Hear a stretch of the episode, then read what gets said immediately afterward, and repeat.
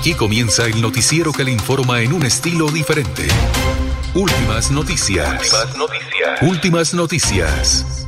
La información analizada por los expertos sin sesgos. Explicada con detalles. Sin tanta carreta. Últimas noticias. Por melodíaenlínea.com. Por Facebook y YouTube. Radio Melodía Bucaramanga. En Instagram y X. Arroba Melodía en línea. Y nuestra aplicación Radio Melodía. Últimas noticias. Dirige Alfonso Pineda Chaparro.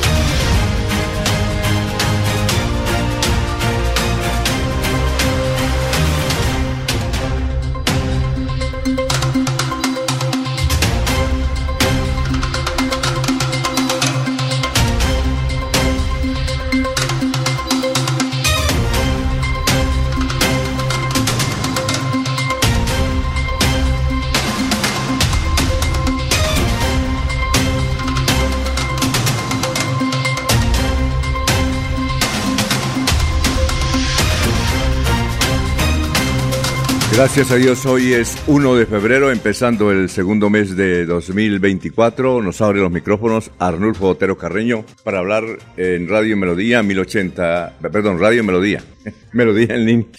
Ave María, bueno, estamos por Facebook, estamos por YouTube, por la aplicación. Gracias, gracias por escucharnos, muy gentiles. Ya son las 5 de la mañana, eh, 3 minutos. Bueno, hoy 1 de febrero es el Día Mundial del Galgo. Día como hoy, en 1931, nació Boris Chelsea, presidente de Rusia. Día como hoy, en 1932, es asesinado el obispo, no, perdón, eh, es asesinado el líder guerrillero de El Salvador, Agustín Farabundo Martí. Nació en 1932 y ahí se hizo una organización que tiene un gran poder, o tenía un gran poder político en El Salvador. Un día como hoy, en 1914, nace el cantante Hernando Avilés. 1 de febrero nació en la Ciudad de México, 1895, el arqueólogo Alfonso Caso. Una de sus importantes aportaciones fue el desciframiento del sistema de escritura de las culturas prehispánicas de Oaxaca. Un día como hoy, en 1924, estalla la guerra civil en Honduras. Un día como hoy, la multimillonaria estadounidense Patricia Hearst en prisión por participar en asalto al banco Irbenia, es encarcelada tras un indulto del presidente, es escarcelada tras un indulto del expresidente Jimmy Carter. Bueno, un día como hoy en el 2013 se estrena en internet la serie de televisión de intriga política española House of the Cards del director David Fischer. Bueno, y que tuvo una excelente participación en Netflix. Muy bien. A esa más o menos es el resumen de las efemérides. Son las 5.05, vamos a seguir saludando a nuestros compañeros de la mesa real de Radio Melodía.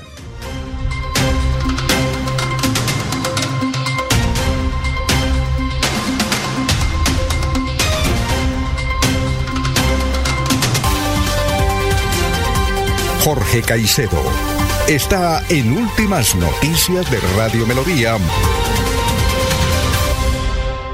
Bueno, gran Jorge, ¿cómo se encuentra? Tenga usted muy, pero muy buenos días. Estamos en Melodía. Don Alfonso, muy buenos días. Como siempre, feliz de compartir con ustedes ese espacio de últimas noticias y poder llegar a toda la audiencia de Radio Melodía.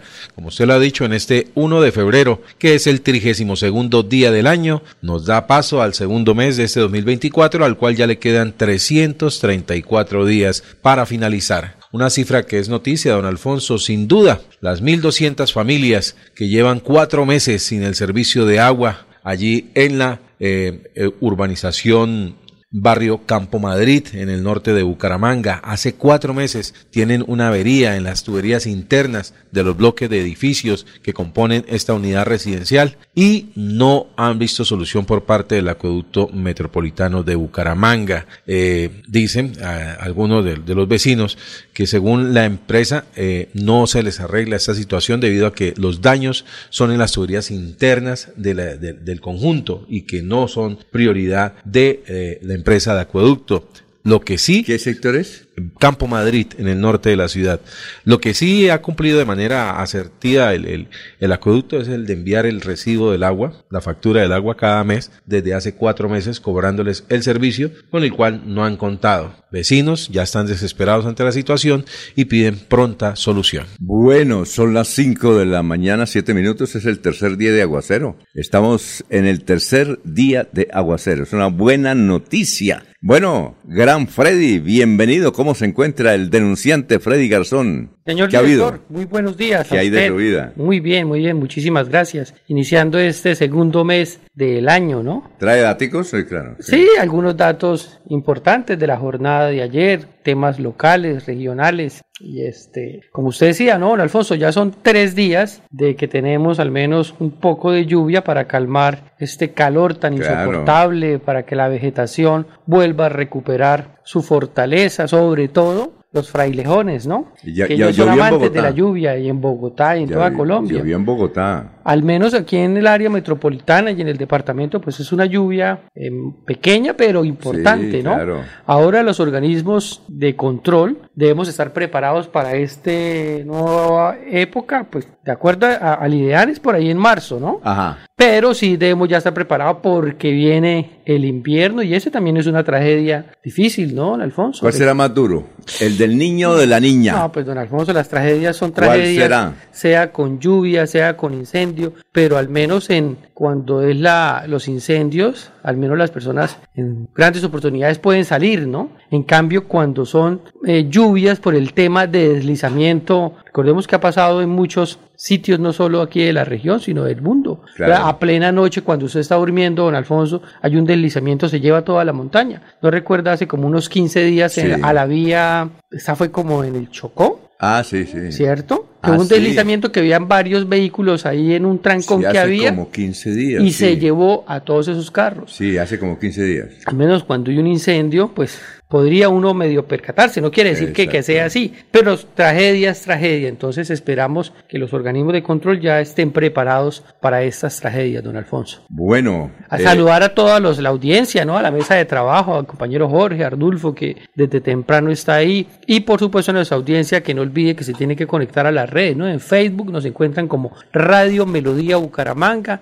en la cuenta X arroba melodía en línea, en Instagram arroba melodía en línea y en la aplicación Radio Melodía que se mete a las tiendas de, de las, a las aplicaciones, ¿no? Y en la página web www.mediodiaenlinea.com y nuestro teléfono, ¿cuál es, don Alfonso? 318-200. No, mire, ah, no es este, a 316. Ese, 316. 550 50 22. Ese es el WhatsApp donde nos pueden escribir todo lo que quieran. Que el capitán Videos. Nos, nos, es- nos manda audio. Ese. Ayer lo conocí, yo lo, sabí, lo había visto. ¿Dónde lo vio? ¿Dónde Esta- habló con él? Estaba por, por la gobernación, tipo 11 de la mañana, y nos tomamos un café con el doctor Alfaro. ¿Qué hay de la vida del doctor Alfaro? Se ha perdido. Ahí no Está haciendo mucha demanda, está como Uy, perdido. eso tiene casi a medio departamento demandado, don Alfonso. ¿Sí? Sí. Y, y ahí saludamos al capitán Jiménez. Y le otro mandó medio lo muchos defiende. saludos a ustedes. Y otro, y otro medio lo defiende, ¿no? ¿A quién? Otro- eh, Carlos Alfaro demanda a unos y defiende a otros. Es que ese es el- así son los abogados, ¿no? Oiga, don Alfonso, y algo me decía el doctor Alfaro, en síntesis, ¿no? ¿Qué? Él decía que es que los candidatos a la alcaldía, que hoy son alcaldes, no solo de, de Santander, no, de toda Colombia, Sí. tenían que exclusivamente solo hacer campaña cuando fueron candidatos por los candidatos al consejo o a la asamblea, De si eran candidatos a la de su aval principal. Eso. Ese es el resumen. Ese es el resumen para no meternos en más cosas. Eh, lo podían hacer solo con el aval principal. Ah, que había un acuerdo de coalición de varios partidos. Él no podía ayudarle a esos partidos. Era solo al de que tenía el aval principal. Sí, sí, sí. como para sí. que lo tengamos claro. Yo estaba un poco desubicado y él me lo aclaró. Yo le dije, eso lo puedo decir. Dijo, eso es. Ese es el resumen. Es, si usted fue candidato con aval principal del liberal, pero le ayudó Cambio Radical, le ayudó tres partidos más, usted no podía hacerle campaña a esos candidatos al consejo. Eso. Solo su aval Está principal. mal aplicada. Así es. Mal aplicada la doble militancia. Sí. Mal aplicada. Y, y nadie la, la debió, debieron socializar eso ahora que- porque inocentemente muchos alcaldes y gobernadores hoy en día, concejales y diputados, cometieron ese error. Es que va por parte y parte, ¿no? Claro. Va por parte y parte. Eso es por punta y punta.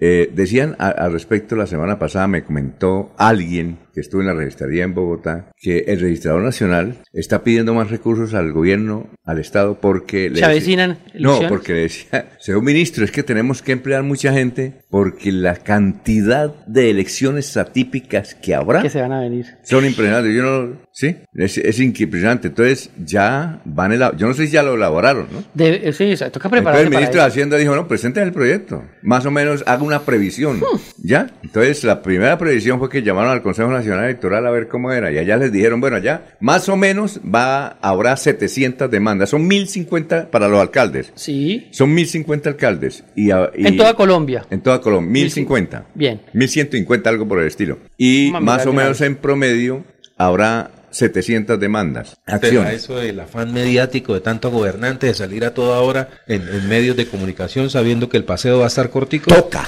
Toca gobernar, toca gobernar. Toca. Oiga, Jorge. Desde los medios. Toca. Toca como sea, con Yo- los medios. Si gobernan con Twitter, el Yo- presidente yo haría- de Estados Unidos con el Twitter, Yo Petro, haría, todo. yo haría lo mismo. Por ejemplo, eh, la cantidad de periodistas que hay en las... ¿Sabe cuán- cuántos periodistas hay en la alcaldía de Cúcuta? ¿Cuántos? En la alcaldía de Cúcuta. Sí. Yo qué impresión, 50. Pues cuando un alcalde tiene 50 periodistas, ¿qué hace? Tiene que poner a hacer algo, ¿no? Aquí veo que son 101 municipios, don Ah, Alfonso. no, no, tiene que ¿Será ser más? más? Sí, más. Entonces, ciento- eso está es, uh, la no, información. son 1150 algo por el estilo. Pero no, no, es que no conozco recuerdo. aquí en la Federación Colombiana de Municipios, dice, encuentra información de los 102 municipios, porque hay centros poblados, pero los centros No, poblados no, no, deben tener creo que, que creo que somos municipios. Bueno, pero son hartos. Y algo que me decía también el doctor Alfaro, don Alfonso, muy importante, que como van a ser tantas las demandas, usted ya la está diciendo, No que en verdad que- eso a mí no me ha pasado por la cabeza. Sí. Claro, el registrador ya tiene que estar preparándose para esas atípicas.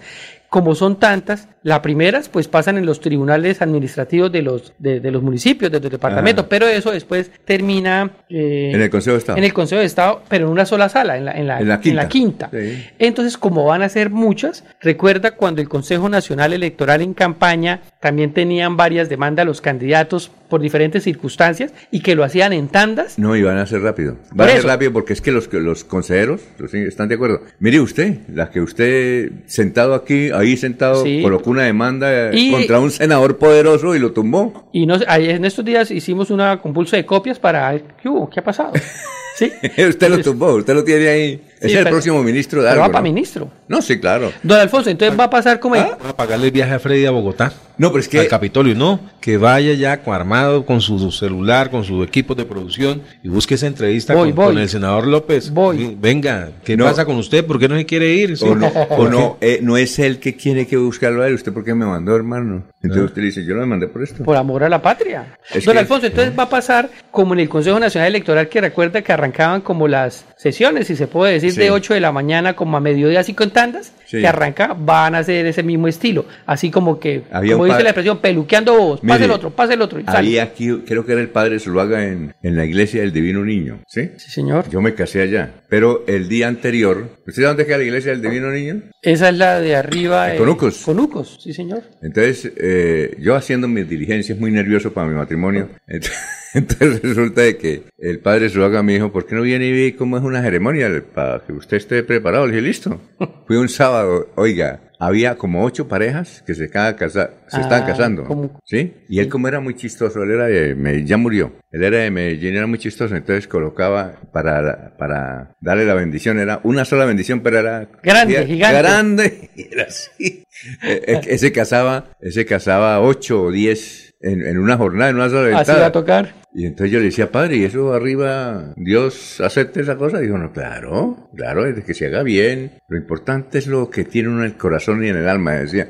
Entonces los, los magistrados yo creo que ellos llegan a ver. Como las primeras comuniones. El Así. día del cuerpo de Cristo, que son como Ah, 300 eso, niños. eso. Así va a ser. Y otra cosa que también que yo decía, pero doctor Alfaro, ¿y cuánto tiempo tienen que tener eh, para hacer las elecciones atípicas? Eso. Entonces, el Uno o dos un, años. un año y medio antes de que se acabe el periodo un año y medio constitucional. ah, bueno. Entonces, si es eso, sería 24, 25, 26, 27 van los alcaldes, ¿no? Sí, claro. Del 24 al 27. Entonces, restemos 27, 16 meses para acá. Entonces, pasaría el mes de, de 27 en 26. O sea, a junio Sí. de 2026 hacia atrás eh, son las elecciones atípicas. Si, Sí. si se cae un alcalde después de junio de 2026, es el gobernador el que tomaría la decisión de colocar un alcalde de acuerdo a la A la terna, terna, sí. Pero ya no hay del aval principal. Ahí sí, como hay un, hay un acuerdo. Pero una cosa, los que, y, los, y, los, y los candidatos que se presentaron, por ejemplo, en, la, en las elecciones pasadas, pueden hacerlo, ¿cierto?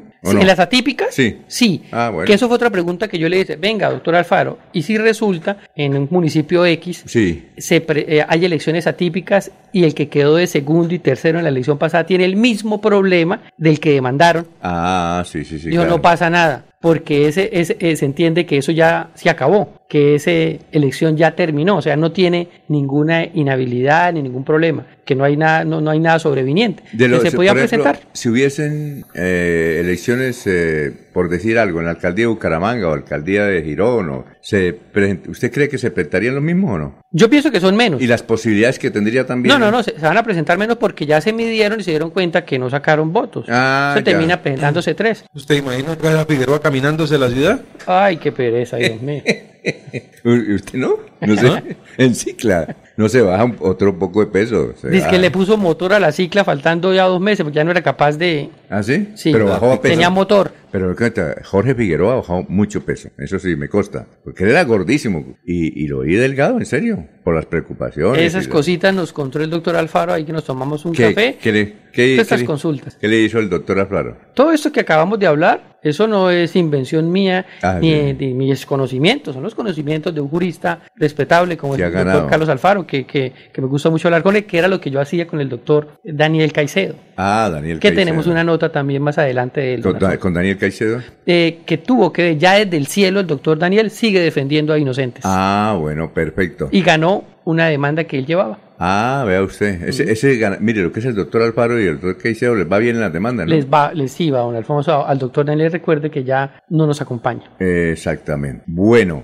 eh, vamos con los oyentes. eh, uno de ellos, eh, ah, Gustavo Pinilla me dice, ¿cuál es el WhatsApp de Melodía? Claro, 316-550-5022. Aquí en Girón sigue llovinando afortunadamente, dice Gustavo. Medardo Ortiz, buenos días desde la ciudad dulce de Colombia. Maritza Galvi, buenos días, equipo de Radio Melodía. Adolfo Barrera, buenos días, señores periodistas, saludos desde Piedecuesta, total sintonía. Freddy Erney Abril Valderrama, buenos días para toda la mesa de trabajo de oyentes de Radio Melodía, sintonía de Piedecuesta del Refugio. Don Jairo Macías, en el sector de cabecera, carrera 40. El doctor eh, Don Ramiro Carvajal, Deportivos Carvajal. Aníbal Navas Delgado, gerente general de Radio Taxis Libres, que tiene el teléfono 634-2222. Juan José Rincón Osma, en sintonía. Benjamín Gutiérrez en sintonía, Miguel García, exalcalde del municipio de Matanza en sintonía, gracias. Eh, Pedrito Ortiz, Jairo Alfonso Mantilla, oye, aquí de la vida de Laurencio. Ay, se, la lluvia, don Él- Alfonso, él el viajó- paraguas. ¿no él le- viajó en- él está de viaje. En una avioneta charter a Cite, a mirar los negocios. a mirar los negocios. ¿Qué De- o sea, a él le toca desde arriba ver los, Vea un poquito. los predios. Con la lluvia se inundaron los prados de,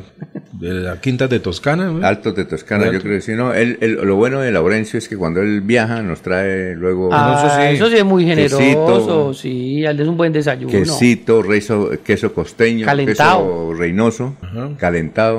Nos trae calentado. Eso es lo bueno. Salud para la Doña- primera, la primera dama, Sí, la, esa, esa- ella, ella sí, sí, la distinguida abogada Julia, la doctora Julia, la doctora Julia, esposa de Laurencio, y a su hija Karen. ya tiene luces de va a ser una excelente jurista. Ah, bueno, y, a- y la mascota, que también es que nos escucha. Ah. Cuando escucha a Laurencio por radio, y una vez comienza a parar la oreja. Tommy, Se llama. Roque, ¿no es? Rocky, Rocky. Ah, Rocky. que dicen que él es el que come mejor que uno. Él come mejor, sí, claro. Dijo, no, y lo llevan al salón de belleza para las uñas cada mes. Claro, eso es Nah. control de la ley. Sí, claro. Y, lo, y le tienen psicólogo. Rocky va a la facenda. No, sí, claro, es que ya hay psicólogo. psicólogo para perros, don Eh, Alfonso. sí. bueno, 5 de la mañana, 22 minutos. Vamos a, ya está el doctor Luis eh, José Arevalo. A propósito, el doctor Luis José Arevalo está dictando unas conferencias. Usted sabe que él es juez. Él es juez que tiene que ver con los muchachos, ¿no? Está Con los jóvenes que infractores. está dictando conferencias diciendo de, tan, de tanto atropello sexual que hay en la ciudad, sobre todo los jóvenes. Hay que educar a las familias, a los padres y a los acudientes. Él está dictando conferencias del doctor Luis José Arevalo. Así es que muy bien, doctor. Son las 5 de la mañana, 22 minutos. ¿Cuál es el pensamiento de hoy? Muy buenos días, estimados oyentes y periodistas del noticiero Últimas Noticias de Radio Melodía. Feliz jueves para todos. El pensamiento o reflexión de hoy es del Papa Francisco, quien dice, No le temas al tiempo, nadie es eterno. No temas a las heridas, te hacen más fuerte. No temas al llanto, porque te limpia el alma. No le temas a los retos, porque te hacen más ágil. No temas a equivocarte, porque te hace más sabio. Y no temas a la soledad, porque Dios siempre está contigo. Porque la vida es hoy, mañana sigue. Alfonso Pineda Chaparro está presentando Últimas Noticias. Este es el resumen de Melodía que es transmitido por la cadena internacional de emisoras Visión Celestial Radio. El exalcalde de Bucaramanga, Carlos Ibáñez Muñoz, afirma que en la alcaldía de Bucaramanga se promueven con documento oficial reuniones para organización religiosa. El alcalde de Bucaramanga, Jaime Andrés Beltrán, estableció que la pasada administración le dejó deudas por 420 mil millones de pesos. Intentaron robar la espada que hay en el monumento a Simón Bolívar en el parque de mismo nombre Así lo informó la directora del Instituto Municipal de Cultura Tatiana Jaramillo. Los profesores y científicos Julián Rodríguez Ferreira y Efren Acevedo Cárdenas de la Universidad Industrial de Santander viajarán a la Antártida para detectar una señal cosmológica del origen del universo y establecer cómo fueron las primeras estrellas de la plataforma interestelar. Estoy leyendo textualmente el comunicado de la UIS. Ellos instalarán un radiotelescopio que recibe y estudia las señales de radio emitidas por el universo. Plan candado, el alcalde Jaime Beltrán pasó al banquillo en el Consejo de Bucaramanga. El secretario del Interior fue citado al debate de control político para que explique la estrategia de seguridad del gobierno de Jaime Beltrán denominada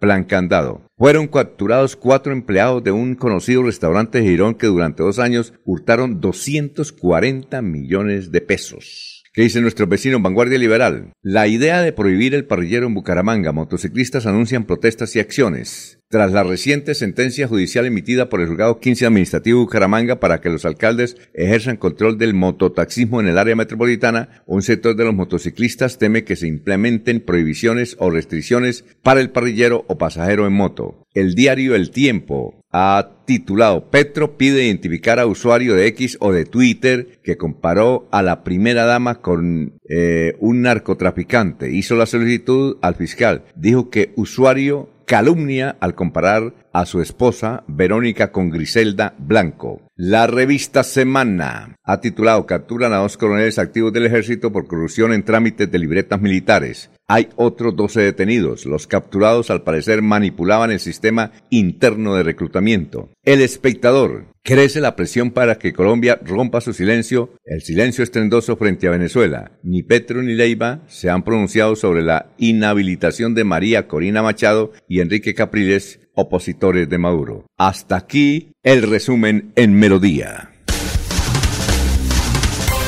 Se va la noche y llega últimas noticias. Todos los días, desde las 5 de la mañana, empezar el día bien informado y con entusiasmo.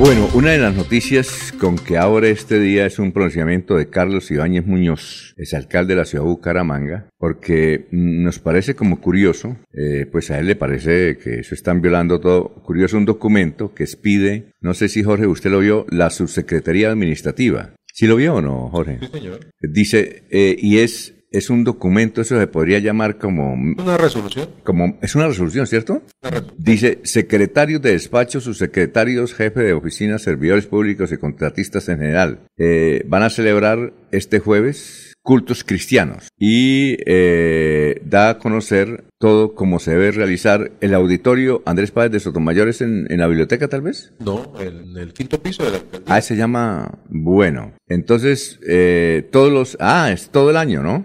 Es la programación de... Cristiana, ¿no? Sí, de, para la, organización de celebraciones eh, de culto cristiano. Allí Diferente a la iglesia católica. Sí, señor, dice, inclusive el, documento lo, lo señala. Dice despacho, eh, el, de, el de hoy es en el despacho del alcalde, Secretaría Jurídica y Área de Prensa. ¿sí? El segundo, eh, marzo 7, Secretaría del Interior. Y así siguen sucesivamente hasta el 5 de diciembre, que es la Secretaría de Salud. ¿Qué, son, que serán conferencias o qué? No, tienen que ser actividades Mm, de acuerdo relacionadas con, con, la, con la fe cristiana. y, firma Zenaida Telle Duarte. ¿Quién es la, subsecretaria? Es la subsecretaria. sí, exacto. E, eso es muy parecido a lo, que se ha realizado en la gobernación de Santander cuando se oficia una misa el primer martes de cada mes. Pero lo, hacen por, pero lo hacen por resolución también. Pues aquí lo que haría ah. falta entonces es la resolución, una resolución para cada uno de los, mm, de los credos. credos. religiosos que tengan los funcionarios o personas al interior de la alcaldía de Bucaramanga.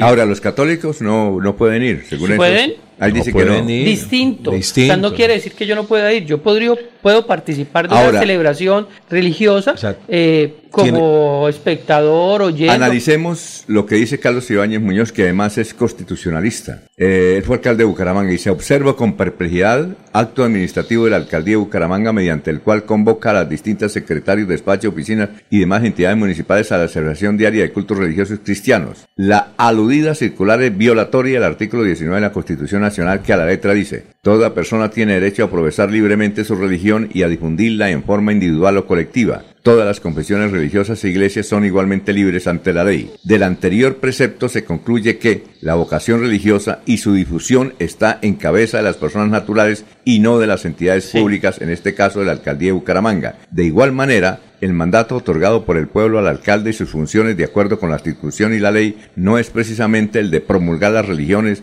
esa facultad está en cabeza de las iglesias y organizaciones religiosas. Por el contrario, el alcalde debe observar y cumplir rigurosamente la norma fundamental respetando la libertad de cultos y creencias religiosas que tengan los servidores públicos. El acto administrativo de Marras no resiste el embate jurídico y puede dar causal de proceso disciplinario por constreñir al servidor público a profesor determinado religión, cristianismo.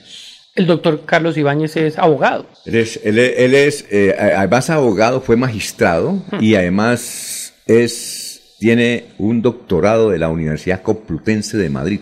Y don Alfonso, y esa resolución la firma es la subsecretaria. O sea, no vaya a ser que los mandos medios, por congraciarse con el señor alcalde, metan las de caminar, ¿cierto? Pues porque yo muy poco he visto pues que una resolución o un documento de estos lo firma un secretario. ¿Por qué no lo hace el secretario? O la secretaria, no sé quién estará en la parte administrativa, pero es que el doctor Hernán Zárate. Eh, porque es que, claro, yo he trabajado en muchas administraciones públicas y lo que decía Jorge, eh, mensualmente se hace la celebración del rito católico, apostólico y romano cada mes y se lo reparten. En la, gobernación había la misa del primer viernes. Sí, eso. Y entonces pero nunca la hacían por resolución. No, pero entonces sí se, se sientan los secretarios y entonces usted, señor Alfonso, le toca el primer viernes de febrero. Usted, señor Jorge, con su equipo, le toca la de tal día. Pero, pero no se llevaban a resolución. No se llevaban. Exacto. Ahora, Jorge. No, aquí lo que veo, lo que usted, lo, que quiere decir Freddy, por ejemplo, es, eh, es algo de, pues, que vale la pena analizar, pero yo no creo que la señora Zenaida Telle Duarte actúe por voluntad propia. Eso alguien la mandó a que, a que hiciera esa circular y la firmara. Sí. Lo otro, don Alfonso, si esta es la resolución para quienes eh, no profesan la, fe católica, apostólica y romana, sino para quienes se dedican a, cultos cristianos, ¿sí? Eh, toca pedir la resolución para los demás ritos religiosos, las demás eh, corrientes religiosas que tengan asiento, que tengan presencia dentro de la alcaldía. Si hay adventistas dentro de la alcaldía, ellos tienen derecho a que se les dé también su programación. Si hay... que practique el Islam. también tienen derecho a que les coloque su, resolución. recordemos que en, en barrio San Alonso, no sé si todavía estará, había un templo dedicado a, Satanás. Si alguno de esos no, no, lo dejaron. El policía satánico, ¿se acuerdan? Pero si hay era en la carrera 30, en la carrera 30 de San Alonso, compraron un predio para hacer ah, un, un templo igual al que está cerca de Armenia, que es satánico. ¿Satánico? sí, en Armenia, no, Armenia hay una catedral satánica, pero entonces querían hacerlo aquí en Bucaramanga. Gracias a Dios, los vecinos interpusieron todo. Bueno, pero si alguno de esas personas que acuden a esa, a esa, a esa a esa adoración a Satanás tiene vínculo contractual con la administración de la alcaldía de Bucaramanga, también tiene derecho a que se le programe sus espacios dentro de la alcaldía, claro, también tiene. Ahora, pasa esto, eh, eh, usted creo que dijo que esto no, esto no es obligación, para mí esto no es obligación. No, no, no lo es. Pero yo recuerdo que cuando mis hijas estudiaban en el colegio la presentación y había reunión de padres de familia, la señora rectora decía, voy a pedir una colaboración extra a todos los padres. Es una colaboración. Perdón, repito, Repitan conmigo, es que colaboración. Entonces yo le Voluntaria. Entonces pedí la palabra, hermana. Eso no es eso toca, ¿qué tal que uno no traiga? Eso es obligado. Eso uno tiene que primero los hijos, papi, me, me está yendo mal porque usted no colaboró. Eso eso, esto es obligación. ¿Sí o no? ¿Recuerda? Usted también le tocó, ¿no? No, muchas veces. Entonces, porque yo me quedaba con la colaboración. Bueno, vamos a una pausa. Pero vamos a invitar a los oyentes a que opinen, sobre tema. Y, y, opinen y nos manden videos o audio, audios, ¿no? Eh, ¿Qué opinan de esto? Porque esto va a ser noticia nacional. Sí. Pila, esto es una noticia nacional. 316-550-5022. ¿Ya? ¿Hasta dónde va? Y habrá gente que defienda esa, oh. esa situación no, no, y es que se puede hacer la celebración, yo no le veo ningún inconveniente. Pero no con resolución. Pero no la eleven a una resolución, a un documento, oficial, porque lo que dice el doctor Carlos... Es una circular, no es una resolución.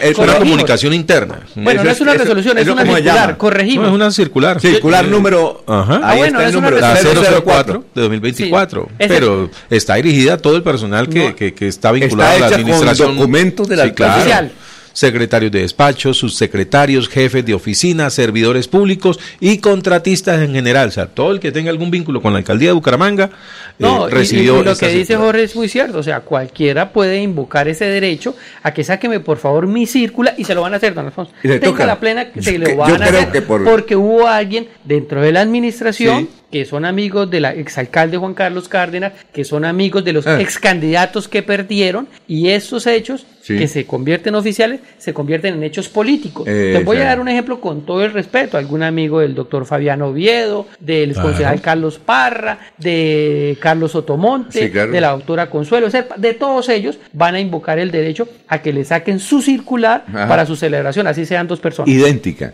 Bueno, son las 5 y que la firme la misma, ¿no? 5.36. Desde Bucaramanga y su área metropolitana, transmite Melodía para todo el mundo. Melodía es digital. Primera en información. Primera en noticias. Melodía, Melodía, la que manda en sintonía.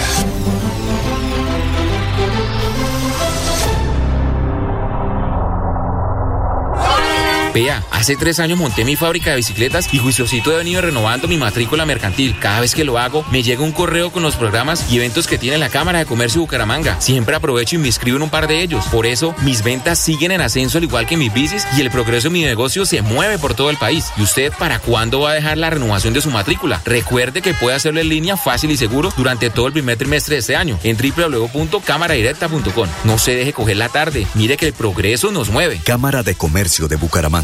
Creemos en Santander. La Feria Escolar Cajazán inicia con toda. De enero 2 a febrero 29. Compra los mejores útiles al mejor precio. Hasta 68 mil pesos con descuentos incluidos, redimiendo tu bono escolar. Además, crédito escolar. Te prestamos hasta 5 veces el valor de tu cuota monetaria. Te esperamos en la Puerta del Sol, lunes a domingo, de 8 a.m. a 8 p.m. Aplican condiciones y restricciones. Vigilado Supersubsidio. Descargar la aplicación móvil de Melodía en tu celular es muy fácil. Ingresa a www.melodiaenlinea.com. Desliza hacia la parte inferior y selecciona App Store si tu celular es iPhone o Google Play si tu celular es Android. Clic en Instalar, Abrir permitir y listo. Disfruta de nuestra programación en vivo. Melodía, la que manda en sintonía. En Melodía valoramos su participación.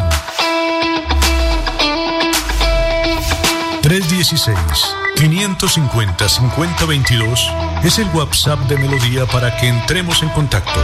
Envíenos videos o fotografías de las noticias de su comunidad y las publicaremos en nuestros medios digitales. 316-550-5022. El WhatsApp de Melodía para destacar su voz. Melodía, la que manda en sintonía. El día comienza con Melodía. Últimas noticias.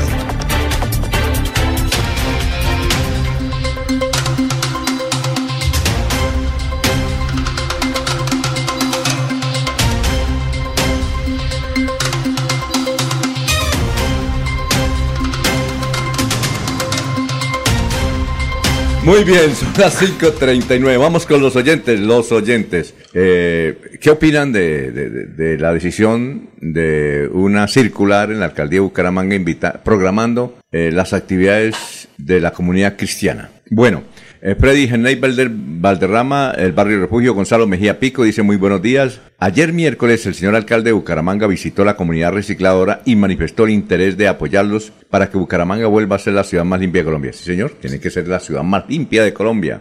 Eh, José Luis Albarracín Ramírez, buenos días a todos los ilustres periodistas de Radio Melodía. Cleila Torres, saludos desde el barrio San Miguel. Luis José Arevalo Durán dice, en el Centro Judicial para Adolescentes se realiza una Eucaristía el primer viernes de cada mes. Si bien no es obligatorio asistir, la justicia es laica y también debe permitirse la celebración de los demás ritos religiosos. Salud para el gran Oscar Forero Manrique. Oscar Forero. Siga, Claro. Oscarito de Lebrija. Sí, gran periodista. Gran periodista. Oiga, Oscarito, ¿está haciendo el programa? un caballero, caballero del periodismo. Sí, está Oscar. haciendo. Está Oscar Forero. Oscar ah, Forero. Oscar, claro. Sí, señor. Gran, tiene buena voz, buen cantante además. Ay, ¿Sí? ya, se echa sus Él cantaditas. canta, uh, es el que necesitamos aquí que cante, porque Jorge, Jorge Líbano lo ponemos a cantar, pero no sabe, él canta bien, pero no sabe la letra. No le va bien cantando bingo. Y le Oscar- la tabla es a él. Oiga, Oscar, do- eh, el programa que está haciendo programa a mediodía, le preguntamos. A la una, Él ¿no? hace un programa muy bueno político con Rafael Horacio Núñez. Sí. Sí, señor. Eh, ¿Cómo es que llama? Bueno, o sea, la- en todo caso, La cuentas de- la claras. esencia. Cuentas Cuentas claras. claras, sí. La esencia en el micrófono. Sí, sí. ¿Quién? ¿Oscar? Sí. No, Rafael Horacio. Ah, no. Pero una buena combinación. A mí me Salud gusta para escucharlos. Rafael Horacio. A mí me gusta escucharlos. No, eh, Oscar Por- Forero merece un altar, un pedestal, aguantarse a Bueno, Rafael Horacio. Es un, es un monje. es un Porque los oyentes- aguantaba José Luis Mendoza. Oscar tiene la particularidad que estamos haciendo aquí también de escuchar en voz Sí. a los oyentes y, y es a cada rato. Ah, Eso ya. es muy bueno porque la gente interactúa con el programa. Y Usted trabaja allá, ¿no? No, yo nunca he trabajado allá. Sí, yo. No, yo lo que hace Alguien mucho me dijo tiempo. que usted ha trabajado allá. No, no, hace mucho tiempo leía mi columna de opinión que se publicaba en el expediente Ah. los viernes, pero cuando comenzó la campaña presidencial de Rodolfo Hernández ya no volví a leerlas. ¿Por qué? No. Pues no sé, ¿Le dijeron que no más? pues no me dijeron no más. Porque le- Simplemente no. Usted no pilaba baterías contra Rodolfo, ¿no? Entonces sí, estaban en plena campaña y este eh, ya no la pudo volver a leer más. Mm. Este, don Alfonso. Mm, y las oyentes llaman y pues hacen sus comentarios normales y, y el doctor Rafael Horacio como que prende rodado. Entonces se crea una cosa. Él debe ser muy amigo particular. suyo porque él tampoco quiere a Figueroa. Sí, el doctor eh, Rafael Horacio nos, llevamos quiere, bien. nos- pero él no quiere a Figueroa. consulto. Él no No, quiere No, no, no se trata de no querer, don Alfonso, ni de odios, ni, ¿Y de, entonces? ni de ira, no, de posiciones críticas. Pero no es que yo, ¿por qué voy a odiar a, a- a- Sí, no, no, no. a Figueroa, a nadie, don Alfonso? Simplemente una posición crítica frente a unos temas, ¿no? Muy bien, perfecto. Eh, son las 5 de la mañana, 43 minutos, 5 y 43. Eh, mire usted que el gobernador de Antioquia, el doctor Rendón, eh, y na- es nadie menos que el gobernador de Antioquia, ¿no? Él tenía su espinita que sucede no solamente aquí en, en la Universidad de Antioquia, sino en todas las universidades públicas. Oiga, gente lleva años estudiando y nunca salen y siguen estudiando. Allá, eh, de la universidad. Él dice, estudiantes activos a la fecha que llevan más de 14 semestres cursando... ¿14 semestres? sus- su- eso, pa- eso pasa en la UIS no, pero también. habían más. Había uno Sí. como de 39 No, semestres. sí, por eso, es que Sí. son, son, son a partir, 14, la pues. cifra que presenta es a partir de los estudiantes que llevan más de 14 semestres Bueno, vinculados. 14 me lo aguanto. Ese es el, no, y ese es el de menor. Porque Ese perdió menor. una materia, entonces son 10 semestres. Bueno, hubo un paro. No, y es toda una ciudadela de, de- de No. ¿Y el veteranos. que, el que más tiene es cuánto? ¿39 yo alcancé a ver? Sí, sí. No, hay- es que hay estudiantes que son más viejos que los profesores de edad. No, eso es increíble, ¿no? Porque llevan mucho tiempo, es decir, llevan mucho tiempo. Lo que ocurre en la UIS. En la UIS hay mucha gente que lleva no sé cuánto. Si hicieran un estudio, Décadas. no solamente en la UIS, también en la Nacional, décadas, ¿cierto? Sí. Entonces, la- Gente que, es la gente que promueve, sí, que promueve acciones contra la misma universidad de paros, de, de, de encapuchados y todo eso. es- eso Pues, pues ahí es una línea muy. Tenue que no se ve que también hay que saberlo hacer porque también es satanizar. a- a- en, en eso entra una cantidad de gente que nada tiene que ver, ¿no? O sea, Sí, algu- algunos, algunos, que por- sí, por- algunos no, pero algunos uno puede que satanizar por sus condiciones económicas eh, les es difícil matricular un, un número más amplio de créditos, por ejemplo, en un semestre y le toca eh, casi que curso por curso, semestre por semestre, ir avanzando en su carrera. Pero, pero eso se distingue. Y eso es de El la que está ya pública, pura ¿no? vagancia. como- ¿Pública? Sí, claro, ustedes son universidades Pública. públicas. Sí, quienes es generalmente es una universidad pública. quienes están allí de manera parasitaria, alimentándose del sistema, sí, de la, de, de la educación pública y dejando que el, el, el tiempo pase de manera inexorable, sí, hasta cumplir 39 semestres en, en el mismo curso, en la Oye, misma carrera. ah, eso- hay un tipo que eh, lleva Eso debe acabarse. Eso debe acabarse. hay un Revisar, tipo- entrarse a revisar. Oye, hay un tipo que lleva en pregrado 18 años, 39 semestres. Ujú. ¿Será que tiene, pues sí, hay tres carreras, debe tener ya. No, ahora. no, No, no, no, te- 39 semestres, hermano. Y a raíz de eso, pues en las redes sociales Sí. se vuelve tendencia a eso, ¿no? Entonces empiezan los memes y las cosas, pero hay una cosa que a veces yo no entiendo por qué las extremas, Sí, claro. las derechas y las izquierdas. Entonces tomaron la imagen y videos, se acuerda de ese activista que falleció en las marchas, no me acuerdo ahorita el ¿En nombre. dónde? ¿En Bucaramanga, en Santander? No, no, no, ese fue, creo que fue en Bogotá. Ajá. Uno que era de Barba, ahorita buscamos el nombre, que fue, le dispararon y falleció. Ah, no, eso fue en Pereira. Bueno, Eso fue y, en Pereira, y empezaron a sacar imágenes y videos mofándose de eso. Ah, eso sí. también ya es ir al extremo. Eso fue Es ir al Pereira. extremo. O sea, diciendo, mire, este angelito era de los que estudiaba tanto. Bueno, y, empiezan a tomar del pelo. No, pues tampoco. A ver, que Tampoco. de los memes, el que más me gustó, el que decía, yo también hice 39 semestres de finanzas en la San Marino. Ah. Eh, Oiga, sí, pero es que 39 semestres el- y el mismo gobernador de Antioquia. Eso está interesante porque es el presidente de la Junta Directiva del Consejo Superior de la Universidad de Antioquia. Y entonces todos han dicho, vea, aquí en la Universidad del Cauca, en la Universidad eh, Nacional, en la Universidad, diga usted, la de Bogotá, la Nacional también, todo, en todas partes. Pero públicas, en privadas, no. Públicas, públicas. Posibilidad de conocer cifras más cercanas. En la UIS. Eh, ¿Es cerca Se de podría nosotros hacer. aquí? Sí, se puede hacer. No, aquí uh, por un derecho de petición puede. Es que también en la pública pasa, don Alfonso, por el tema de los paros. y Yo recuerdo en un tiempo en la UIS, sabían cuándo entraban y no cuándo salían, y no era el de los estudiantes, porque yo tengo familia que estudió Ah, en sí, la UIS claro. y nada tienen que ver con protestas sociales ni nada de esas cosas. Y no terminaban, eran precisamente por tantos paros. Entonces se canceló el semestre. Entonces Exacto. en un año no hacían ni un semestre. Sí, eso está En bien. cambio, en la privada, usted sí. Sí, pero usted lo he dicho, cancelado el semestre, ese semestre no cuenta. Bueno, Son los que han matriculado tantos semestres. En Ah, este bueno. caso, personas con, con de a una persona, de- desde 14 semestres hasta 39, según el listado que presenta el, el gobernador de Antioquia. Eh, con 30, 31, 32, 33 y 39 semestres hay de una persona en la universidad. Con 14 semestres hay 621 personas ahí matriculadas. Mm. Ah, Ahí están los encapuchados, ahí están los encapuchados. Uf, dígame, es sentido común, ¿no? Bueno, eh, tenemos las 5.48. Gustavo Andrés Guío Barrera dice, esa actividad será, eh, hablando de lo, de lo que ocurre en la alcaldía, esta de Bucaramanga, esa actividad será de bendición para los funcionarios que confesan esa fe y será de bendición para nuestra ciudad. Sí. La convocatoria a una actividad cristiana mediante circular no se puede considerar inconstitucional porque es una invitación abierta a quienes deseen. En lo que sí tienen razón algunos comentarios es que lastimosamente el Estado debe garantizar la libertad de cultos y eso puede abrir puertas a acciones de tutela por derecho a la igualdad. exacto. Mm. Exacto. Germán, Germán Durán dice, se llama mate. ¿De qué estamos hablando? ¿Mm? Mate, mate. Dice, se llama mate. Yo conozco mate. Mate es una bebida. no, sí, pero mate es, un, es lo que en Bolivia le dicen cocaína, coca. El mate. Y el mate que toman eh, precisamente allá en Uruguay, en Argentina. No sé. También debe ser algo. Yo creo que sí. Combinación yo, yo, creo que sí. Es que cuando usted va, por ejemplo, a, a La Paz, Bolivia y al Alto, que son temperaturas que hace más super 3.600 metros sobre el nivel del mar, para que usted no le dé el soroche, saque el soroche, ¿no? Que le sale uno sangre por la nariz. ah, por la altura. Por la altura. Ah, le dan a uno una, una papeleta como esa de azúcar que le dan, tomes esto para que arriba no le... No le coja. Eh, exacto, es lo que llamo, no sé aquí mate. ¿Cómo se llama? Mate, mate. No, eh, cuando le sale sangre. ¿qué le soroche, bueno, Allá le dice soroche, no sé. Soroche es el, dolor de cabeza. Dolor de cabeza. Cuando, por el cambio de, temperatura, de, de, altura, de altitud.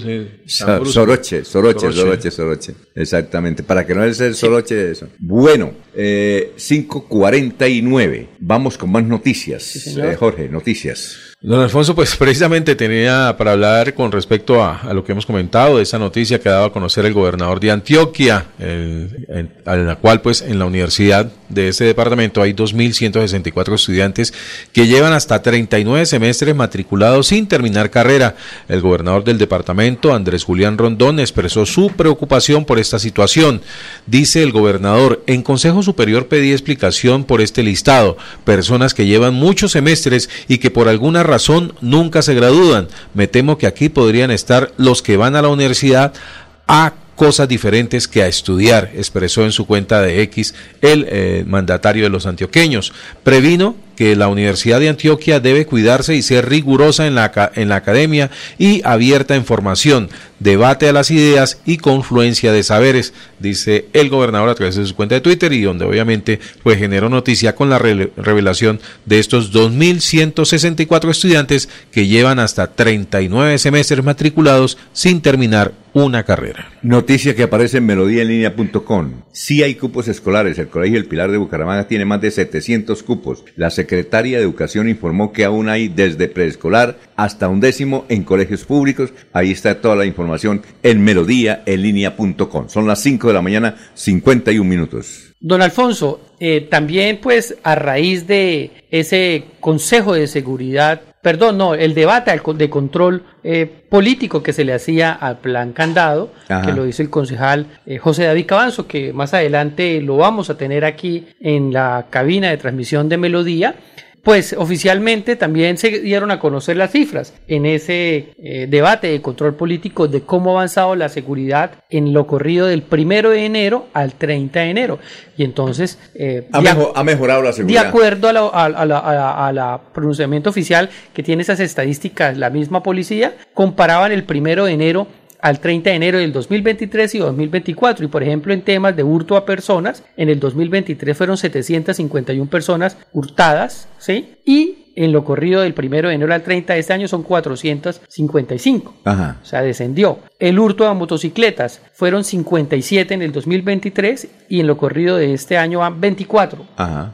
Para el tema de los hurtos en residencia, 32 en el 2023 y 18 en el 2024. Eh, automotores, o sea, distintos a motocicletas, uno en el 2023, en este año no se registra ninguno. Hurto a comercios, 78 en el 23 y 31 en el 2024. Son las cifras que reportaron ayer en el Consejo de Gobierno, pero también hay unos resultados de operativos. Capturas en el 2023 fueron 492, en esta del 2024 han sido 557. O sea, aquí es distinto. Ahí aumentaron las capturas. Y incautaciones de armas de fuego en el 2023 fueron 18 y en el 2024 llevan 22. Y ahorita más adelante vamos a revisar también en dónde se está haciendo el plan candado, en qué barrios de Bucaramanga. Ah, sí, no es en todos los sectores. No, en todos los sectores no. En los sectores, de acuerdo a los estudios de seguridad que hacen las autoridades, pues el plan candado, porque aquí me está abriendo. Sí. Está el satélite, se nos. ¿Se le fue el satélite? El, internet. Ah, bueno. Eh, oye, el presidente Petro, yo no sé si podrán ubicar, eh, ordenó a la fiscalía y a los organismos de seguridad identificar el tuitero o la tuitera que comparó a Verónica Alcocer. ¿Usted vio esa foto? Aquí tengo la imagen, ¿se la ¿Cómo, leo? cómo es la imagen? ¿Cómo es la imagen que dijo que no podría pasar eso inadvertido de que comparen a su esposa Verónica con eh, Griselda? El Griselda tuitero- Blanco, la narcotraficante. El tuitero quiere hacer, tiene lo que usted quiere hacer, ponerle el chulito.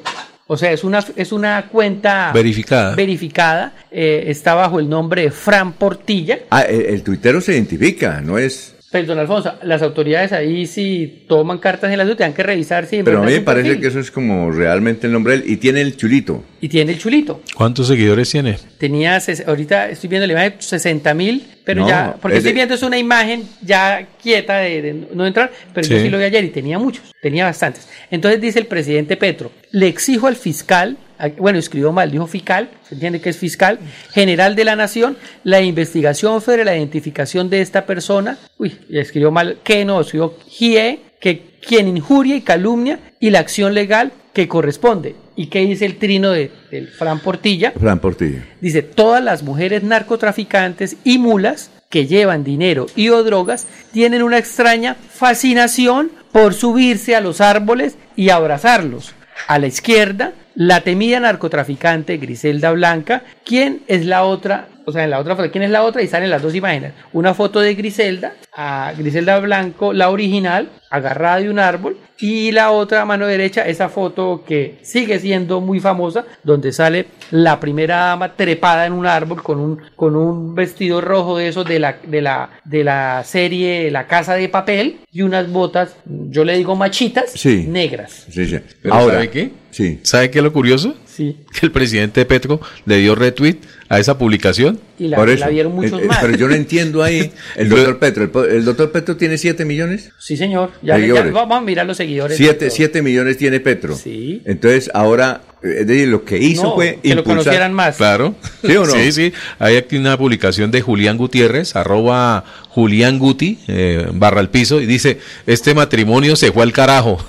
y presenta un video donde está precisamente el retweet de Gustavo Petro a esa publicación de Fran Portilla. O sea que Ahora- la celebró. No sé si legalmente, sí. No sé si legalmente le pueden hacer, hacer- hacer algo al tuitero. 7 millones 300. Por Pues eso. don Alfonso, es que como esto es una línea que no se ¿Eso ve- no es opinión? ¿Es opinión? Es que como las que cosas... Ahí, revisar ahí me, parece que no hay calumnia. ¿Es una opinión? como hay gente a las que las cosas les duelen cuando es para adentro y no para afuera. ¿sí? Exacto. Exacto. Eh, cuando comparaban a, a- a la a primera dama anterior, a la del Sí. presidente Duque, a la señora Juliana, Sí. la comparaban con que era que la comparaban por su manera de vestir, Sí, se no, por burlaban, muchas todo, todo cosas. era gracia, Sí. era feliz, sí. Claro. Al mismo presidente Duque lo comparaban con un cerdo, sí, y eran felices. Entonces, aquí lo que está haciendo una comparación el, el tuitero de, de, de, yo, creo- yo pienso de que dos damas que les gusta treparse en un error el árboles. presidente. Primero que todo, darle retweet. Cuando uno da retweet, porque está contento con ese. Sí, le dio retweet, ¿no es cierto? 7 millones 300 tiene el presidente Petro y esta cuenta que se llama Fran Portilla, arroba petristas, tiene 57 mil seguidores.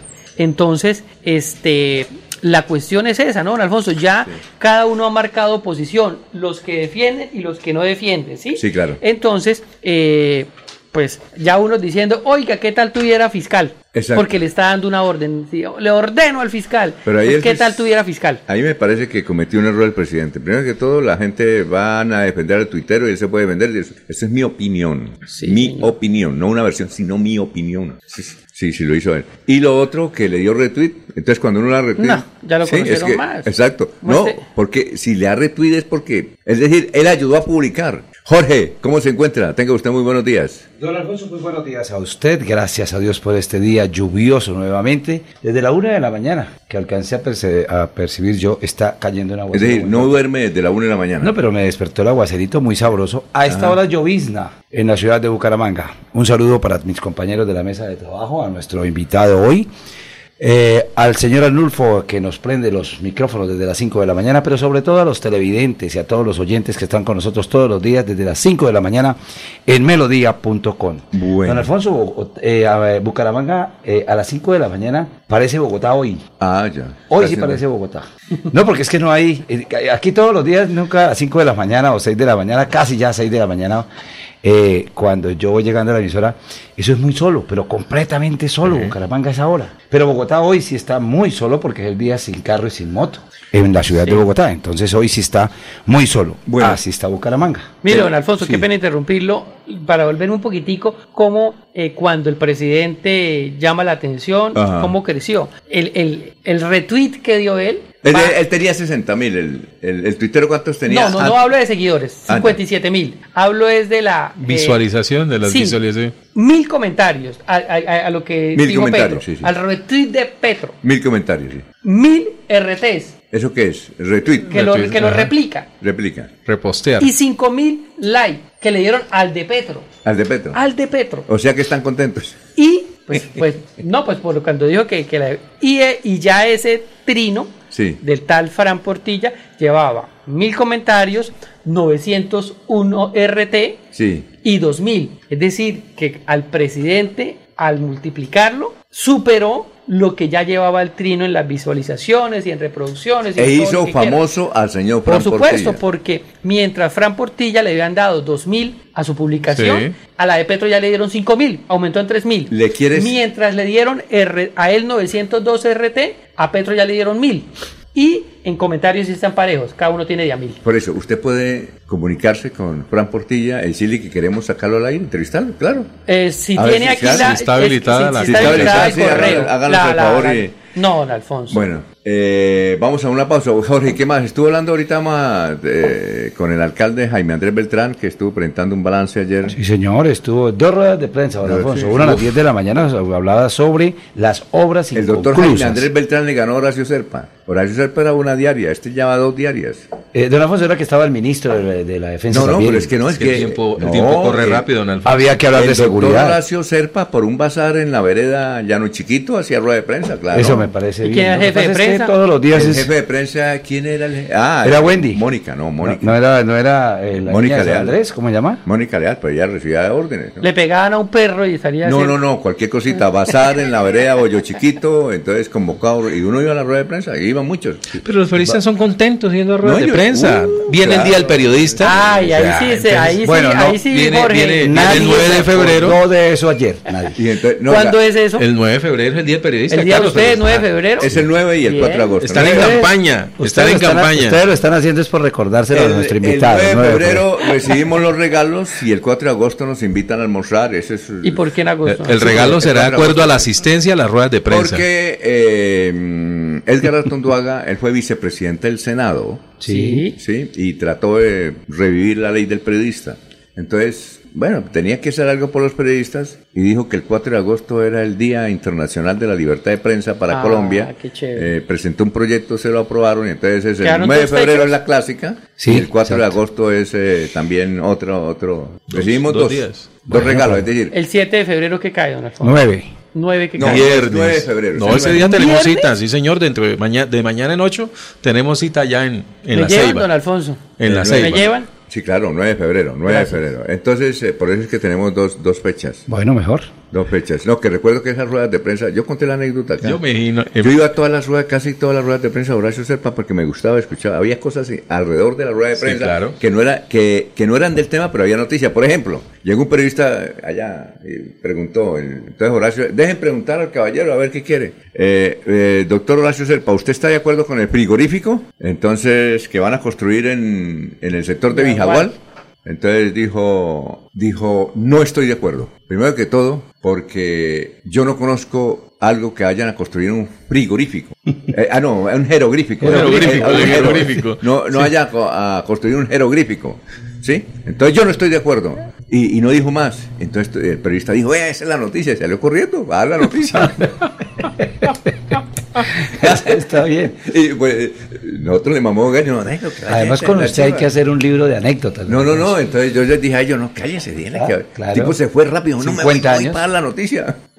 Nos tiene que informar los 50 años de periodismo cuando los cumple para hacer un. Hay ya anécdota. Usted que va a todas las ruedas de prensa de- del alcalde Jaime Andrés. Hay anécdota. ¿no?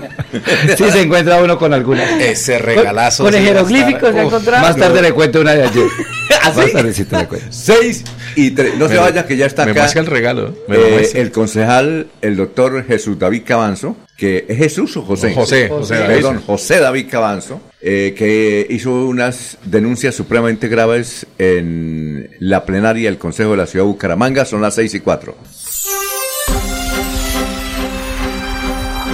Desde Bucaramanga y su área metropolitana, transmite Melodía para todo el mundo. Melodía es digital. Primera en información. Primera en noticias. Melodía, Melodía, la que manda en sintonía.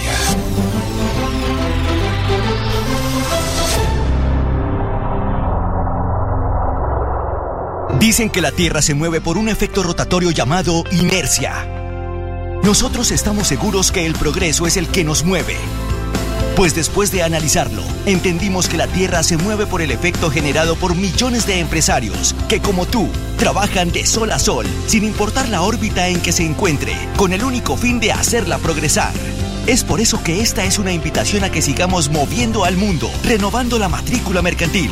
Porque sabemos que después de 365 vueltas al sol, nuestras empresas no son las mismas. Y hacerlos nos genera mayor confianza en el ámbito de los negocios, que luego podremos traducir en progreso. Progreso que nos mueve. Renueva en línea, fácil y seguro en www.cámaradirecta.com. Descargar la aplicación móvil de Melodía en tu celular es muy fácil. Ingresa a www.melodiaenlinea.com. Desliza hacia la parte inferior y selecciona App Store si tu celular es iPhone o Google Play si tu celular es Android. Clic en Instalar, Abrir, Permitir y listo. Disfruta de nuestra programación en vivo. Melodía, la que manda en sintonía. En la calle está la gente. En la calle están las noticias. En la calle está la radio. Donde la ciudad vive, donde la ciudad se mueve, se producen las noticias y ahí está nuestra radio. Melodía, en la calle, al lado de la gente, donde se viven las noticias. El día comienza con Melodía. Últimas noticias.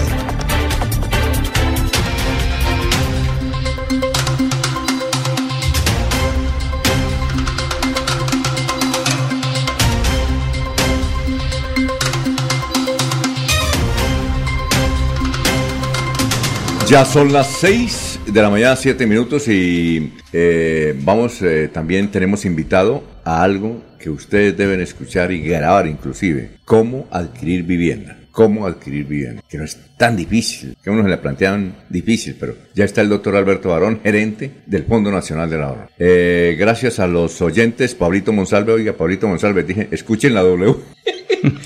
que mejor escuchen la W. No, envié un mensaje aquí, oiga, por favor, escuchen la W. Ay, no, pero... Bueno, eh, Lucho, por tu risa nos... Tiene razón, don Alfonso. Yo leo todo, ¿no? Ustedes hablan mucha paja. Yo leo No, no, no.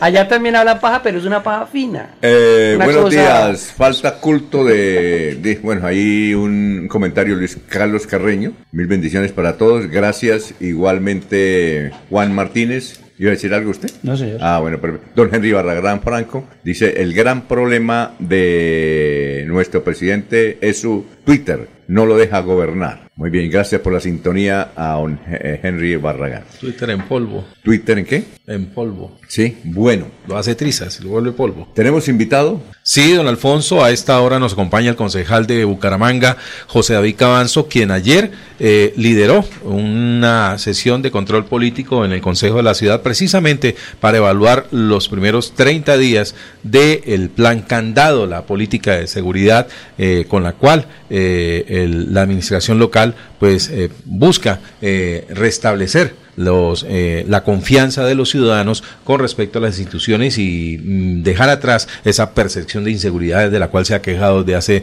mucho tiempo en Bucaramanga. Con los buenos días para el concejal José David Cabanzo, pues mm, la idea era tenerlo ayer en la mañana antes de la sesión, pero, pero es muy puntual, era las, desde las 7 de la mañana allí en la sesión que comenzó a igual hora y, pero hoy de todas maneras podemos hablar de cómo le fue en ese debate de control político, donde además hubo unas relaciones interesantes. Por ejemplo, dónde se está aplicando este plan candado, si está cumpliendo por lo menos con llegar a los, a los lugares, los, son focos de inseguridad en la ciudad. Entonces, con los buenos días para José David Cabanzo, ¿cómo, ¿cómo estuvo ese debate de control político? Bueno, Jorge Alfonso y todos los oyentes de Radio Melodía, nuevamente un placer estar aquí con ustedes. Mire, yo creo que vale la pena hacer ese balance de qué logramos con, con el control político, el primer control político a la administración y efectivamente sobre la operación candado que fue anunciada por el alcalde en su discurso de posesión para los primeros 100 días de gobierno. Y el objetivo creo que se logró y era que los 19 concejales le pudiéramos dar luces, dar algunas visiones de la problemática de seguridad ciudadana al secretario del Interior. El secretario pues también es nuevo en el gabinete, es una persona que está llegando, que vale la pena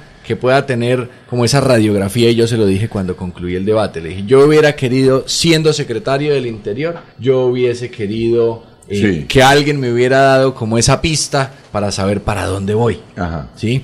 Eh, por otro lado... ¿El secretario del Interior es de Cali? El secretario del Interior eh, viene de trabajar en el municipio de Cali, él fue comandante del batallón de la Policía Militar, es coronel retirado del Ejército Nacional, más de 25 años en, la institución, eh, trabajó también en la supervigilancia con el actual superintendente de vigilancia del gobierno de Gustavo Petro, eh, junto a otros miembros del gobierno de Jaime Andrés Beltrán. Sí y pues tiene toda la experiencia. El hecho de haber sido militar, pues también tiene todo el reconocimiento y como yo se lo dije ayer y lo dije públicamente y lo insisto, pues el hecho de haber sido militar merece que también tenga todo nuestro respeto.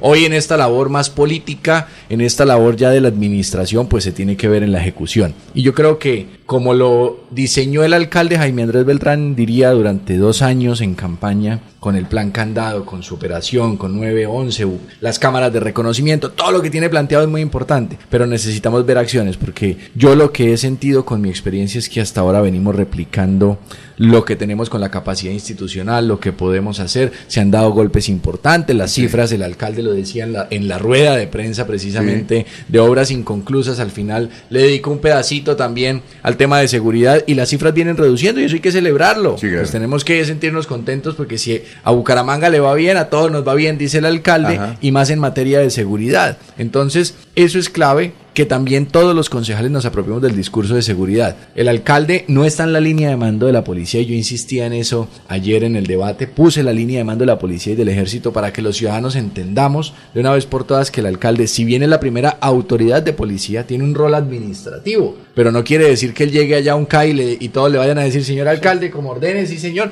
porque también hay que obedecer. Pero para eso es el liderazgo, para eso es la articulación. ¿Dice usted que no esté en el, mando de la policía? no, no está. ¿Por qué? ¿Por qué? ¿Por qué, le hace querer eso? Porque es que normalmente le, queremos achacar al alcalde y al secretario del Interior la responsabilidad completa sobre la seguridad. Pero, y, que el alcalde, si bien es la primera autoridad de policía, es el primer policía de la ciudad, es un rol más administrativo y de política pública, de lineamientos institucionales.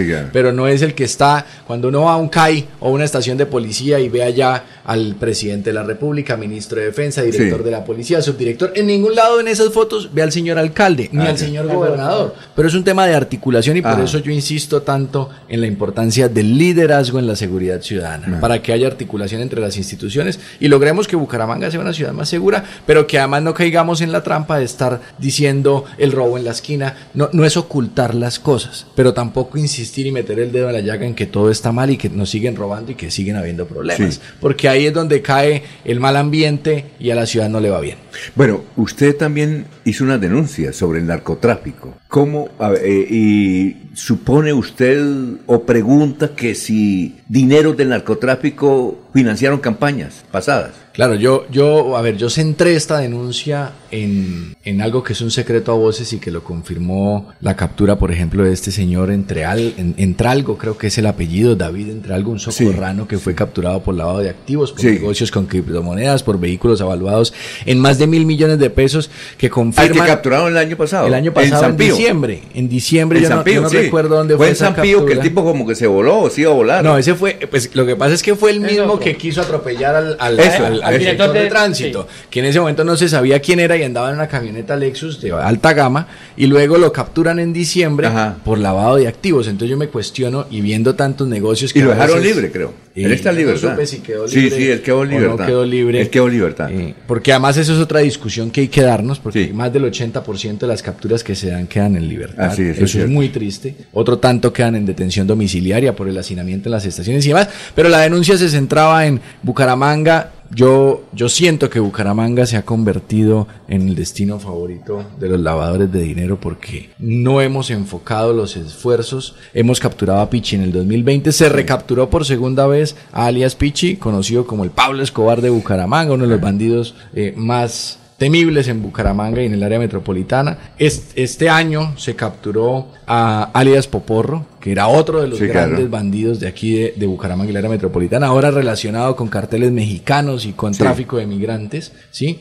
Pero además se, se ha creado una red de negocios que no sabe uno de dónde salen, ¿sí? Carros de alta gama y cosas extremadamente lujosas. Y esa captura de este señor, entre algo, yo creo que a mí me abrió los ojos, por lo menos como ciudadano. Sí. que puede ser vecino de cualquiera de nosotros y tenemos es un delincuente al lado. Entonces también tenemos que buscar es esa sanción social para las personas que no sabemos de dónde están originando sus recursos. Tantos influencers y tantas de estas cosas que no, que no tiene sentido. Eh, Freddy, Eh, concejal José David Cabanzo, precisamente yo, bueno, tengo dos preguntas, pero por ahora la primera que estamos hablando de este tema. Es que eh, hacer una observación, porque no es una afirmación, una observación en el Consejo Municipal frente a que posiblemente podría haber lavado de activos y que mucha plata podía haber entrado a alguna campaña. ¿No cree usted que esto es un tema con poca responsabilidad decirlo en un recinto porque genera un ruido para mí innecesario, para mí innecesario frente al tema político del cual usted ahora hace parte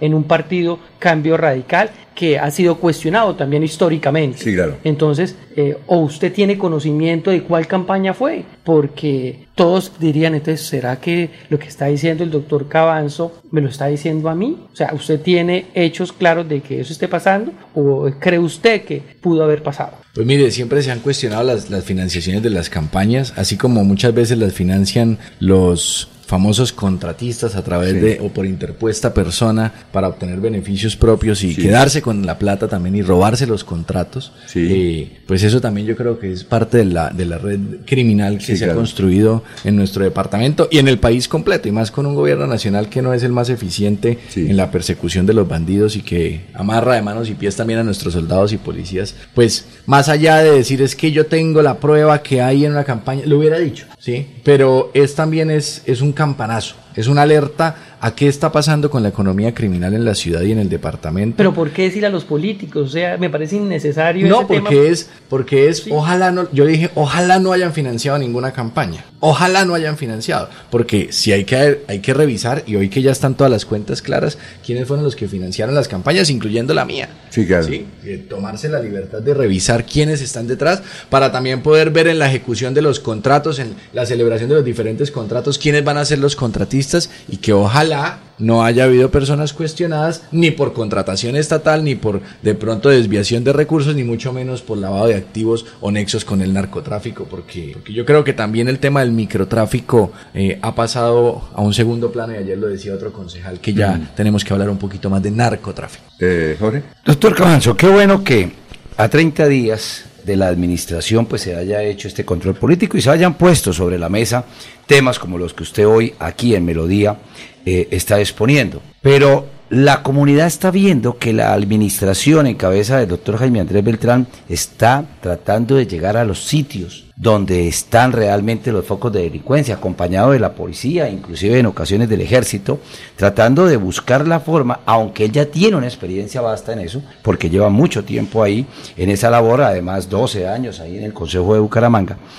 Pero la verdad, la gente quiere a veces resultados ese inmediatos y debe entender que estamos ese empezando y que el gobierno lleva un mes de estar administrando. Pero, de todas maneras, lo que se ha dicho en el Consejo de Bucaramanga y ese control político y todo lo que está por venir, pues la gente espera resultados y lo que acaba de decir Freddy, espera que haya claridad sobre el asunto. Vamos a seguir trabajando, señor concejal, y vamos a seguir haciendo las cosas bien porque Bucaramanga lo necesita y este plan candado, como lo dijo el alcalde ayer, pues está dando resultados y han disminuido los delitos en Bucaramanga. Hay que seguirlo haciendo. Mire, y por eso precisamente el objetivo del, del, control político sobre la operación candado y el plan candado no era crucificar al alcalde ni a nadie de la administración, ni venir a meterlos a una hoguera y decir que es que, ojo con eso. No, no, no, no. El objetivo precisamente era ¿Para dónde va el plan candado? ¿En qué consiste el plan candado? ¿Cuál es el objetivo del plan candado? ¿Qué, qué queremos lograr con el plan candado? Para que lo conociéramos nosotros los concejales, que lo conociera además toda la ciudadanía, porque hasta ahora se había quedado en la campaña, nos habíamos quedado en el discurso que ganó, que fue la seguridad ciudadana, y eso tiene todo el derecho y está muy bien, y todo lo tenemos que respaldar, porque son las acciones institucionales, pero no nos podemos quedar en los anuncios. Entonces es, oiga, ¿Cuál es el ¿A qué barrios vamos a ir? Yo creo que si nosotros no hubiéramos hecho este control político, hasta ahora no sabríamos a qué barrios iban a intervenir. No habríamos sabido cuál es el objetivo de las tres teorías que presentó el secretario de la anomia, de las ventanas rotas, si no recuerdo en este momento el nombre de la otra teoría que él presentó, que son con las que van a aplicar, eh, a ponerlas en práctica para reducir, seguir reduciendo los indicadores. Y como insisto, no se trata de señalar, sino de ayudar. El alcalde nos insistió a nosotros el, el 2 de enero en, en la instalación de las sesiones ordinarias. Ustedes son mi junta directiva, ayúdenme, vamos a sacar la ciudad adelante, vamos a construir, claro que lo vamos a hacer y ese es el compromiso. Y como junta directiva, ¿qué hace uno en una empresa? Y yo que vengo del sector privado también. Claro. Oiga, ¿cuáles son los planes estratégicos? ¿A dónde le queremos apuntar? A, B y C. Listo. ¿Y cómo vamos a ejecutar A, B y C para poderlo sacar adelante y que todos nos pongamos la camiseta? Porque además hay que dejar a un lado la campaña. Hoy es gobierno, hoy somos concejales, hoy él es alcalde y su equipo está en la administración y vamos a ejecutar y los vamos a ayudar porque necesitamos realmente que la ciudad le vaya bien. Y yo quiero hacer una acotación aquí muy importante. Me decía un concejal, el concejal Lozada ayer, esto puede ser de pronto que usted se esté sacando una espita porque usted fue secretario y entonces le dije, no, no, no, yo primero no soy una persona de carácter ni de formación revanchista ni de sacarme espitas. Yo entiendo los roles de cada uno. Yo inclusive ayer en el consejo dije, es que aquí en el consejo nosotros estamos acostumbrados a que podemos decir hasta misa, podemos decir lo que se nos ocurra a veces sin responsabilidad, un poco como lo que estaba cuestionando Freddy, pero también cuando ya hemos hecho parte de administración, en mi caso que pasé por la administración, pues se trata de cómo aportamos cómo construimos. Y el secretario lo reconoció al final del debate. Oiga, gracias porque ustedes me han dado a mí un insumo supremamente importante para seguir construyendo el plan de seguridad. Y por eso fue muy oportuno que fuera la fecha el 31 de enero, finalizando el primer mes. Y dijo el concejal Castañeda, el Chumi Castañeda, Luis Fernando Castañeda, dijo, pues hagamos un debate de estos a los 100 días para ver cómo seguimos de bien, cómo vamos, cómo nos vamos evaluando. Porque además esa es la función del consejo. El control político no se debe interpretar como solamente ir allá a disque por apretar o por joder, perdónenme la expresión, o por querer ser cansón con los temas, sino para que la ciudad pueda, sea también una vitrina para conocer más temas. A ver, Jorge. Dice el compañero de mesa, Jorge Líbano, que el alcalde ha ido a los, a los sitios donde están los focos de inseguridad con todo eh, su, su, su grupo de trabajo. Sin embargo, dentro del informe que se conoció ayer en el Consejo, sectores eh, críticos como San Francisco, eh, Provenza, Diamante 2, donde se a diario se están registrando a través de videocámaras los hechos delictivos de, de los motoladrones, de, de los, los, rateros en la misma calle atacando a los ciudadanos. Esos sectores no están incluidos en ese plan candado que, que presentó el, la alcaldía. ¿Le parece que sí están cumpliendo con ese objetivo de llegar a los sitios donde se está, eh, donde está el caldo cultivo, de cultivo de la delincuencia en Bucaramanga? Mire, Jorge, yo, yo quiero también ahí aprovechar, porque ayer pues claro, nosotros pusimos el tema de la seguridad. Todo giró en torno a la operación candado que fue como la denominó el alcalde para los primeros 100 días, que hace parte del plan candado que es su gran plan en seguridad ciudadana. Entonces yo con el beneficio de la duda eh, le creo al secretario que nos mostró fue los barrios priorizados ¿sí? Para la operación Candado en los primeros 100 días y, y, estoy esperando que en el Plan Integral de Seguridad y Convivencia Ciudadana o el PISC, que es el pequeño plan de desarrollo en seguridad ciudadana, pues sí esté toda la ciudad. Aquí lo que yo creo que la administración le está apostando es unos sectores álgidos. Por supuesto, se quedaron unos por fuera. Y uno que es muy delicado más allá de Diamante y de Provenza, por ejemplo, es los sectores de la Comuna 4. Comuna 4 tiene una de las grandes ollas, tiene uno de los grandes sectores en donde supuestamente no se puede ir si usted no va con un capo, que supuestamente... Esas son las de la feria Girardot. La feria Girardot, pero no son esos barrios, sino villas de Girardot, Sarabanda y ahí para abajo. Allá viven. Yo cuando era secretario para entrar allá, entonces, no, que es que toca, que ojo que no vaya, no, cuál ojo que no vaya. Y ayer le dije al secretario, el coronel Rayo, le dije, aquí no puede haber territorio vedado para la autoridad. Él también lo manifestó. Y nosotros tenemos que ser muy enfáticos porque además la autoridad somos todos. Es decir, no es eh, la fuerza por mano propia, no es volvernos nosotros entonces un paraestado ni nada similar, pero los concejales somos autoridades, el secretario es autoridad, la policía, el ejército, que todos podamos ir a la ciudad y recorrerla sin ningún problema. Y en esos barrios priorizados hay que reevaluarlo y yo creo que el secretario quedó con esa tarea porque varios concejales le dijeron pilas porque falta esto, pilas porque frente falta al secretario, eh, frente al coronel Rayo, ahí secretario del Interior de Bucaramanga, dentro de lo que usted percibió en esa sesión de control político, ¿está allí por sus calidades profesionales o por ser simplemente un favor político a alguien? Yo creo que él está cumpliendo con, digamos, con, sus cualidades eh, profesionales, habiendo estado más de 20 años en el Ejército Nacional. Y por supuesto yo también destaco en este medio de comunicación y como lo dije ayer en la sesión, pues que es una persona que nos puede ayudar con el gobierno nacional. Él aparentemente tiene buena relación con el gobierno nacional por su vínculo con la supervigilancia, por haber estado activamente en la campaña del hoy, hoy, hoy presidente Gustavo Petro. Entonces, pues con eso yo dejo la esperanza, no es criticar, es que es un petrista dentro de la administración de Jaime Andrés, no me interesa, no importa si es de Pedro, de Juan o de María, es que cumpla con su función y que nos ayude a traer recursos porque necesitamos remover modelar la estación centro que tenga mayores capacidades, necesitamos un mejor centro automatizado de despacho, la línea 123 de la policía, esos son grandes recursos que solo no logramos, que necesitamos del gobierno nacional, necesitamos más cámaras, las cámaras de reconocimiento facial que están dentro del marco de seguridad que también prometió el señor alcalde, entonces vamos a, a jugárnosla por ahí. Otra cosa, mire, eh, hay que rodear al, no conocemos al secretario del Interior, usted no, nos va a hacer el favor de traerlo acá, al secretario del Interior, para, para hablar con él, inclusive darle sugerencias, decir, yo opino, pienso esto, pienso esto, ¿no? O cuando uno es hincha del Bucaramanga, oiga, ¿por qué no pone este delantero, no? Porque resulta que había muchas esperanzas en el general Vázquez. Cuando nombraron al general Vázquez de secretario de, Interior. de- del Interior, dijeron una berraquera, ese- esa- y todo mundo. Y resulta que para mí fue un fracaso. No. para mí fue un fracaso. Yo no.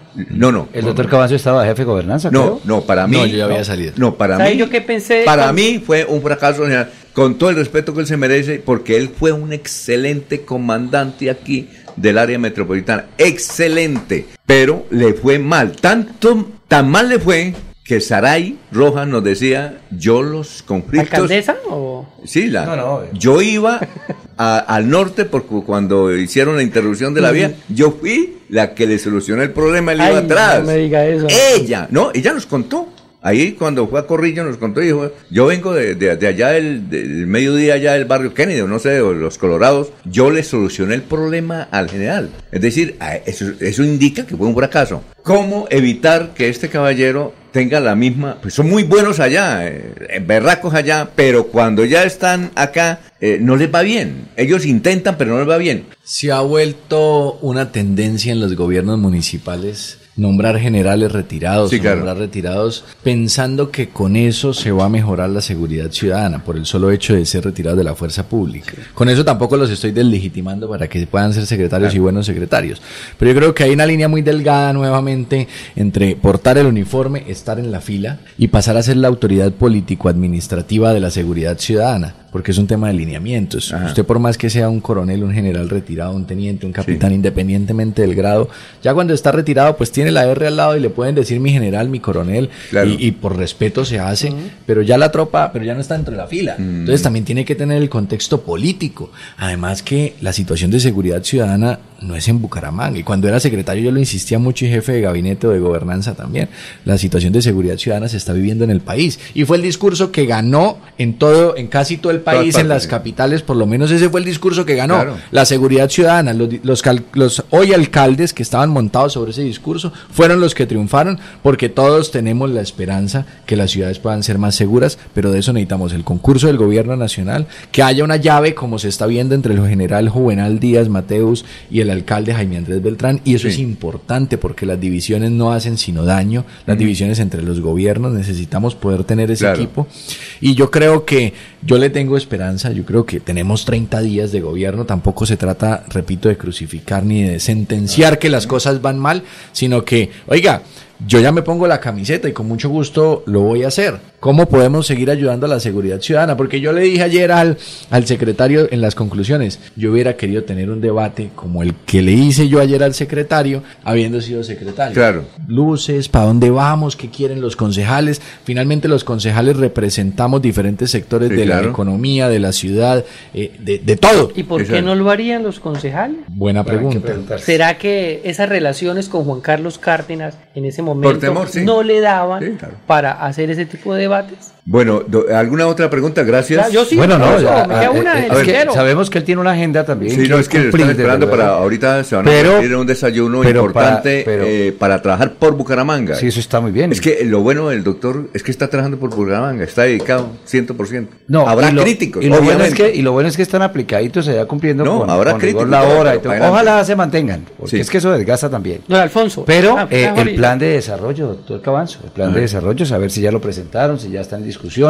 Esa es la carta de navegación del cuatrenio del alcalde y ustedes tienen una gran responsabilidad ahí. Mire, eh, precisamente esta tarde, dentro de la agenda de hoy, primero hablar del desayuno que tenemos con Pro Santander, que Pro Santander le va a presentar a todos los consejos o concejales del área metropolitana la receta para el desarrollo sostenible, lo que ha denominado eh, para ver cómo jugamos, cómo, somos nosotros los actores claves y aportamos un ingrediente a esa receta y nos apropiamos que todos hacemos parte de la transformación del departamento. Luego tenemos una reunión en la Cámara de Comercio también sobre el desarrollo de la región y por la tarde la administración nos invitó a un conversatorio sobre la visión de ciudad porque ya están empezando esas conversaciones. de la tarde? En la triada. En la triada. En la triada. Ya están empezando esas conversaciones sobre el plan de desarrollo y, y, es uno de los propósitos del alcalde y lo dijo también el 2 de enero. Vamos a, a traer rápidamente el plan de desarrollo al Consejo y nosotros lo estamos esperando porque esa es la hoja de ruta. Tenemos hasta el 31 de mayo para aprobarlo. La idea no es tirarnos todo el tiempo, ojalá lo pudiéramos hacerlo más pronto porque también con mi experiencia en la administración, uno lo que más quiere es tener su propio plan de desarrollo para poder ejecutar sus programas y no estar amarrado a cómo, cómo ¿Cómo pego yo las metas que quiero desarrollar, pero como están diseñadas en el plan de desarrollo anterior? Entonces eso es clave. No, don Alfonso, es que yo ayer lo decía en, uno de mis trinos y en una video que, que, logramos desarrollar ayer. Primero comencé diciendo que celebraba eh, que el doctor Cabanzo hiciera este debate de control político y luego venía mi crítica como comúnmente yo la hago. Yo quiero decirle que eh, a mí me parece bien que Cabanzo esté como concejal, así yo tenga algunos reparos eh, frente a algunos temas. Se lo manifestaba cuando fue candidato, se lo manifesté, porque además él tuvo eh, los pies en la tierra y hacer un consejo, que es importante, no es despreciable. Hay otros que ya querían ser gobernadores y alcaldes no teniendo ningún conocimiento en lo público, por eso eso, eso también es de valorar. Mi pregunta va enfocada pues, en lo del trino que yo colocaba ayer. Usted hizo parte del gobierno de Rodolfo, hizo parte del gobierno de Juan Carlos Cárdenas, donde se identificó, porque el mismo eh, Rodolfo lo decía que quería hacerse el pingo con la inseguridad. ¿Usted no cree que también esos dos gobiernos eh, llevaron a que este tema de inseguridad sea tan fuerte aquí en Bucaramanga y donde usted hizo parte de ese gobierno? a ese, y, convocaba ese, ese debate, bien, lo convocó, pero no siente ahí como una cosa, como que usted hizo parte de esos gobiernos donde la inseguridad, eh, donde la seguridad no fue la mejor. No, mire, yo creo que precisamente estaba diciendo, esto viene siendo una tendencia nacional, eh, el mismo hoy alcalde lo ha reconocido que se necesita del gobierno nacional, lo dije, todas las campañas que ganaron fue basadas en el discurso de la seguridad, porque la seguridad se ha venido deteriorando, pero por un, deterioro social también, por un, un, decrecimiento del pie de fuerza que hemos tenido en la Policía Nacional que nos ha impedido desarrollar las operaciones como estábamos acostumbrados, porque también se ha roto ese símbolo de autoridad. Eh, fueron dos gobiernos que le apuntaron también a lo social, que le- eh, además yo trabajé fuera de eso con Alejandro Ordóñez y he trabajado con Didier Tavera, o sea, yo he pasado con Sí. gobiernos de centro, de derecha, centro derecha, centro izquierda, derecha, de todo un poco, menos la izquierda absoluta, porque no estaré allí en esa orilla ideológica, Sí, claro. espero que jamás. Sí. Eh, pero mire, yo lo hice y como lo insisto, no por una revancha ni por nada de eso. Y con la responsabilidad que hay aciertos y desaciertos en una gestión administrativa, que es normal de cualquier proceso, pero con la convicción que quería aportarle a la ciudad y qué es lo que quiero hacer en el Consejo. El gobierno de Juan Carlos Cárdenas dio algunos pasos importantes en materia de seguridad que desafortunadamente cuando se, le- se involucra la política en la seguridad pues es, es un poquito Claro. más difícil. Y yo decía ayer, ojo con mezclar tanto eh, en el politizar la seguridad. Sí. Porque cuando politizamos la seguridad, pues caemos en la trampa de quedarnos en lo malo. En, la- en nosotros en el gobierno de, de Juan Carlos Cárdenas estuvimos, est- eh, hubo un Congreso Nacional en Neomundo que estuvo a punto de cancelarse porque en ese momento la matriz de opinión, todo el mundo hablaba era de que Bucaramanga era una ciudad supremamente insegura. Eso. Entonces los organizadores del Congreso dijeron, no, pues mejor dicho, ya están más o menos matando en cada esquina, están robando a todo el mundo, no podemos ir. Nos tocó hacer la gestión a, a través de la misma fuerza pública y decir, no, venga, la cosa no es tan crítica, vean los números, vean las operaciones que se están haciendo, vean los resultados y decidieron mantener el Congreso. Y por eso yo decía ayer, ojo con la responsabilidad que tenemos nosotros como concejales y como actores políticos cuando hacemos, cuando politizamos la seguridad, cuando hacemos algunas afirmaciones o cuando nos montamos en que todo es malo, todo es malo, todo es malo, es que están robando, es que nos están matando, porque ahí nos quedamos y perdemos todos. Pero lo, que dice. Freddy, pero lo que dice Freddy, es decir, usted puede decir, yo tengo una penita ahí con Rodolfo, porque es que Rodolfo es uno de los grandes responsables de decir, yo me hago el pingo con el mototaxismo. Pero- pero cuando- a mí me parece una responsa- irresponsabilidad del tipo y por eso nos tiene así. Pero ¿cuándo yo pienso que usted de- tiene una penita y yo, bueno, estoy apenado. Sí, en pues eso. uno, Pero ¿cuánto, culpa, ¿cuánto tiempo estuvo culpa. con Rodolfo Cabanzo? yo estuve 14 meses con Rodolfo Hernández, eh, sí, Lo eh, que pasa es que él era el alcalde, obviamente. Y él usted- era el y él no iba a ponerse a pelear con... Yo era el subsecretario, pero además fíjese que cuando yo estuve ahí, por ejemplo con Rodolfo Hernández, que logramos eh, controlar un poco más el tema de Cuadraplay. En ese momento Eh, sí, sí, claro. logramos tenerlo un poco más controlado. ¿Por qué? Pero eso era... ¿Y por qué usted- se despapalló en el de Cárdenas? No, se terminó de despapallar en Por el la de COVID Rodolfo. fiesta. Luego el tema de la, del, del COVID que volvió y, y nos... Que los funcionarios fueron a bailar del COVID. Ajá, ¿de algunos, los mismos funcionarios bailando en las sí. noches en, el- en la fiesta. Entonces del COVID. generó, generó como que bajamos la guardia, ¿sí? Y luego cuando se volvió a empezar todo, que todo el mundo empezó a salir, que parecía un corral de ganado sin puerta, y todo el mundo empezó a salir y no se quería respetar ninguna norma. Doctor Cabanzo, ayer teníamos una, eh, aunque Alfonso lo aclaró, pero ¿quién fue el que dijo que era una percepción Fue la la, inseguridad? fue la secretaria. ¿Fue usted? ¿Ah, ¿Cierto fue usted? usted? Y yo lo dije ayer. Ah, yo, yo, Y yo, yo- yo, yo- yo lo yo- estaba y me- y me quedó yo en la pensé que duda. era Melissa Y- Franco. entonces no, sí, sí, fue Mele- ¿Fue usted? Fui yo, fui yo, yo fui famoso por esa frase. Ah, bueno. Eh, muy famoso. Y ayer lo dije en el consejo, y ayer lo dije. Y, le- y tanto es así que hoy el gobierno trabaja inclusive por la percepción de seguridad y de inseguridad. Y hace encuestas de percepción en los parques después de que va la autoridad Ah, pues sí. y hace unas encuestas de percepción. Yo lo que digo es, la percepción es muy importante. No todo es cuestión de percepción, ¿sí? Lo que pasa es que muchas veces cuando nosotros Pero le voy a contar esta anécdota con mi padre. Cuando mi padre estaba muriendo, yo fui a visitarlo a la clínica, eso, mi padre 90 años. Eh, mi padre era un filósofo también, entonces yo le dije, por darle ánimo a mi papá, le dije, papá, pero yo lo veo muy bien de semblante. Dijo, no, pero es que yo no estoy mal de semblante. Yo no estoy enfermo por semblante, yo estoy enfermo de otra cosa. Eso le pasó a usted. No, no, no tan así, pero, pero por supuesto que fue una frase muy cuestionada. la frase era, eh, eh, La- a ver, para la- poner en contexto para la gente que no supo. La inseguridad es, Es decir, cuestión de percepción. Dijo, la inseguridad es cuestión de percepción y una vez comenzaron a darle... Y eso fue para mí un garrotazo, porque pues por supuesto que es una frase que ¿Me la repite, doctor Cabanzo? ¿Cómo el- es? la inseguridad es cuestión de percepción. Sí. Y, y fue una frase lapidaria, Sí. porque yo no tuve ninguna, eh, digamos que ningún control mediático sobre la frase. Sí. No lo pensé mediáticamente ni lo pensé políticamente, sino es que si hacemos un debate con, con, con la seguridad objetiva y subjetiva, que se va al tema muy técnico de la seguridad ciudadana, porque la seguridad objetiva es precisamente las cifras.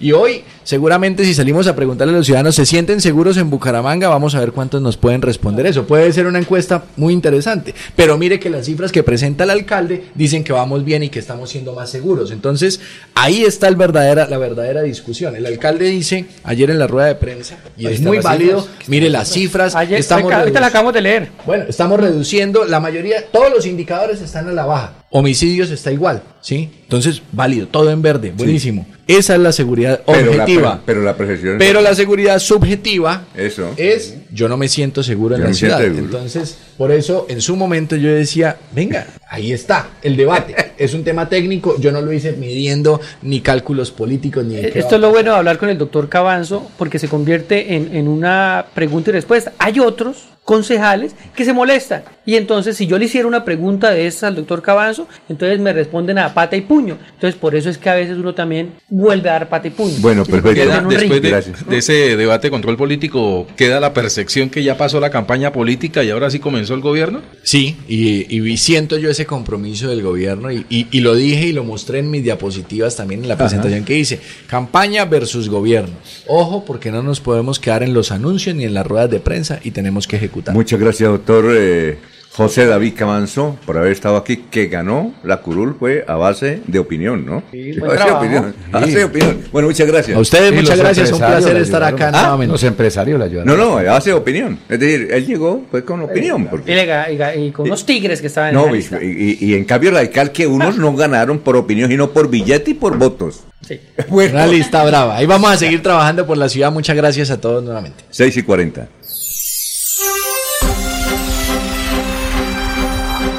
Desde Bucaramanga y su área metropolitana, transmite Melodía para todo el mundo. Melodía es digital.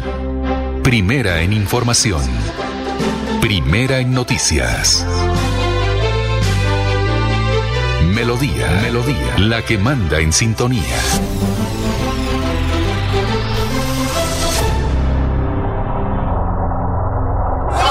Vea, hace tres años monté mi fábrica de bicicletas y juiciosito he venido renovando mi matrícula mercantil. Cada vez que lo hago, me llega un correo con los programas y eventos que tiene la Cámara de Comercio de Bucaramanga. Siempre aprovecho y me inscribo en un par de ellos. Por eso, mis ventas siguen en ascenso al igual que mis bicis y el progreso de mi negocio se mueve por todo el país. ¿Y usted para cuándo va a dejar la renovación de su matrícula? Recuerde que puede hacerlo en línea fácil y seguro durante todo el primer trimestre de este año en www.cámaradirecta.com. No se deje coger la tarde. Mire que el progreso nos mueve. Cámara de Comercio de Bucaramanga.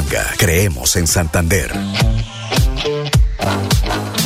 La Feria Escolar Cajazán inicia con toda. De enero 2 a febrero 29. Compra los mejores útiles al mejor precio. Hasta 68 mil pesos con descuentos incluidos, redimiendo tu bono escolar. Además, crédito escolar. Te prestamos hasta 5 veces el valor de tu cuota monetaria. Te esperamos en la Puerta del Sol, lunes a domingo, de 8 a.m. a 8 p.m. Aplican condiciones y restricciones. Vigilado Supersubsidio. Escúchenos en la página web www.melodiaenlinea.com.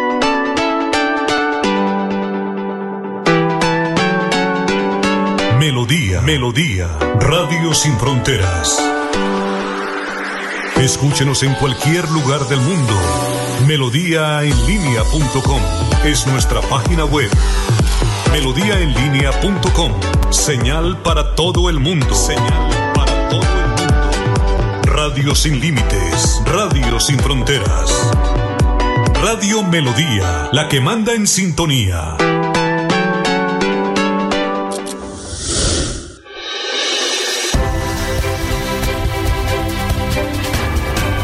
Información y análisis. Es el estilo de Últimas Noticias.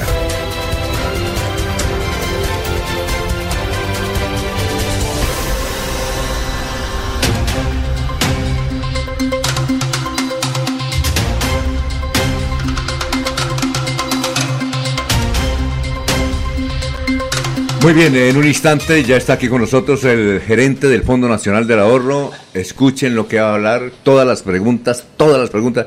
Ayer cuando lo anunciamos dije, dijo una señora, ay, pues es que ya se demoran, ya hace como cinco años fui a... No, y no me atendieron, no. Es que la cosa ha cambiado y por eso ha venido acá. Todas las preguntas que tengan sobre fondo, los que quieran conseguir casa, ¿sí?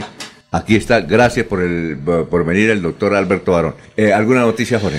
Don Alfonso, algo que tenemos entre el criterio desde, desde hace algunos días y muy cerca al área metropolitana de Bucaramanga, la alcaldía de Zapatoca decretó alerta roja hospitalaria por renuncia de médicos por amenazas. Dice el boletín que después de realizar un consejo de seguridad, la alcaldía municipal de Zapatoca, Santander, decretó la alerta roja hospitalaria debido a las renuncias de todo el personal médico del hospital local, quienes denunciaron agresiones y amenazas de muerte. Estos hechos son investigados por la Fiscalía, ya que uno de los médicos resultó herido con un objeto cortopunzante.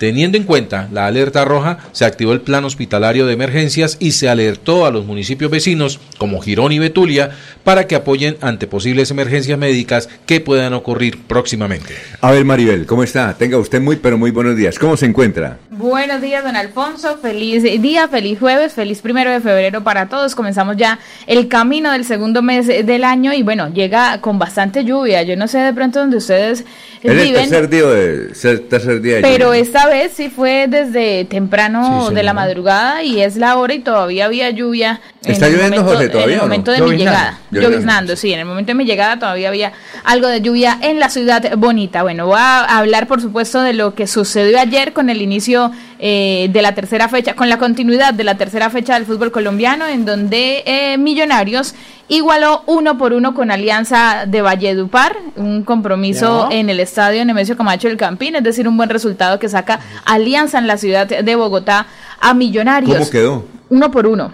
Y bueno, viene Millonarios. no, Freddy lo dijo que ganaba y Maribel dijo, no, eso no tiene pie. Y exacto, por eso saca un buen resultado de Alianza y hay que decir que Millonarios ya serían dos igualdades consecutivas, teniendo en cuenta que con Bucaramanga de visitante quedó 0 por 0. Y Tolima, que derrotó dos goles por uno en casa al América de Cali, que venía también América de pronto de una mejor forma, pero ahí ya tomó vuelo Tolima con este triunfo. Ya para hoy, ya les recuerdo la jornada que tendrá el fútbol colombiano, Envigado, Boyacá Chico, 4 de la tarde, Atlético Nacional, que enfrenta a Once Caldas en el estadio eh, Atanasio Girardot a las 6 y 10 de la noche y Junior que recibe en el Metropolitano de Barranquilla a Deportivo Independiente Medellín 8 y 20 de la noche. Muy bien. Eh, ¿Tenemos nuestro invitado? ¿Alguna noticia política pequeñita? No, si quiere, pasemos con el invitado. bueno, ya está doctor Alberto, gracias. En todo caso, el doctor Alberto es un hombre de éxitos, ¿ya?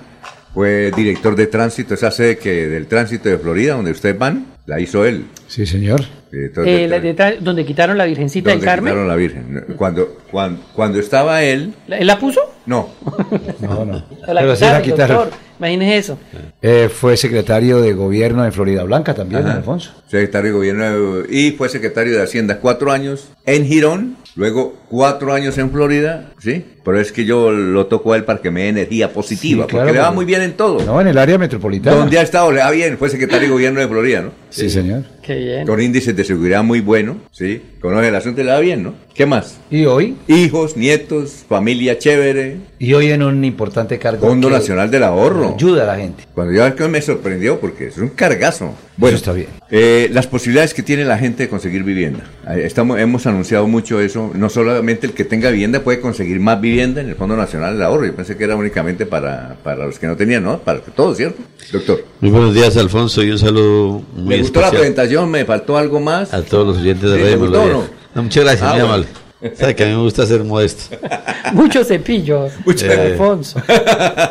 Hoy estoy de director, perdón, de gerente regional Santander del Fondo Nacional del Ahorro. El Fondo Nacional del Ahorro eh, nació hace 55 años en el gobierno de Gerard Restrepo y precisamente lleva su nombre, Fondo Nacional del Ahorro Carlos Lleras ah, Restrepo. sí, el, abuelo de Herman Vargas En honor a, Carlos Lleras. Sí. Nació para administrar las cesantías de los funcionarios, funcionarios del orden nacional, pero poco a poco se fue reestructurando y hoy está para el manejo de cesantías de los funcionarios del Estado y los del sector privado. Maneja solamente dos ingresos, que son las cesantías y ahorro voluntario contratado. Con la única finalidad, el único fin, la única, la misión de él es que todos tengan vivienda, que todos se hagan a su casita. A la, una de las mayores alegrías que tiene un ser humano que es tener su casa propia. Y en ese propósito estamos trabajando y en ese propósito aprovecho estos micrófonos para invitar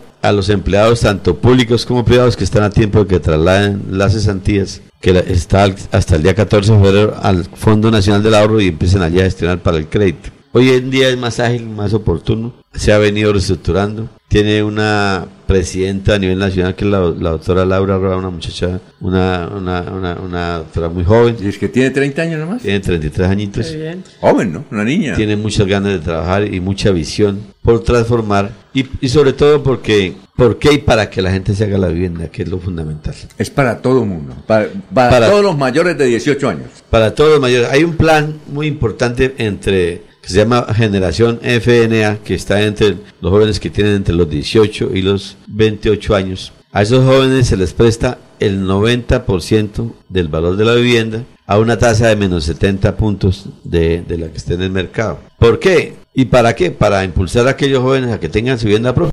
Ya regresamos. Ya regresamos, es que un, eh, se fue la luz. Sí, corte. Corte, y, pero ya. Está mal ahí. Se activaron las sí- alarmas. Ahí Se activaron las alarmas, bueno, sí. hay personas que, que, no- que- que dejamos pasar el tiempo. Así llegó. Se va y llegó. Habríamos que mirar. Bueno, perfecto. Hay, No, pers- hay personas que dejan pasar el tiempo y esperan hasta los 40 que es que para tener la casa propia y ya cuando llegan ya... ¿Ya para qué? Ya casi es demasiado tarde o, Sí. o vale mucho más la plata y cuánta plata hubiese podido ahorrar empezando desde joven. claro. Entonces estamos en, ese- en motivar a los jóvenes. Bueno, y con, es decir, ¿cómo puede uno, va a las oficinas? ¿Va o por la página? ¿Cómo, cómo debe vincularse uno para empezar a ahorrar? Para empezar a hablar, es, eh, nosotros tenemos asesores, podemos, eh, digamos, direccionarlos a donde el- la empresa o la entidad. Donde- van los asesores, van a una empresa. Otros, otros allá también van al- a, la oficina del Fondo ¿Y Nacional del Ahorro atienden y o es- es atendido, pero- atendido hasta el último ciudadano, va de 8 de la mañana hasta que se atiende al último ciudadano. Y mientras tanto le dan a uno tintico, agüita, listo. Ah, Y, y, y, y la idea fundamental es que quienes no, o sea, mi- mi- quienes no sean de, quienes, quienes no sean dependientes, o sea, que sean independientes, tengan la oportunidad de obtener una vivienda mediante el ahorro voluntario. El ahorro voluntario eh, se empieza con 130 mil pesitos mensuales. Es de, uno abre la cuenta con 130 mil. que es el 10% del salario mínimo legal al Independiente. día de hoy, sí, que son 1.300.000. Una vez haya consignado lo de un salario mínimo, empieza a, a- a solicitar crédito para vivienda si la tienen muy cerca, para vivienda nueva, para vivienda usada, para construcción de vivienda en lote propio, Sí. para vivienda BIF, vivienda BIF y vivienda de interés prioritario, vivienda BIF de interés social, vivienda no BIS o leasing, dependiendo los ingresos que tenga cada ciudadano, inde- independiente de que, de que sea o bien dependiente porque trabaja con la empresa privada o con el Estado, o bien independiente como tenemos más del 50% de los colombianos laborando. Doctor Alberto Barón, yo tengo muchas preguntas, No, sí, precisamente porque muchas personas eh, que sabían que usted estaba acá y me, y me manifestaban sus preguntas. Escucho que la atención es personalizada. Si una persona independiente requiere conocer los servicios del fondo, simplemente se desplaza porque alguien me decía que había que solicitar una cita por internet. Esa es mi primera pregunta, porque me decía es que hay que solicitar y es imposible, ha sido difícil, pero entonces es con cita a través de internet o, es, o, o la persona puede dirigirse hasta la instalación. Es decir, hay varios medi- medios. Está la página web Sí, la entidad, está el call center, está el, eh, eh, el desplazarse hacia la entidad. Sin cita. Se Sin cita. Hoy, fila. hoy, hoy no está, hoy no, no está, no estamos dando cita a internet por eso, estamos atendiendo al que Muy llegue. bien. Porque es que la, la, la misión importante es que la gente se lo solucione, pero puede llamar a cualquier, a la, a la entidad o llamar a cualquier asesor y se les da la respuesta que requiere. Segunda pregunta, qué pena, Jorge. Entonces la persona va allá para mirar los programas que tiene, ¿qué debe llevar? Su cédula, de una vez llevar, en el caso de los independientes, de una vez llevar los 140 mil pesitos para empezar a ahorrar. 130, 130. Bueno, eh, la platica para ahorrar. Allá lleva su cédula, lleva, allá llena un, un- Formulario. formulario de inscripción para el ahorro voluntario contratado y él abre una cuenta con el Fondo Nacional del Ahorro y consigna la plata esa Es una cuenta Allá no entra ya plata, ya en el Fondo Nacional del Ahorro no se recibe Bien. directamente plata. Entonces uno va a cualquier banco, va a cualquier banco. Él, él, digamos, a- a- él abre, abre- él abre una cuenta por internet porque la cuenta como es de él y él le maneja, entonces con el Fondo Nacional del Ahorro y obtiene su clave y a esa cuenta es donde él le va a consignar los 130 mil pesos mensuales y al cabo de los de los de los 10 meses o del año ya puede ir a pedir ¿Y su esa crédito. plata se consigna en dónde? O sea, hay cajeros del Fondo En cualquier banco ¿En cualquier banco? A, a nombre de la cuenta del fan. A, del a Fondo nombre de él mismo, porque es, una- es un ahorro. Es En un ahorro cualquier, que en cualquier tiene. banco, Sí, Banco. Bogotá, Banco Colombia, a nombre Es del una Fondo de cuenta ahorro. de ahorro, la plata es de él que ahorra, ¿sí? ¿Cuál es la finalidad de, de- de esos recursos con el Fondo Nacional del Ahorro? Es que obtenga su vivienda propia. Porque, porque digamos, el, eh, es diferente el ahorro que usted hace en un banco, donde usted hace el ahorro es para lo que disponga. Sí, sí, sí, sí, libre inversión, no es lo que se llama, a lo que haga ya, ya con una finalidad es que se haga su vivienda propia. Entonces, y es, es la- lo, que se le, lo que se le trata de concientizar. Más sin embargo, esa plata es de él y cuando quiera la saca, se la entrega toda. Mire, es que precisamente los oyentes me están escribiendo, me están mandando los pantallazos Ajá. de la cita, pero no, decirle a que el doctor eh, Puede ir, Alberto Barón no- dice que pueden ir personalmente Sí, sin la cita. ¿Y dónde quedan las instalaciones, doctor? Eso queda en la carrera 36. Carrera 36. 36. Calle 51. Calle Fondo 51. Nacional del Ahorro en Allá no, no hay gestores ni nada de esos que... No, lo- allá- no, porque es, es personalizado. O sea, Carrera 36, ¿calle qué? Calle 51. Calle 51. 51. Y, pero también hay oficinas en, en, en pie de cuesta. Ah, ¿también en qué qué parte? bien. En el edificio de la cuesta, en el En tercer el piso. centro centro comercial de la Centro Cuesta. comercial de la Cuesta. Allá puede ir y hacer sus diligencias Eh, también. ¿En qué horario? ¿De 8 a qué? De 8 hasta que se atiende. Hasta las 5 de la tarde. ¿no? Sí, 5 de la tarde se dan citas, pero hay- Ah, ustedes. hasta que, hasta, que no, hasta- hasta que no atendamos el último. Sí, Inclusive el sábado. El sábado se, se atiende toda la mañana hasta la 1 de la tarde. Hasta la una, a Bucaramanga y en Piedecuesta. En Bucaranga, Piedecuesta, Barranca Bermeja. Y Barranca Bermeja. Y bueno, entonces Doctor. ya, eh, eh, perdón, eh, porque Sí. él va a estar aquí todo el tiempo que usted necesite. Muchas gracias.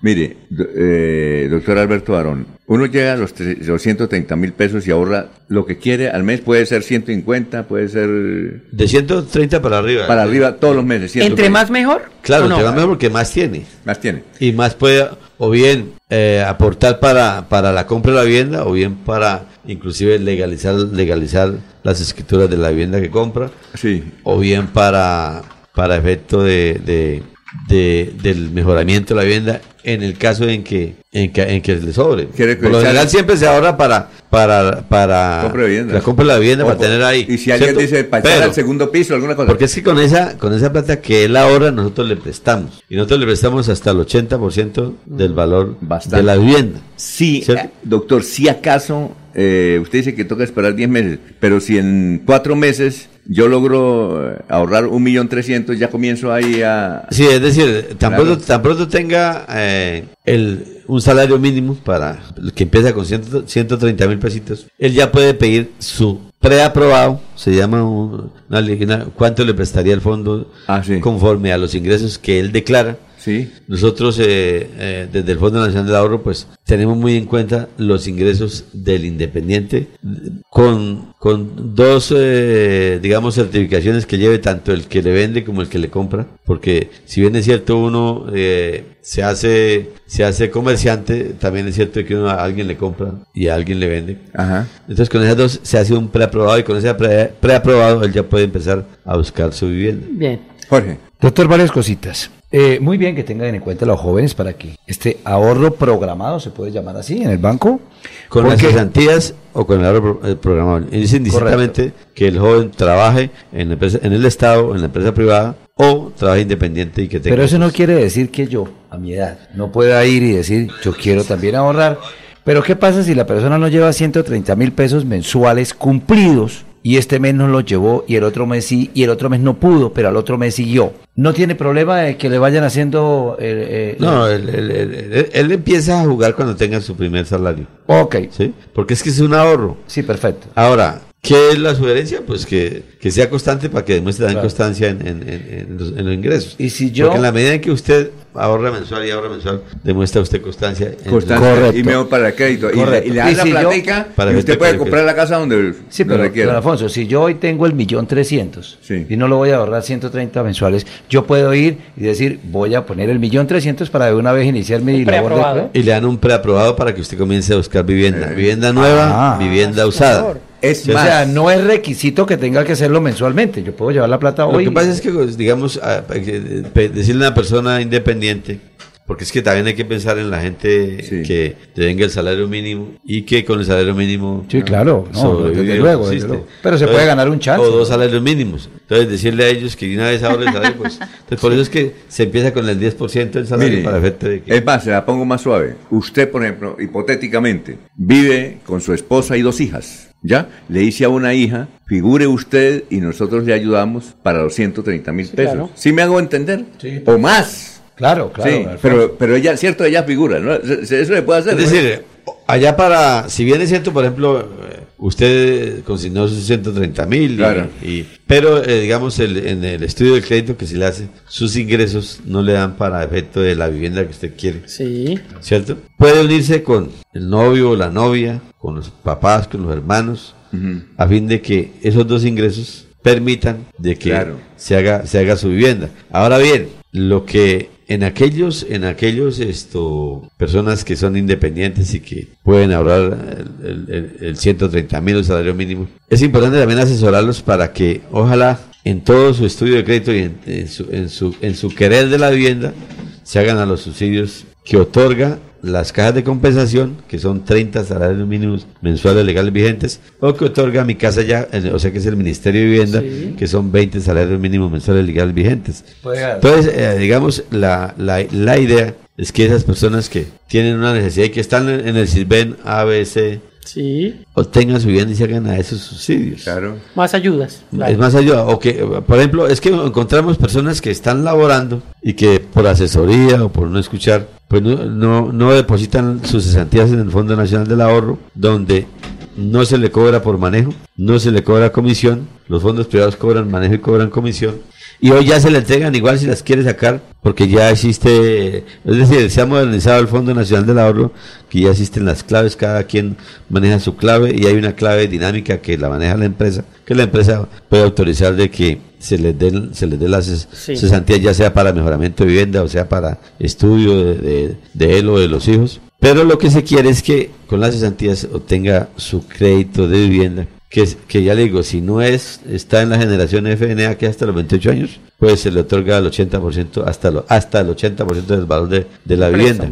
Pero fundamentalmente vuelve le digo que con esa oportunidad que genera el fondo es que se hagan los subsidios. El fondo no da subsidios, el fondo no otorga subsidios. No, ese es otro lado. El fondo lo que otorga son créditos para vivienda. Sí, porque la gente a veces se equivoca y dice, pero yo fui al fondo y no me y no me solucionó nada lo del subsidio, no. El subsidio de las cajas de compensación la dan los, las cajas de compensación y el subsidio de mi casa ya la da el, Ministerio de Vivienda y el subsidio que es de el Invisbu o que de la gobernación la dan esas entidades. Vamos a una pausa que tenemos preguntas de oyentes. Sí, claro, hay varias. Eh, aquí hay una, por ejemplo, el doctor Luis José, Luis, José Areva Lurán dice, pregúntele al invitado por qué el Fondo Nacional del Ahorro es el único fondo que no ha consignado hasta la fecha los intereses de las cesantías de 2023. Eh, bueno. Barajas Belki dice, ¿los pensionados pueden ahorrar? Exacto. Muy bien, vamos a una pausa. Estamos hablando con el doctor Alberto Barón en forma exclusiva. Si usted no tiene vivienda en esta oportunidad, no la tendrá nunca. Aprovechémoslo. Son las 7 de la mañana, 4 minutos. Desde Bucaramanga y su área metropolitana, transmite Melodía para todo el mundo. Melodía es digital. Primera en información. Primera en noticias. Melodía, Melodía, la que manda en sintonía.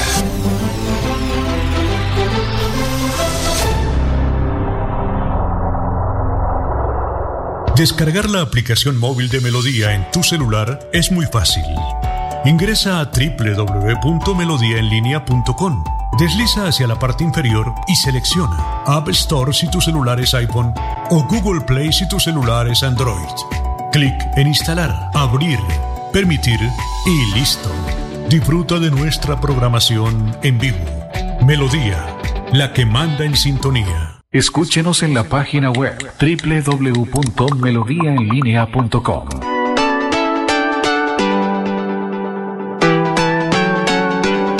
Melodía, Melodía, Radio Sin Fronteras. Escúchenos en cualquier lugar del mundo. Melodíaenlínea.com es nuestra página web. Melodíaenlínea.com. Señal para todo el mundo. Señal para todo el mundo. Radio sin límites. Radio sin fronteras. Radio Melodía, la que manda en sintonía.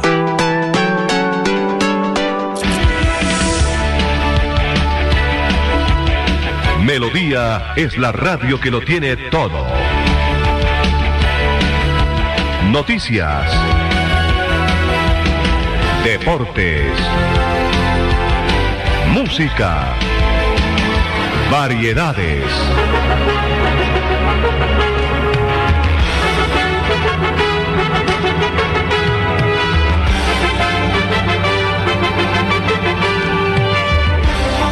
Melodía La Grande.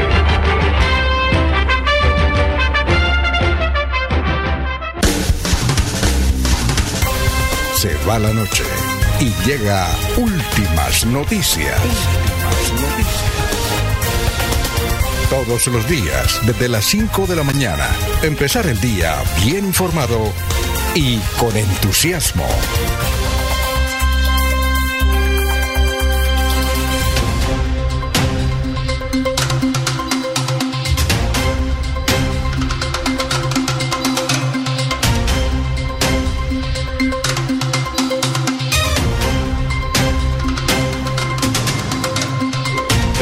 Bueno, las 7 de la mañana, 7, una noticia antes de seguir con el doctor Alberto Barón, es el gerente regional del Fondo Nacional del Ahorro. Muchas preguntas para que la gente tenga su vivienda. Es que no es tan difícil, es que lo ven como si fuera en la luna. No, no, no, ¿cierto, Maribel? De hecho, uno dice, por ejemplo, yo soy alguien que trabaja desde muy joven, desde los 18 años, cotizando todo lo de ley, todo lo que, bueno, lo, lo normal. Y uno dice, de pronto hace, yo tengo 36 años, de pronto cuando tenía los 18 no se veían tantas posibilidades también como se ve hoy con los créditos BIS, con los subsidios, Dios con los proyectos de vivienda, con los créditos hipotecarios. Yo digo, Dios mío, hubiese querido desde los 18 haber empezado hacer un plan de ahorro, por lo menos de esa forma. De pronto lo pude hacer, pero también a veces falta la educación en ese sentido de cómo uno podría proyectar, eh, eh, tener una base de dinero para eso. Pero bueno, lo importante es que hoy están las posibilidades. Muchísimas. todos los que nos están escuchando con el invitado que tenemos en estos Sí, ¿no? momentos, dejen sus preguntas, sus inquietudes con Alberto Barón, gerente del Fondo Nacional del Ahorro. Vamos a leer sus preguntas. Sí, claro. Así que también para los que están en YouTube, recuerden que ya vamos a ir a leer y compartir sus comentarios. A ver, Jorge, Don Alfonso, un equipo de fauna silvestre de la Corporación Autónoma para la Defensa de la Meseta de Bucaramanga, CDMB, realiza un recorrido por las zonas afectadas por los incendios forestales en busca de animales heridos en las emergencias. Los profesionales han encontrado casos de animales silvestres heridos y desorientados tanto en los lugares de las conflagraciones como en los sectores urbanos. Un puerco espín, dos arigüeyas y una rana arlequín son los cuatro animales que permanecen en el centro de atención. Por, desde esta eh, iniciativa, la CDMB invita a las personas a llamar al teléfono del Grupo Élite Ambiental GEA al 318-706-9866 o al 123 de la Policía Nacional.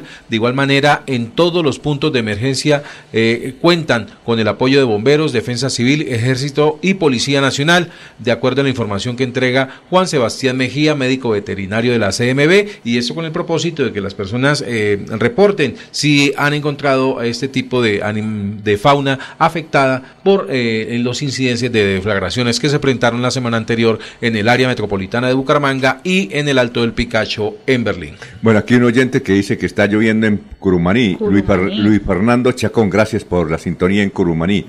Eh, bien, noticia. Don eh, Alfonso, eh, esto no es una nota política, pero fue un hecho particular que Ajá. se dio el día de ayer frente a la espada del Libertador. Ocurrieron dos hechos, uno en Bogotá y otro en Bucaramanga. En Bucaramanga, sí. En Bogotá, pues regresó de nuevo la espada del Libertador. Recuerden que la habían sacado para la posesión del presidente Gustavo Petro y ha permanecido afuera. Ayer, pues la volvieron a llevar, hicieron todo el protocolo, la recibió el santanderiano Carlos Ramón González y de nuevo va a estar la espada de Simón Bolívar ahí en la casa presidencial donde habitualmente entra la gente. Pero también en Bucaramanga, Sí, usted ya. también lo decía esta mañana, se recuperó la espada del monumento del libertador que queda ahí en el Parque Bolívar y también se hizo el protocolo de rescate de la espada que sí le hacía hurtada, don Alfonso. Lo que pasa fue que dieron con el que la tenía, que era un habitante de calle, que tuvo que devolverla, y ahí entonces el Instituto Municipal de Cultura y Turismo hizo también el protocolo necesario. Entonces se recuperó la original en Bogotá y la del monumento aquí en la ciudad de Bucaramanga. A ver, Jorge, noticias. Don Alfonso, pues en aras de recuperar la seguridad y la movilidad en Bucaramanga, pues los mototaxistas, que son imprudentes, que no respetan absolutamente nada, están temiendo que tras la reciente sentencia judicial emitida por el juzgado 15 administrativo de Bucaramanga para que los alcaldes ejerzan control del mototaxismo, se prohíba el parrillero. Nadie lo ha dicho. Nadie ha dicho que se va a prohibir el parrillero, ni mucho menos, pero sí se van a tomar las medidas necesarias para controlar todo lo que tiene que ver con la movilidad, no solamente de mototaxistas, también de los automovilistas que no respetan las señales. Aquí por la calle 36 ya se volvió costumbre de que como está cerrada abajo en la carrera 12, entonces en la carrera 13 todo el mundo imprudentemente cruza a la izquierda, pues eh, eh, cometiendo una infracción de tránsito y, causando accidentes. Ahí los motociclistas y los eh, automovilistas también. Temen de que el parrillero sea una de las medidas que el juzgado ha dado orden a los alcaldes del área metropolitana que ejerzan el control. Pues no sé si esa sea la medida, pero nadie ha dicho nada. Vamos a ver qué pasa. Bueno, estamos en eh, Radio Melodía, son las 7 de la mañana, 11 minutos. Oyente, Joel Andrés Prada Rey, el que sabe ahorro es Rodolfo Hernández, esclaviza a la gente y después lo demanda para no devolverle las, las prestaciones sociales que se usurpa. Por eso tiene tantas constructoras a costillas de la gente dijo es que ahorrarle a pobre es lo más riquito y sabroso, ¿no? esa frase quedó para la historia, ¿no? es una delicia, fue que dijo. Hay muchos oyentes preguntando. Ya. Vamos a leerlo para que le responda a cada uno de ellos. Tengo una hay muchos, hay muchos. Buenos días. Eh, bueno, y tenemos aquí Patricia Velázquez. Dice, buenos días, después de tener ahorrado el 10% del mínimo, ¿cuánto tiempo se demora en hacer entrega de la vivienda?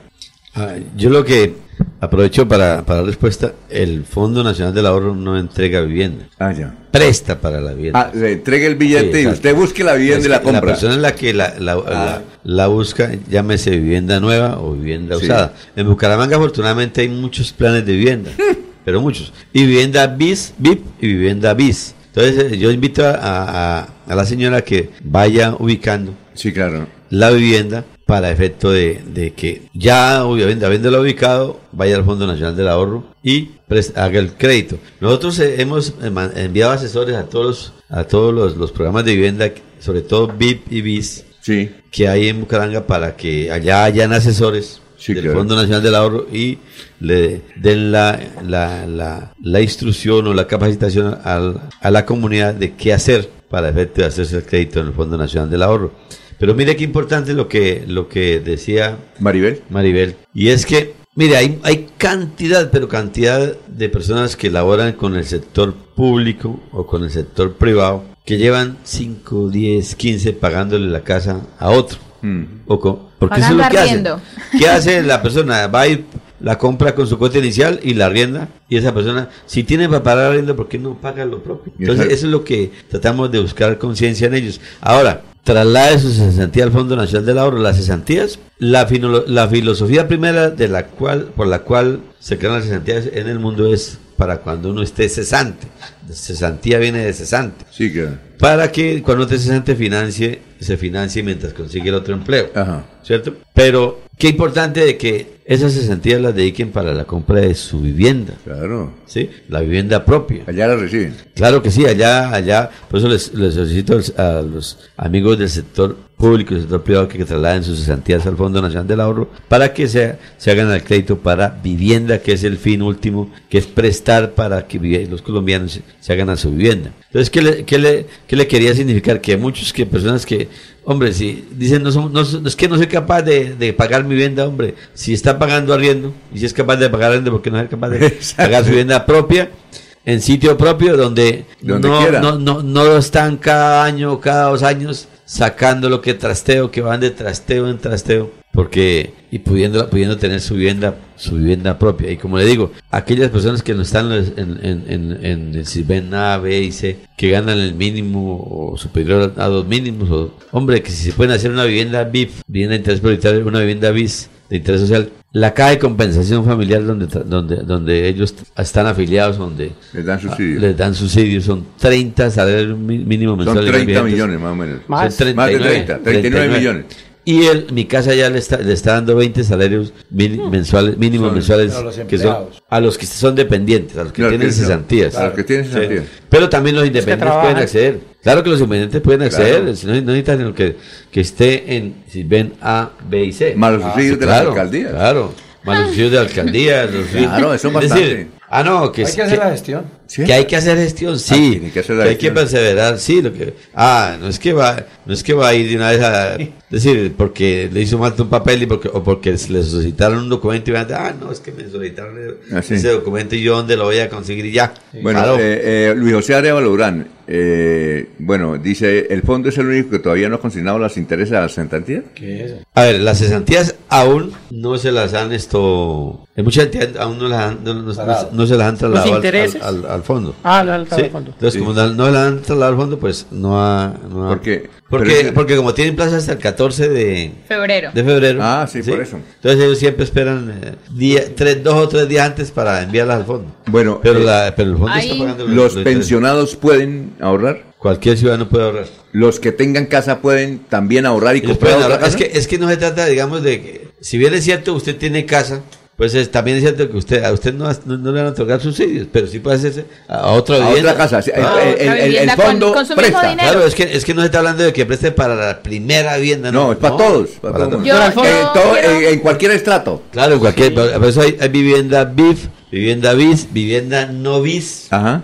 Y vivienda tipo leasing, o sea, el- que, la, que, la, que, la, que la compre vía leasing para aquellas viviendas que valen Retoque, por 500, ejemplo. 1000. ¿sí? Yo tengo Es un decir, amigo que, que consiguió en Allá, por ejemplo, puede, hablar, eh, puede, es, digamos, un secretario de despacho, o un juez, o allá, eh, que digamos que su, su, sus cesantías son mucho Sí, más grandes. claro. Él puede comprar su casa y él no va a comprar ni BIS ni BIS. Sí, claro. Sí, va a comprar, pero allá le, se le presta. Sí. Claro que sí. Miren, tenemos un comentario de Edinson Guarín, Sí. que está conectado a través de YouTube. Dice, buenos días, señores. Mi pregunta es, ¿podemos aportar las cesantías de mi esposa y los aportes mensuales como independiente? ¿Podemos tener una cuenta conjunta con mi esposa? Muchas gracias. Claro que sí, eh, es que vuelvo y le digo, ellos pueden unirse los dos para la vivienda. No cuenta conjunta, sino cada quien maneja su cuenta individual. Y las Oh, cesantías ok. de ella Pero son de ella. responde una sola persona Las ya. cesantías de, las cesantías de ella son de ella y, y la- y el ahorro que le haga de él. Sí, pero ¿qué pasa? Cuando van a conseguir su vivienda, entonces pues se pueden unir los dos. Por eso yo manifestaba que se puede unir el novio con la novia, la novia Al con el novio, el piden- hermano con la hermana, hermano, los papás, los padres con los hijos. Entonces al unirse piden un crédito, un solo crédito. Eso les da ma- les da un mayor ingreso, además de que además de que de que esto ya tienen la platica ahí ahorrada, les da un mayor ingreso para efecto de que se hagan Por eso, a, a su casa. Doctor, pero para darle más claridad a Edison Guarín y para todos los oyentes, Claro. o sea, claro, pueden ahorrar todos los que quieran en una sola cuenta, pero el crédito es personal, sea, no es conjunto. No, no, el crédito es el crédito es el que puede ser conjunto, la que es personal la cuenta. Claro. O Ok. sea, usted maneja su cuenta, usted, el, el señor, Claro. la señora maneja su cuenta, sí, pero el, el, el que puede ser conjunto es el, el crédito. Entonces, ¿qué Crédito. pasa? Usted presenta los documentos y un ejemplo, el estudio de- del crédito le da para que para que usted eh, le- el, el fondo le otorgue un crédito de 70 millones, Sí, pero señor. usted quiere 80 o 100, le quiere 100 millones Sí, para la casa que usted vio, ¿cierto? Y que a usted le gustó y que le gustó a la señora. Entonces, ¿qué, qué hacen? Unen los dos ingresos, el de él y el de ella, y se le hace el cálculo sobre, el- sobre los dos ingresos. La capacidad sí. de pago sobre. Entonces, claro, ahí sí dan para que le presten los 100 y, y, y tienen su casa. Mira otra pregunta, así creamos que tenemos la respuesta, pero es que aquí está el experto. Así que nosotros digamos, oiga, ¿para qué preguntan eso? No, pero mire, Pablo Apóstol dice, doctor Alberto Barón, ¿y las viviendas son únicamente en pie de cuesta? No se ha dicho. no, no. Sí, no, pero digo, por eso le digo. El, eh, aclaro, el Fondo Nacional del Ahorro le presta a usted para la vivienda, indistintamente donde sea. en cualquier parte Vivienda nueva, vivienda usada, no, en todo el país. Sí, señor. Si tiene una vivienda en Barranquilla, la en Barranquilla. Y es el se trámite presta. por aquí, por, por, por el Eh, centro de la, eh, por el eh, claro, pie, eh, pie de cuesta, ahí en el centro exacto. comercial de la cuesta. Lo que pasa es que cuando él, se- él se- hoy, digamos, la mayor concentración de vivienda BIS, vivienda BIS está en Piedecuesta de Girón Sí. y en Bucaramanga. Sí, señor. Sí, en, en Florida es muy poca. Puede comprar en cualquier lado. Es más, vuelvo y le digo, puede comprar vivienda nueva, puede comprar vivienda usada. ¿sí? puede construir en lote propio, se le presta hasta el 70%. Qué bien. Doctor Barón, usted hablaba de hacer fusión comprador y vendedor. Entonces, si la persona compra, por ejemplo, a una compañía de esas empresas constructoras o a una persona independiente, dentro de los requisitos tiene que mostrar, ¿hay alguna promesa de venta o algo? Porque el requisito que tienen que llevar allá para saber cuál casa voy a comprar. No, no, no. Es, a ver, la persona escoge la casa donde él quiera o el apartamento donde él quiera. Bien. Eso es un, eso es un contrato entre él y el constructor o el vendedor. Nosotros simplemente otorgamos es el crédito. Lo que yo le quiero significar es, por ejemplo, usted trabaja en una empresa, es dependiente, gana el mínimo. Su señora trabaja independiente, vende revistas. Bueno, hoy cuánto trabaja ahí de forma independiente. Usted puede unir eso- ese- ese- esos dos ingresos para que le hagan un estudio del crédito y tenga su vivienda. Une es los dos ingresos. ¿Sí? Y con esos dos ingresos el fondo le presta. Lógico, al unir dos ingresos hay un mayor valor para efecto de que usted pueda comprar. Por eso le prestamos hasta el 80%. Pero no le está diciendo dónde va a comprar para que el compromiso que tiene con el, con el vendedor, ¿no? No, No, no, no. El, el- no- el- el- el- el- la persona, el usuario, es- escoge su casa y hace compromiso donde con el quiera. vendedor. Obvio, es un, es un contrato, un contrato de compraventa o Personal. o escrito entre él Y el que le vende. y el que le vende. Nosotros simplemente le prestamos Ya. hasta el 80% del valor de la vivienda o hasta el 90% si está en la generación entre los 18 y los Para- 28 FNA. Sí. Todos los que nos escuchan en estos momentos en últimas noticias de Melodía. Entonces, algunas conclusiones. Primero, que desde los 18 años usted ya puede empezar a ahorrar, sea dependiente o independiente. Puede empezar a generar un ahorro desde 135 mil pesos En lo público o en lo adelante. privado. En lo público, en lo privado. Una de las primeras conclusiones para todos los que nos escuchan. Segundo, si es pensionado y quiere ahorrar, puede hacerlo. Tercero, si tiene una vivienda y quiere ahorrar, puede hacerlo. Cuarta eh, conclusión también que tenemos aquí es que se pueden unir eh, en el momento de solicitar el crédito los ingresos de cada uno de los que estén teniendo la cuenta en el Fondo Nacional del Ahorro, sea eh, su esposa, su esposo, sus hermanos, sus primos y demás. Eh, ¿Qué otra conclusión podemos sacar de lo que hemos hablado para que todas las personas que estén escuchando vayan teniendo claridad al respecto? Eh, Que si usted tiene vivienda no importa, compre otra con Ah. el Fondo Nacional. Ahora, Que todos El pueden tiempo. ahorrar. Hay una cosa importante. El tiempo es en el que le es- prestan. Es, que el fondo presta a, a, un- a la a- en- en método VR o en pesos. Como quiere. VR va hasta 30 años. En pesos va hasta 20 años. La diferencia entre el uno y el otro es que el VR fluctúa más en el mercado, pero le permite a usted eh, empezar a pagar con una cuota pequeña. O sea, como es a 30 años. Exacto. Es decir, para aquellas personas que, que dicen, no, yo voy a comprar mi vivienda porque ahí voy a vivir toda la vida. Y la verdad hay gente que vive toda la vida. Ahí vive, Sí, claro. Aquí vivió mi, mi abuelo, mi tatarabuelo, Sí. mi papá. Y, ¿sí? Eh. Entonces, a esas personas, pues, conforme a, la, a- es decir, a ella se le va asesorando, pero ella es la que escoge, la persona. Escoge si la- lo quiere en VR o lo quiere en pesos. En pesos lo pagan más rápido. Ahora bien, que inició a pagar, la- a comprar la casa en, en VR porque cuando, cuando digamos, la, la cercana la vivienda no tenía un- unos ingresos muy grandes, entonces empezó pagando por aquí 300 o 500 mil pesos. Y al cabo del tiempo que se quiere pasar a pesos, lo puede hacer divinamente. Mire, y otra cosa, yo les aconsejo que si fuera 40 años, que eh, se metieran en 40 años, porque hay una ley de vivienda que le explicó Sonia Amado, la abogada, donde usted con el tiempo puede reducir eso y hasta casi a desaparecer. Yo les aconsejo que hagan lo que dice el doctor Jorge eh, Alberto Barón, en el sentido de que eh, los máximos años, si no tienen en este momento una capacidad buena. Oiga, doctor, eh, pregunta Ricardo Godelo, que le manda un saludo. Dice que lo admira usted, Ricardo Godelo. Dice, pregúntele al doctor Alberto que si el que tiene un lote y quiere construir puede también tener crédito. Sí, mi- mira, algo importante que hay que recalcar es que trasladen sus cesantías al Fondo Nacional del Ahorro y haga conciencia de que para qué son las cesantías. Sí. Eso es, hay que seguirlo cacareando porque la gente a veces convierte las cesantías en plata de un día. ¿sí? Eh, el Fondo Nacional del Ahorro le, le presta para construir en lote propio.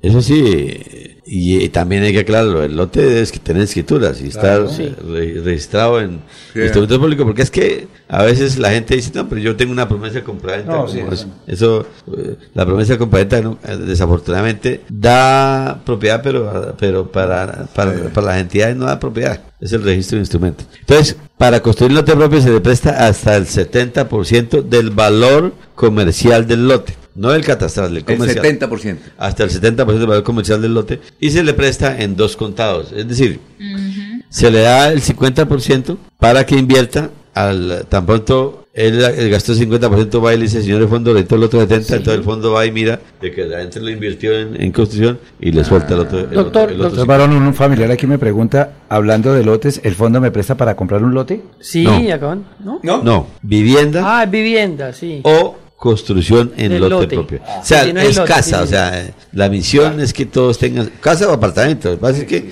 eh, Y para veces- echarle al segundo piso o tercero, ¿es cierto? Ah, para mejoramiento de vivienda, sí, también.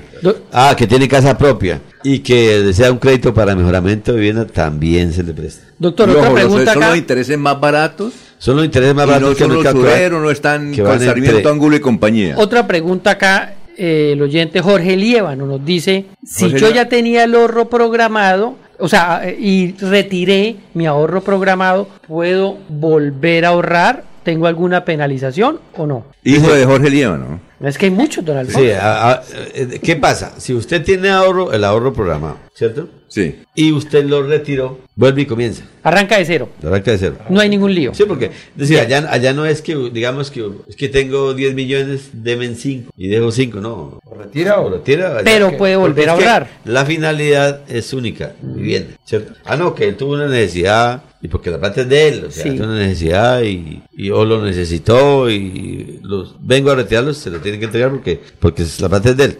Ahora, entonces inicia el proceso nuevamente, o sea, Arranca de cero. sí, No, sí. y hay otra pregunta que insiste nuevamente uno de nuestros oyentes preguntando por que él no habla es de las cesantías, él habla es de los intereses a las cesantías que el Fondo Nacional del Ahorro no ha pagado. Él dice que los fondos privados sí lo han hecho y que el Fondo Nacional del Ahorro no. Él no pregunta por las cesantías como tal, sino por los intereses. ¿Qué, qué ha pasado con eso? O sea, por los intereses de las entidades que él tiene allá en el fondo. Sí, que dice que, que el fondo no lo ha pagado y que otros fondos privados sí. Él- él- esa- esa Sí, es decir, él, él- él tal vez ti- tiene, pero digamos el, el, el Fondo Nacional del Ahorro tiene, tendrá que pagar las intereses. Al 14 de febrero, dice usted. Entonces, el 14, es que tienen plazo hasta el 14 de Sí, febrero. exacto. Pero Bueno, sí exacto. Doctor, la recomendación, por ejemplo, para las personas que ingresan a una empresa, ellos son libres de escoger el fondo a donde le quieren consignar. Entonces la recomendación es decirle, pídale al empresario, a su empleador, que consigne los fondos al Fondo eh, Ah, ya. Nacional de Cesantías. De ahorro, y el de que- ahorro, al. Fondo Nacional del Ahorro, porque eso es voluntario.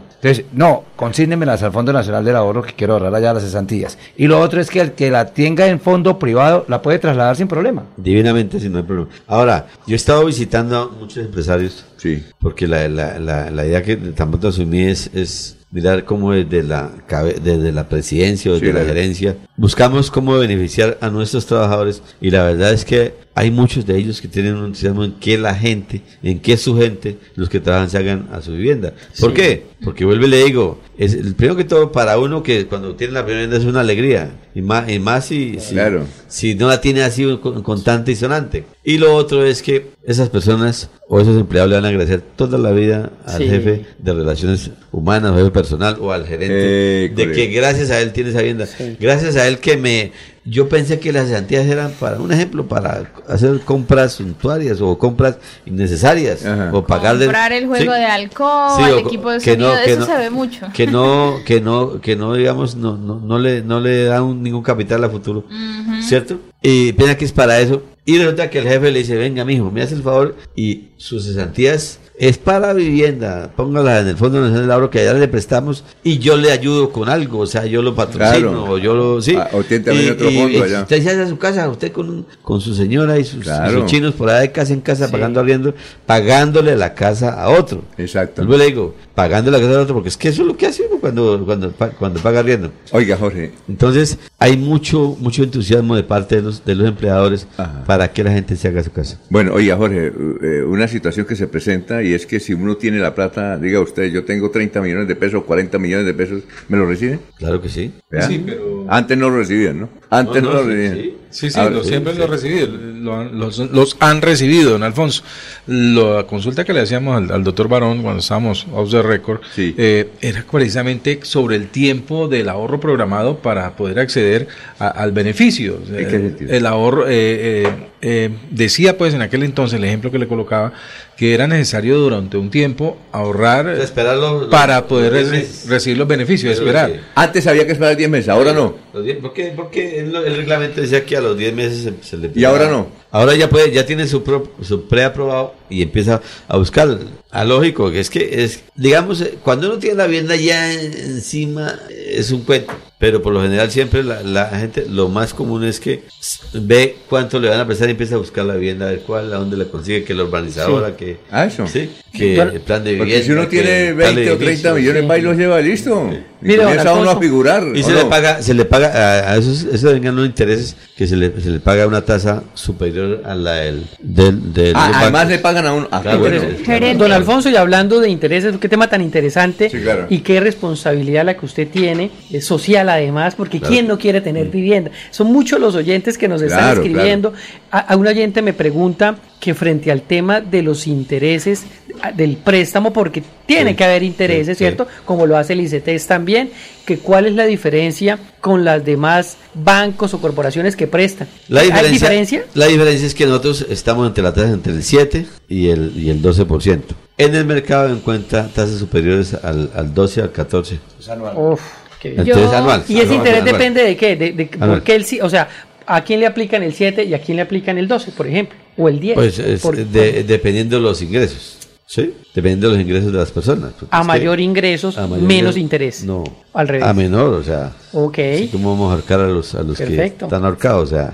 No, porque a veces, eh, como no me va, no, no, como, como no, no me puede ser que no me pague, me toca recuperar la plata. Gerente, eh, en redes sociales, en especial en TikTok, en, en los últimos días, curiosamente, yo estaba averiguando mucho lo del tema de vivienda porque digamos que sí, más allá de ser ese sueño que en Colombia se convierte como en una ilusión de tener vivienda propia y desde niño se habla de eso, del soñito, de la casita propia y demás, porque a veces se ha hasta romantizado en las posibilidades económicas que ofrece nuestro mismo país, pero más allá de eso, en las redes sociales, en TikTok y demás, a veces han salido personas a decir que no ahorren el Fondo Nacional del Ahorro, no es posible allí adquirir la vivienda que tanto sueñan, no le hacen el reembolso de su dinero o no puede o no le prestan finalmente. ¿Qué, ¿Qué responder de pronto a eso? ¿Qué es lo que podría pasar para que alguien después de tener el ahorro en los tiempos determinados, de cumplir y tener ese ahorro ahí le digan no le prestamos todavía o no es aprobado o no es posible? ¿Qué podría pasar para que esas personas que reciben un no eh, eh, entiendan el por qué y de pronto qué, es lo que sucede? Bueno, eh, primero, la, el Fondo Nacional del Ahorro es una entidad del Estado y el Estado siempre siempre ha respondido, responderá por lo que tienen sus, sus ahorros. Las cesantías son de la persona. Ella puede retirarla cuando quiera. El ahorro programado es de la persona. Puede ir a retirarlo cuando quiera y tendrán que responderle por la cesantía y tendrán que responderle por, por, su, por sus ahorros. Ahora bien, para, para, para acceder a un crédito como en cualquier entidad, tiene que cumplir con unos requisitos. Eso no es que, por ejemplo, que si yo estoy, si, si yo estoy reportado. Ah, los que están reportados, ¿qué pasa? Si yo estoy reportado, entonces, eh, no, en eso no me, Así te esté reportado, présteme. Hombre, allá, allá lo que sí, le, si está reportado, por ejemplo, tiene que ir a saldar su deuda y con el paz y salvo empieza el Fondo Nacional ah, Es el único que con el paz y salvo empieza a ah. prestar, a, prestarle plata, ¿cierto? Que tiene que llevar las certificaciones de los ingresos, porque es que, es decir, eh, no es que yo llegue al Fondo Nacional y diga, présteme y ya, a mí no me pidan nada, a mí el favor no me exijan nada, a mí no, eh, no. Sí. Sí. Ahora bien, la vivienda o el valor de la vivienda eh, también a veces tiene que acomodarse a los ingresos que ella tiene, porque es que, por ejemplo, se le presta hasta el 80%, hasta, pero ¿quién va diciendo que lleguemos hasta el 80%? Es el ingreso que ella, por eso es que puede unir ingresos, que no están solo ella sola, sino que ingresos para efecto de que, de que le dé el valor del crédito para el valor que necesita. Ahora mire, hay personas que, por ejemplo, que se quejan de, de- del VR, el VR, pues, a- digamos, allá nosotros no le imponemos es la persona escoge, o lo quiere, lo quiere en VR o lo quiere en pesos. Eso era el antiguo PAC, ¿no? Sí, el VR, el antiguo PAC.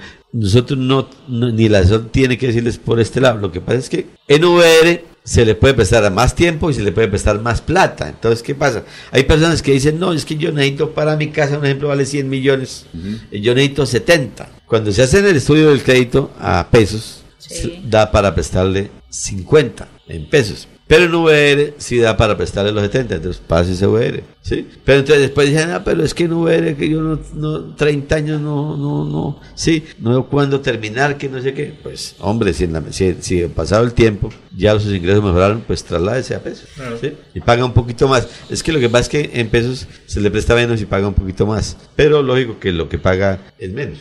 Pero, pero digamos, en toda entidad, llámese pública o privada, tiene que llevar requisitos. Es que eso, eso, eso no, mal haría en decirle yo, no, eso vaya y que inmediatamente tome la plata Con la y copia de la cédula. Sí, y ya. Eh, ahora bien, algo- otra cosa importante que aclarar es que la modalidad de préstamos en VR y en pesos es, es reglada para el sector financiero, llámese bancos, como en este caso Fondo Nacional del Ahorro. Son los únicos que hay. Doctor, ¿qué Bueno, proceso una- tiene? Ah, perdón, no, una noticia adicional, don Alfonso, y frente a todo lo que ha dicho el doctor Barón de estos beneficios que pueden tener los ahorradores de- de- del Fondo Nacional del Ahorro o quienes deseen buscar vivienda, especialmente los de Bucaramanga, y es que no solamente, aparte de estos beneficios, de, de todas estas facilidades que, que- que ofrece el, el Fondo Nacional del Ahorro, también pueden adquirir eh, a través del municipio de Bucaramanga, a través del Invisbu, Sí. y esta razón nos la manda un amigo suyo, eh, eh, que puede otorgar un subsidio complementario, que es aparte a los subsidios eh, ya a- adquiridos a través del Fondo Nacional. O sea que hay mucha facilidad mucha para poder adquirir vivienda, Exacto. no solamente con el Fondo Nacional del Ahorro, sino también a través de institutos de la, eh, de la administración local, en el caso de Bucaramanga, como el Invisbu. Allí hay un amigo suyo esperando para atender todas las sugerencias. Ah, muy bien, pero saludos al doctor César. Tenemos que invitarlo también. No, doctor Prieto. No, al doctor Ah, no, César. César. Prieto es en Nimebú, perdón. Bueno, eh, o también prestan plata ya. Sí, claro, es un... Es un Sí, pequeña, poquita. Oiga, Uy, los veo bien. Mabel Ca- Maribel Cáceres, una tocaya. Sí, mire la pregunta importante. Buenas bendiciones, el fondo me presta para comprar una sucesión de donde yo soy heredero. Es decir, le- le presta para vivienda. Sí, pero eso, siempre para, es para arreglar problemas. Ah, no, le esa- preste para vivienda. Sí. Esa es una respuesta que, Así que es. yo- me da pena con ella, la averiguaré y la... Listo, perfecto. porque es y que me la anterior, don Alfonso, la anterior sucesión. pregunta. ¿Cuál es? la de Maribel. ¿Cuál es? Yani Y no- Janet Solís no nos dice, es la sucesión. para mejoramiento de vivienda rural, también hace préstamos el Fondo Nacional del Ahorro De la vivienda. rural. Sí, que es vivienda rural. Bueno. Sí, vuelve y le digo, casa. Sí. Esta, esta que tiene... Porque es que a veces, perdón, a veces me, me- me la preguntan para comprar parcela. No. Casa. Ah, sí, Casa. sí, sí. O para la Mira, finca, puede ser los esta, predios, no. esta que tiene que ver con, con Jorge Líbano. ¿A los mayores de 70 años les prestan? Les prestan a, a Jorge León, le prestamos hasta los 80, que es la capacidad. Ah, Ya le ah, prestaríamos, ah, bueno. Hasta los le 80. prestaríamos Tengo a 10 chance. años. No, y es que hasta los 80 Por- una Bien. persona. Por ejemplo, y si, si, si la persona tiene 35, le presta a 5 años. Ah, ya. ¿sí? Ah, sí. Porque se habla de 20 y de 30 años. Leonardo, pero- hace una pregunta muy técnica, O sea, Leonardo. como, quien Saque- dice, a usted le quedan cinco años de vida. saque la calculadora. Y él le va diciendo, mire doctor, Leonardo Pinzón Pachón, y eso es muy bueno, saque la calculadora. ¿Usted tiene ahí la calculadora? El celular. Sí, pero eso Bueno, vamos a ver. ¿será posible hacer un ejercicio práctico? Ejemplo, un préstamo de 400 millones para compra de vivienda. Una casita muy bonita, eh, 400 a, a 20 millones. o 30 años, ¿cuánto se pagaría mensualmente? ¿Cómo es eso? A ver, hagamos la Ese- cuenta. ese- ese- ah, usted es contador, viejo. Ese, ese, se, ese se lo hacemos allá en, Bueno, ¿por qué no hacemos? En VR y en pesos. Porque no, no trae, hay, hay, hay una, hay un simulador financiero. Por Sí, eso sí. se llama preaprobado. pues, digamos, la ¿Hay persona, un simulador? Sí, Claro. financiero donde, donde él, donde él eh, eh, Uy, coloca los qué- 400 millones de pesos y ahí le dicen cómo, ¿A- cuánto le queda la cuota. ¿A cuántos y cuánto tiempos? pagará en 30 años VR y en 20 años en En la página. A sí. la próxima. Creo que está ese simulador. ¿Está en la página? Sí, En la- entonces no trae el computador, no, no. Pero sí, pero sí pueden entrar. a Usted no puede entrar. ¿Quién puede entrar a la página y hacer el simulador? Claro. Claro, nuestra, Ah, conta- Mar- nuestra contadora. No, Maribel entonces está haciendo. No, ya, ya un momentico le, le, ya, le- ya el examen ya está llegando a, a esto. a- Pregunta de San Alberto César. Eh, yo hago todo el proceso. ¿Puedo comprar mi vivienda en una vereda? Sí, es vivienda. Sí, es vivienda. Sí, sí, Es casa- una vereda. pero casa o apartamento. En, en vereda. Lo importante, Usted pide casa o apartamento y listo. Sí, desde que, digamos, ¿qué pasa en el sector rural? Porque hay que aclararles y es que para efecto de escrituración hay unas mínimas. Hay una, hay una- se llama una... eh, en el sector del campesino hay, hay una mina- mínima para parcelación, ¿sí? Hay una mínima para, para transferir dominio. Ah, que ya. son, aquí, por ejemplo, en Bucaramanga, si no estoy mal, son 2.500 metros los lotes, ¿cierto? Sí. Eh, la unidad de vivienda rural, algo así como que es que se llama, se le presta para la vivienda, no para comprar la finca ni para... Entonces, hay que mirar, vuelvo, como él tiene que, si la que va a comprar se la escrituran, claro que sí. Estoy en aquí, Yolanda, Campo Hermoso, estoy en Data Crédito, ¿puedo empezar a ahorrar? Claro, para ahorrar, claro que sí. Bueno, claro. El oyente ver, Laurencio Gambacoy dice: Laurencio, ah, es que Saludos a Al- Laurencio. Altos de Toscana. Quiero Ah, construir varias casas. Él como no, el proyecto él tiene Alto. como 10 casas ¿Me ya. prestan plata? Él tiene como, sí, él tiene Por eso, bastante. ¿no, Alfonso? ¿Me prestan para construir varias o solo una? Si, si tienes la capacidad de pago, Todo marca la capacidad de pago. claro. Si, si ayer, se fue en un charter a, a pues, es- y eso vale billete. Ya tiene cuatro casas. Bueno, Mire. sí, sí, sí. A ver. Laurencio, Laurencio fue de los que empezó ahorrando desde los 18 años y tiene por eso 10 casas ya. Ah, María, Yo sí está creo. guardadito. Además, tiene un lote en la mesa de los santos. Imagínese. Miren, eh, primero que todo, para toda la audiencia de Últimas Noticias, han estado bastante conectados, de verdad, con eh, interesados con el tema. Esto habla de, de- del sueño, repito, que siempre se, se, se tiene de tener casa propia. La página del Fondo Nacional del Ahorro en, en redes, bueno, en redes no, en, en, en web, fna.gov.co, por lo que esto es, es del gobierno. Entonces, fna.gov, que es G-O-V.co.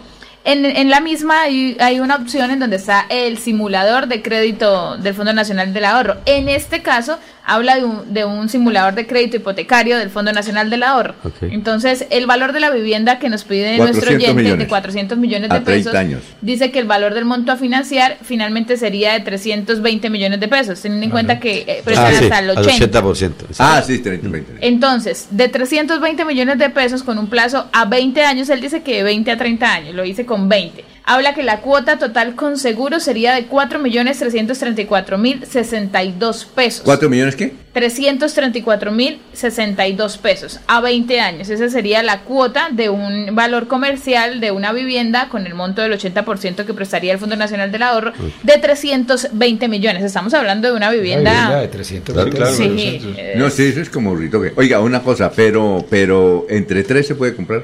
Claro, entre pero tres. por supuesto. El papá, la mamá y el hijo.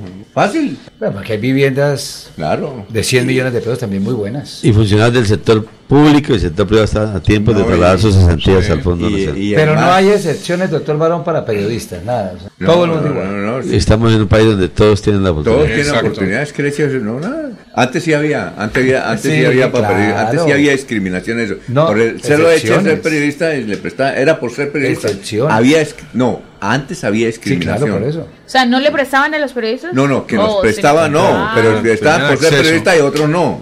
Tenían acceso, exacto, tenían acceso que eso estaba mal. Con mayor facilidad.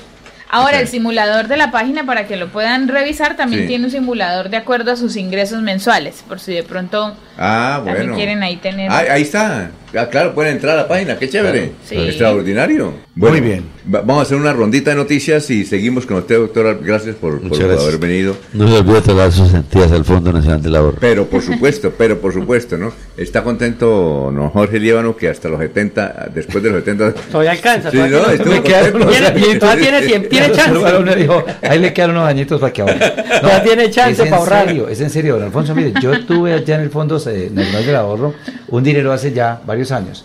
¿Y lo- y lo retiró? Y, y uno lo retira. Con el tiempo uno lo retira. El trámite era más engorroso, doctor Barón, la verdad. El trámite era más engorroso hace unos años. Pero ahora es muy Hicimos fácil. el proceso, hicimos el proceso y duramos un tiempo ahí. Es que ahora es todo retirar. fácil. ¿Cuándo habíamos traído aquí a alguien del Fondo Nacional de Ahorro? No, nunca. Yo recuerdo que aquí vino el, general, el coronel Guapa, Guacareme, fue gerente del Fondo Nacional cuando quedaba en la tríada. Es que el fondo quedaba en la tríada. Sí, claro. Allá estaba. Y no, que no podían hablar, que no sé, que no podían hablar, porque además no sabían desenvolverse como se desenvuelve usted, que ha respondido todas las preguntas y Claro. claramente no ha dicho. Por eso es que en el fondo ha cambiado. Eh, Vamos a volver a empezar. No, no, sí, hay Claro. que poner. Lo que pasa es que usted se enamoró y retiró el billete. Sí, sí, no.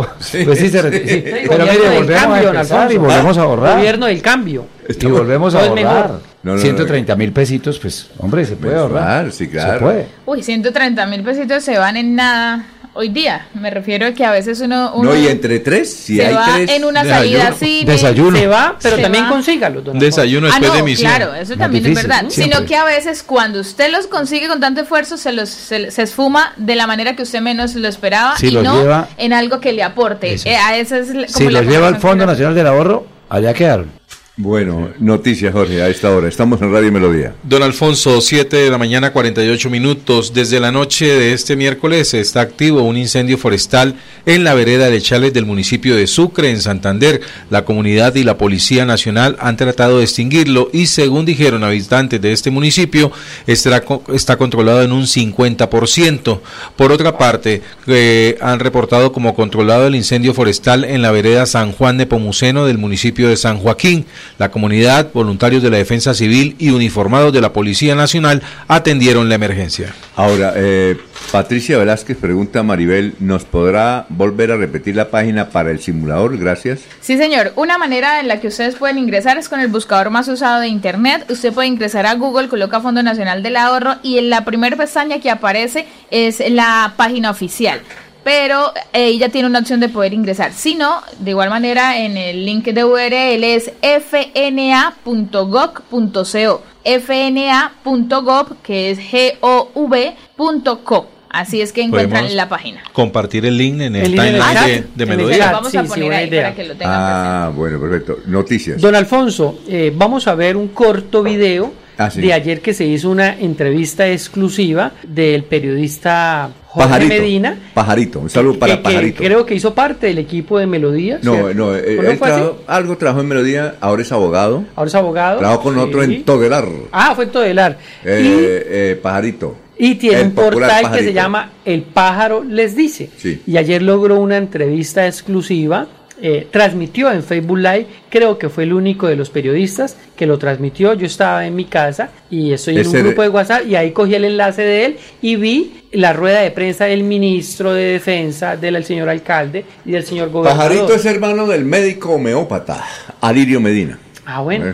Entonces eh, hizo la transmisión, una muy buena transmisión, y después en la gobernación obtuvo una exclusiva entrevista eh, que dio las conclusiones del señor gobernador, que ningún otro medio le había reflejado esas conclusiones, ¿no? Entonces, si quiere, veamos el Claro. Alfonso. Conclusiones que sacaron esta rueda- en este Consejo de Seguridad mi general? Bueno, lo primero es que sí podemos trabajar con las autoridades que corresponden para mejorar la seguridad en Santander. Lo segundo es que las cifras de este mes son muy positivas en el departamento, mañana las anunciaremos. Lo tercero es que estas venidas y los consejos de seguridad sí sirven para algo. A veces la gente cree que no, pero ahí se hacen compromisos que se tienen que cumplir. Cuando me despedí al señor ministro, le dije, ministro, en dos meses volvamos a reunirnos para que los compromisos se cumplan y me dijo que sí, porque cuando ellos vienen traen, traen capacidades. Entonces, ¿a qué nos comprometimos en Barranca Bermeja? Va a crearse un grupo Gaula, un batallón Gaula para Barranca Bermeja.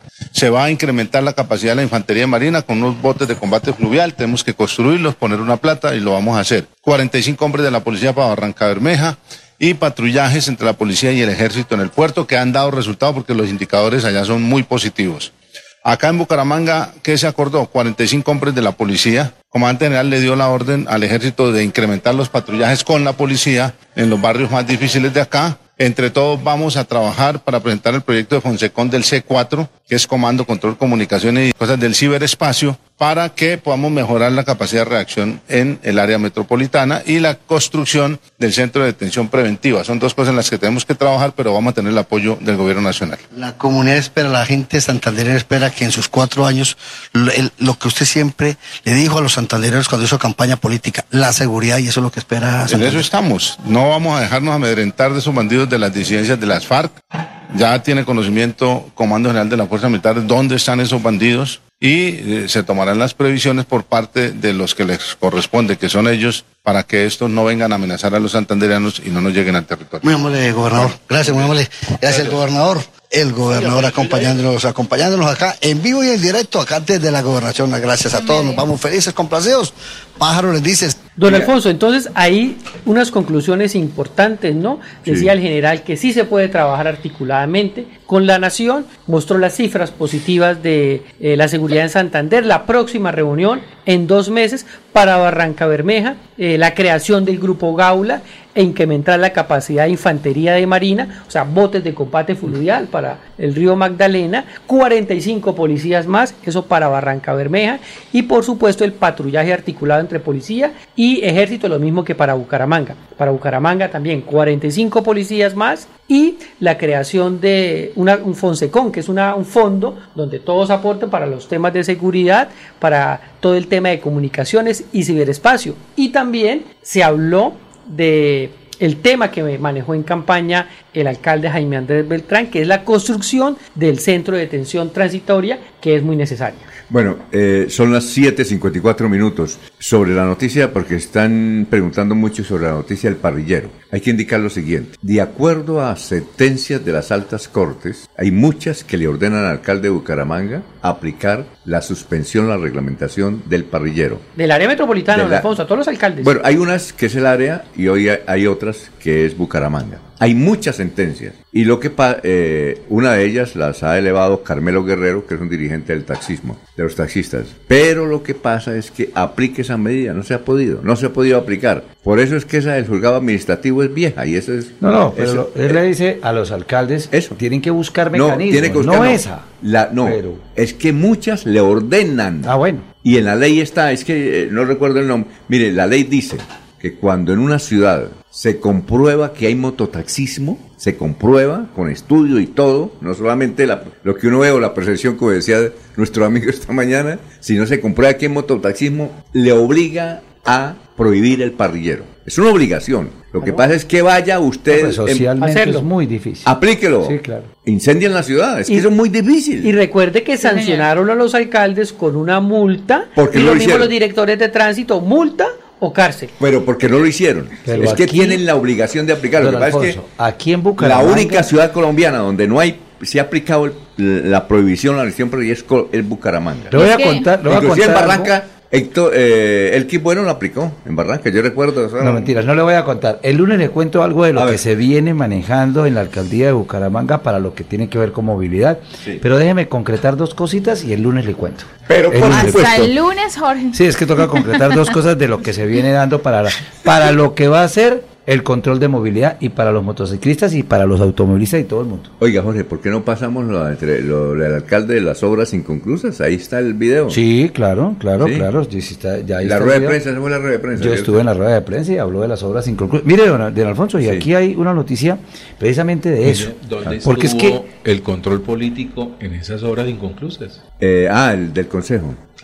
Ah, pero es ¿Quiénes que estaban en el consejo? Es que a veces la información la ocultan, doctor. No, Usted que fue sí. concejal y la presentan y controles políticos se hicieron. Se hicieron y se hicieron muchas denuncias frente a las obras. La Sí. cuestión es que cuando ya hay un empalme se enfrenta a una realidad que se oculta. No, Ayer, no, ayer lo dijo. Jaime- O cree uno que van avanzando y están avanzando. No, Jaime Andrés sí Claro. recuerdo que hizo un debate de control, recuerdo, ¿no? Los videos, ¿sí? Que hacía por, por esas obras. Él, él criticaba, inclusive él criticaba mucho de Metrolínea. Ahí le están claro. Metrolínea. Y Toño Zanabria tiene más de 100 eh, Demandas. denuncias y Sí. demandas por eso. Lo que pasa es que eran minoría y pasaba Y desapercibido. la Pero minoría sí, nadie las percibía. Pues, pues, Pues están ocupados en pasaban campaña. más- pasaban más desapercibidos. Sí, porque... Pero mire, don Alfonso, eh, la- Toño pero- Sanabria, eso... Eso tiene una cantidad de denuncias por las obras inconclusas. Claro. Pero mire, qué bueno que se diga ahora, el 15 de febrero reiniciarán las obras en el Centro Histórico de Bucaramanga. La preocupación que traíamos y la que yo mencionaba desde que empezamos el año. El 15 de febrero. sí. ¿Qué pasó con las obras? Se quedó todo el mundo, se fue todo el mundo y quedó,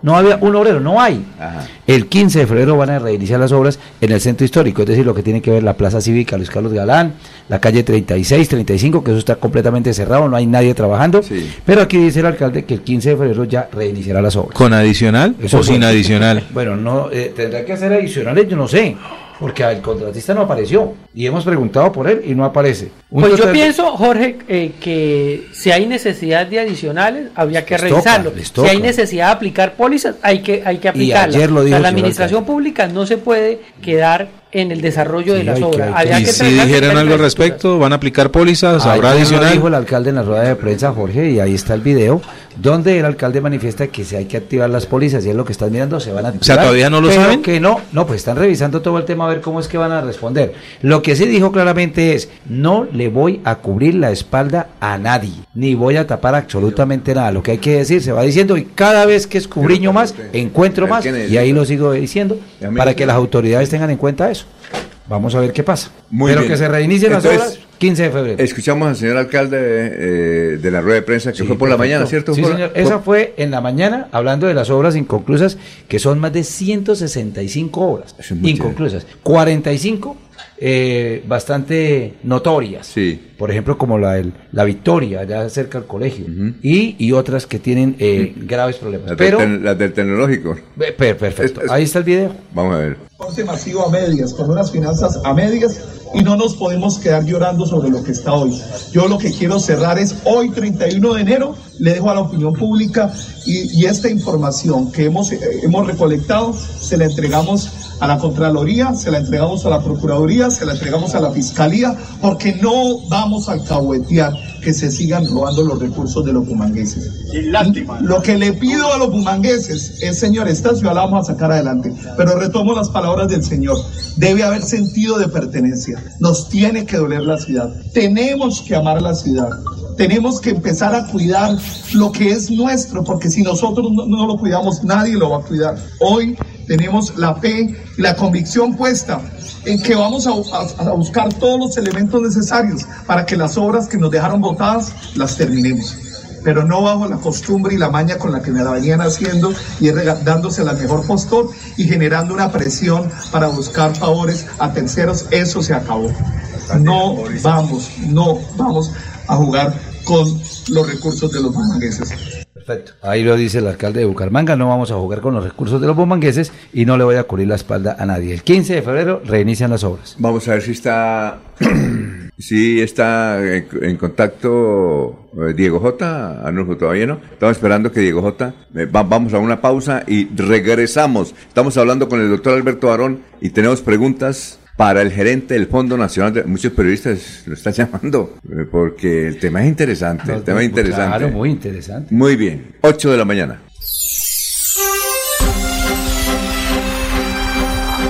Desde Bucaramanga y su área metropolitana, transmite Melodía para todo el mundo. Melodía es digital. Primera en información. Primera en noticias. Melodía, Melodía, la que manda en sintonía.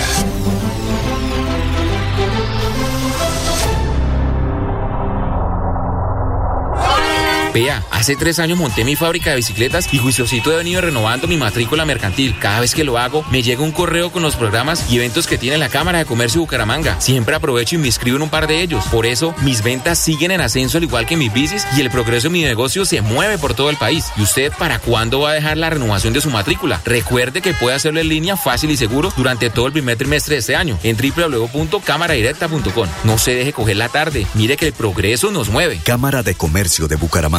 Creemos en Santander.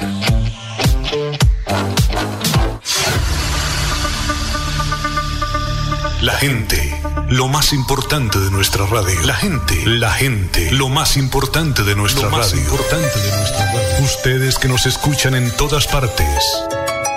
Ustedes que nos prefieren siempre. Ustedes que nos han seguido toda la vida. La gente, lo más importante de la radio. Nuestra gente, técnicos, operadores, locutores y periodistas, amalgama de juventud y experiencia para hacer más fácil la comunicación. En Melodía la gente, lo más importante de la radio, lo más importante de la radio.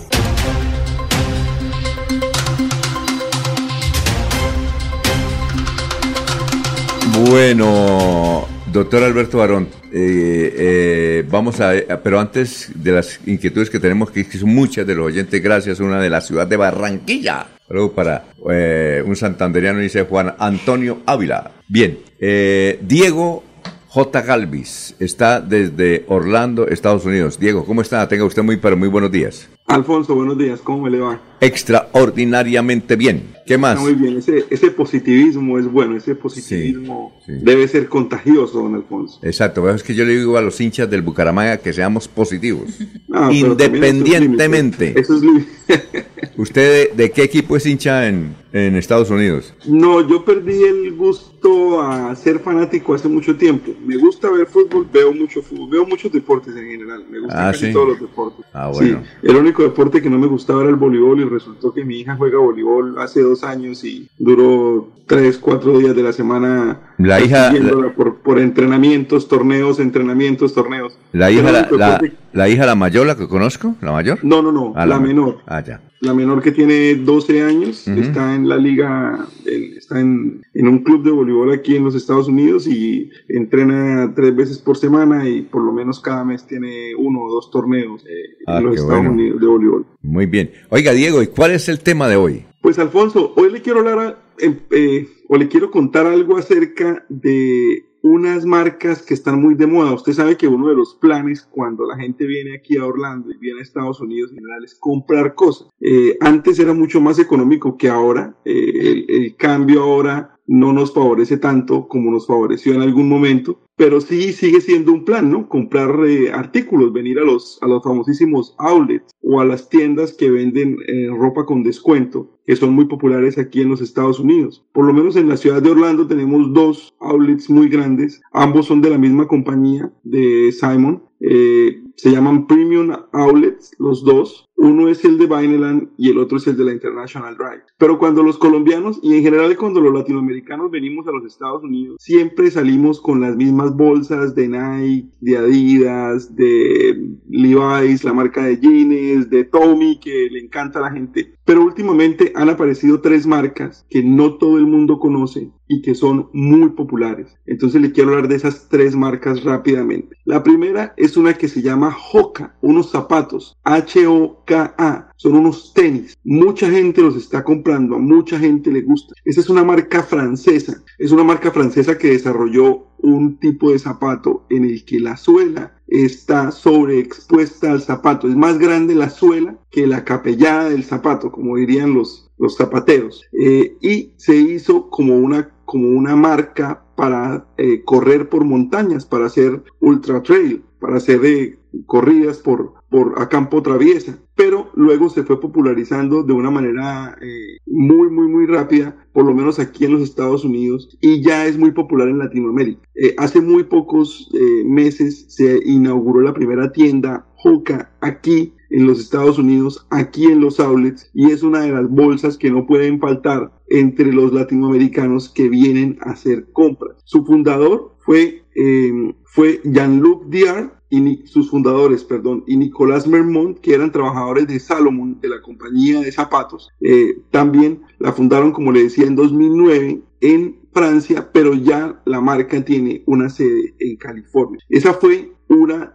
esa es una de las primeras marcas que le quería contar para el día de hoy. La segunda que le quiero contar es una que se llama On. Son unos zapatos suizos. Es una compañía suiza que desarrolló y patentó un tipo de suela con, con aire entre la suela, no como eh, los regulares que conocíamos de Nike o de eh, Reebok, que son eh, aire comprimido. Esto deja un espacio entre la suela y se hizo muy popular. Eh, era una máquina, una compañía suiza que vendía muchos zapatos eh, localmente, pero nunca había salido al mundo hasta que en 2019 consiguieron de socio a un tal Roger Federer, al tenista Roger Federer. Él quería, estaba buscando quien patrocinara sus zapatos, eh, había dejado su convenio con Nike y en medio de su búsqueda esta compañía le ofreció ser socio de la compañía. Él decidió aceptar y el crecimiento de la compañía fue inmediato. El crecimiento de la compañía fue abismal. Esta eh, compañía ya tiene presencia en casi todo el mundo. Eh, se especializaron también en hacer zapatos para golf. Eh, en gran parte de las, de, de las tiendas se consiguen zapatos para golf,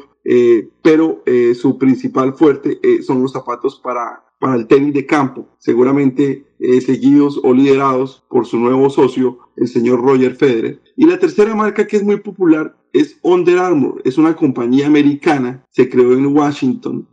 Su creador, Kevin Plank, trabajó mucho tiempo en el sótano de la casa de su abuela produciendo ropa interior. Él lo que hacía era la ropa que va debajo de la ropa de juego para los deportistas. Él fue atleta y le incomodaba mucho el sudor en la ropa. Él empezó a desarrollar esta armadura, por eso se llama Under Armour, esta armadura, esta ropa que va por debajo de la ropa de juego y empezó a crear una, una marca alrededor de esta ropa interior. Su despegue más grande cuando se asoció con la NFL, con la Liga de Fútbol Americano, cuando empezó a producir para todos los equipos de la Liga de Fútbol Americano y cuando consiguió que un jugador que estaba empezando en la NBA eh, firmara un contrato de publicidad con él. Ese jugador de básquet se llamaba o se llama Stephen Curry. El el alero de los Golden State Warriors, tan popular y tan famoso y que llegó a ser campeón de la liga en varias ocasiones, y fue la imagen de esta compañía durante mucho tiempo. Tres compañías nuevas no son tradicionales, no son convencionales, Under Armour, Hoka y On, y que ahora se van de vuelta en cada viaje de nuestros compatriotas cuando vienen a hacer compras aquí a Orlando, Alfonso.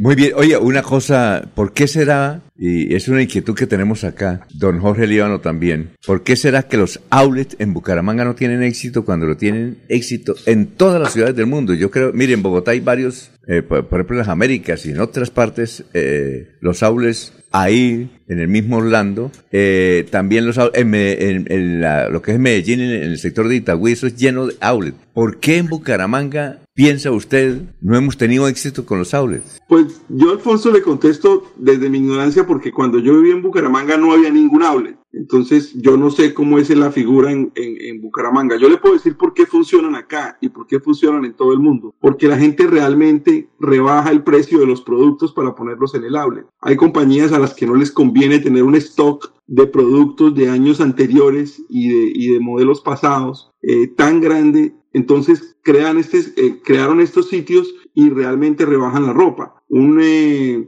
el mejor ejemplo, por ejemplo, son los jeans. Eh, uno generalmente compra Levi's, que es la compañía americana. Eh, si usted lo trata de comprar en, en, una tienda normal, en un centro comercial normal, por ejemplo, como el Millenia Mall, o si usted está en Miami, como Aventura Mall, que son malls, eh, centros comerciales regulares, un pantalón de esos le puede costar a usted 100 dólares y a usted en el outlet le vale 50. Y si usted va a una tienda como Ross o como Marshall o TJ Maxx, que son tiendas que tienen, que son multimarca, le puede costar eh, 35, ¿sí? Entonces, el, el, el, éxito de los outlets es que realmente la ropa sea más barata, no que sea simplemente el nombre. Sí, Porque pero... yo conocí muchas tiendas eh, en Colombia que se llamaban outlets, pero la, la ropa valía lo mismo que Sí. valía en la tienda. Entonces ahí no hay, ahí no hay gancho para la gente. Aquí los ponen todos en un solo sitio, lo, lo- usted tiene cualquier variedad de marcas, entonces la gente le,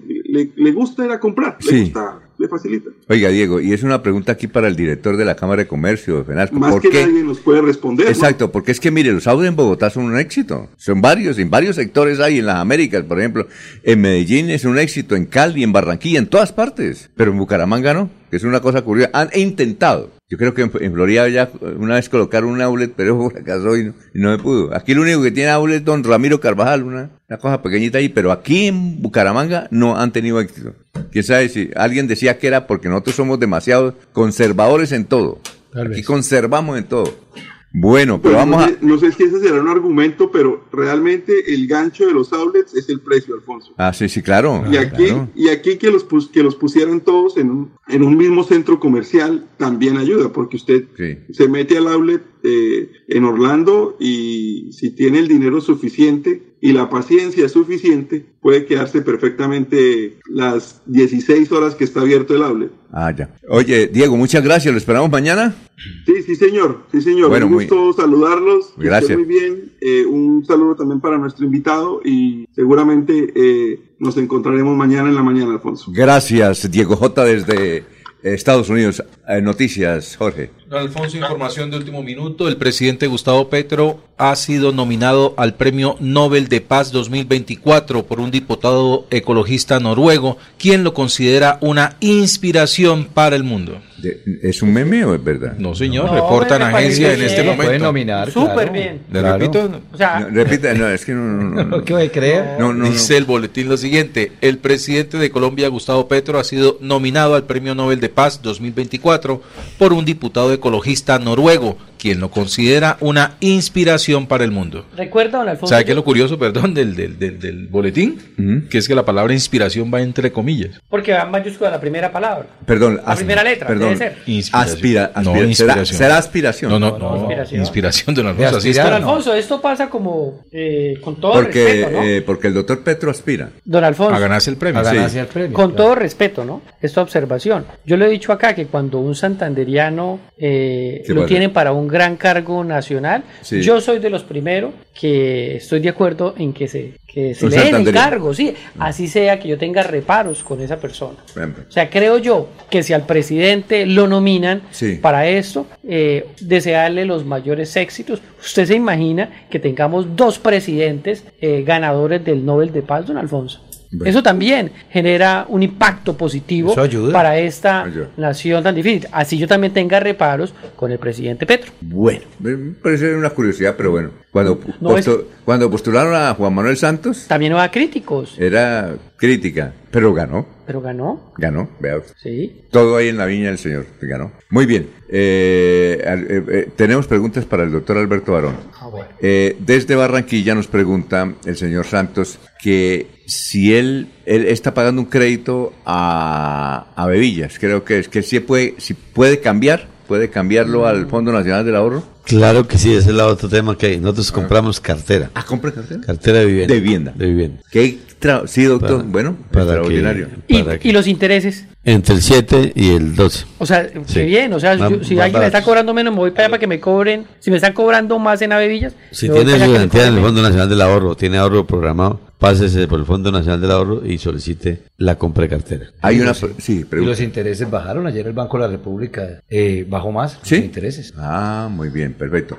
Otra pregunta es eh, que se demoran los subsidios. Eso no tiene nada que ver con ustedes, porque hay una señora que dice, pero es que allá se me están demorando un subsidio. El Fondo Nacional del Ahorro no otorga Entre, subsidios. Y no tiene nada que ver con eso. No tiene nada que ver. Los, le digo, los subsidios los otorga la Caja de Compensación Familiar y el Ministerio de Vivienda. Ellos son a ellos allá donde se acerca, llenan los requisitos y conforme a los requisitos les otorgan el subsidio. Otro oyente en YouTube, Aniceto Blanco Rincón nos dice, si la persona vive en otro país, ¿también puede? La persona que vive en otro país puede tener ahorro voluntario programado, claro que sí. Lo así hay que recordarlo como yo usted lo dijo antes.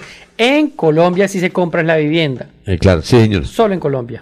Exacto, bueno. pero puede ahorrar desde cualquier parte del mundo donde se encuentre. Eh, muy bien. Eh, eh, dice que anteriormente era demorado todo en el Fondo Nacional del Ahorro. Rubén, sí, anteriormente. Sí, es posible. ¿Es posible? ¿Es posible? sí, es, cambiar el Fondo de Nacional del Ahorro ha venido cambiando, ha venido adaptándose cada día a las exigencias de la gente. Ha venido, como lo decía, acercándose más al pueblo. Uh -huh. Y en ese propósito estamos porque, vuelvo y digo, la misión del fondo es que todo el mundo se haga su casita propia. Entonces, para ello tiene que mejorar en la oportunidad de la prestación del servicio. Vuelvo y digo, ya hoy se puede desde la página, de todas las herramientas tecnológicas se tienen. Y tenemos asesores que deben estar permanentemente en cada una de las empresas que son nuestros clientes eh, contactando con los empresarios y con los empleados que son los que tienen cesantías en la respuesta de, de, de qué es lo que ellos necesitan. Sí. Don Alfonso, qué pena. Hace un minuto el presidente Petro, que es muy ágil con su Twitter, sí. ya trinó a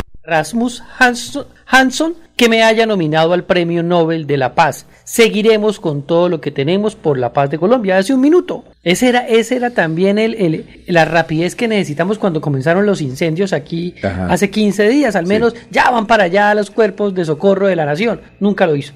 Bueno, el, el oyente que le digo que usted ha anunciado que las, los intereses a la gente los va a pagar hasta el 14 de febrero, lo que preguntaba. Es decir, los, los, los intereses de la le llegan a la, a la cuenta que él sí. tiene eso lo liquida Bogotá y los paga Bogotá. O sea, Pero nosotros dice- aquí, nosotros acá no, no, no hacemos esa liquidación. Pero, pero dice, eh, el Fondo Nacional de Ahorro debe pagar los intereses de la cesantía de los empleados. ¿Cuándo los paga? Es decir, el fondo. Tiene que pagarlo ya. Estamos en ¿Está en eso? Mm, Está en claro. eso. Ah, bueno, perfecto. Muy bien. Bueno, eh, son las eh, 8 de la mañana, 19 minutos. Vamos con Olguita, que debe estar ahí en la línea. Eh, si está Olguita, la vamos a pasar de, de una vez. Olga Lucía Rincón. Olguita, ¿cómo está? Muy buenos días, Alfonso. Muchas gracias. El saludo también para los compañeros de la mesa de trabajo y las personas que están conectadas a través de los medios digitales de Melodía. El próximo domingo, 4 de febrero, se conmemora el Día Mundial contra el Cáncer. En esta oportunidad, bajo el lema Por unos cuidados más justos y la Liga Santanderiana contra el Cáncer se une a esta campaña que busca salvar millones de vidas mediante la sensibilización sobre la enfermedad, con la realización de un panel de experiencias denominado Hablemos de Cáncer en Santander. La información la amplía Diana Castellanos, gestora de proyectos comunitarios de la Liga Santanderiana contra el Cáncer. en donde queremos resaltar las diferentes experiencias, estrategias, memorias que las instituciones, las comunidades realizan en pro de eh, la prevención, la detección temprana y el acompañamiento de la enfermedad. Entonces, es un espacio abierto a todo el público, entonces invitamos a los medios de comunicación, a las universidades, empresas, colegios, instituciones públicas y privadas para que nos acompañen 5 de febrero a las 8 y media en el Salón Andrés Páez de Sotomayor del sexto piso de la Alcaldía de Bucaramanga. Y bueno, es un escenario que realmente va a contribuir en empezar a hablar de cáncer en Santander, en colocarle ojo a esta enfermedad que realmente eh, impacta la vida no solo del paciente, sino de la familia y de toda la comunidad. Entonces, los esperamos. Eh, un saludo muy grande para Radio Melodía que siempre se une a trabajar con nosotros en la prevención y detección temprana del cáncer. Según la Organización Mundial de la Salud, el cáncer se encuentra entre las 10 amenazas principales para la salud mundial. La invitación también es a participar el próximo domingo 4 de febrero de la Caminata por la Vida con camiseta blanca desde las 7 y 30 a 10 de la mañana, organizada por la Alcaldía de Bucaramanga, la cual iniciará en el Parque de los Niños y terminará en el barrio Bolarquí. Continúen con más en Últimas Noticias de Melodía. Un feliz jueves para todos.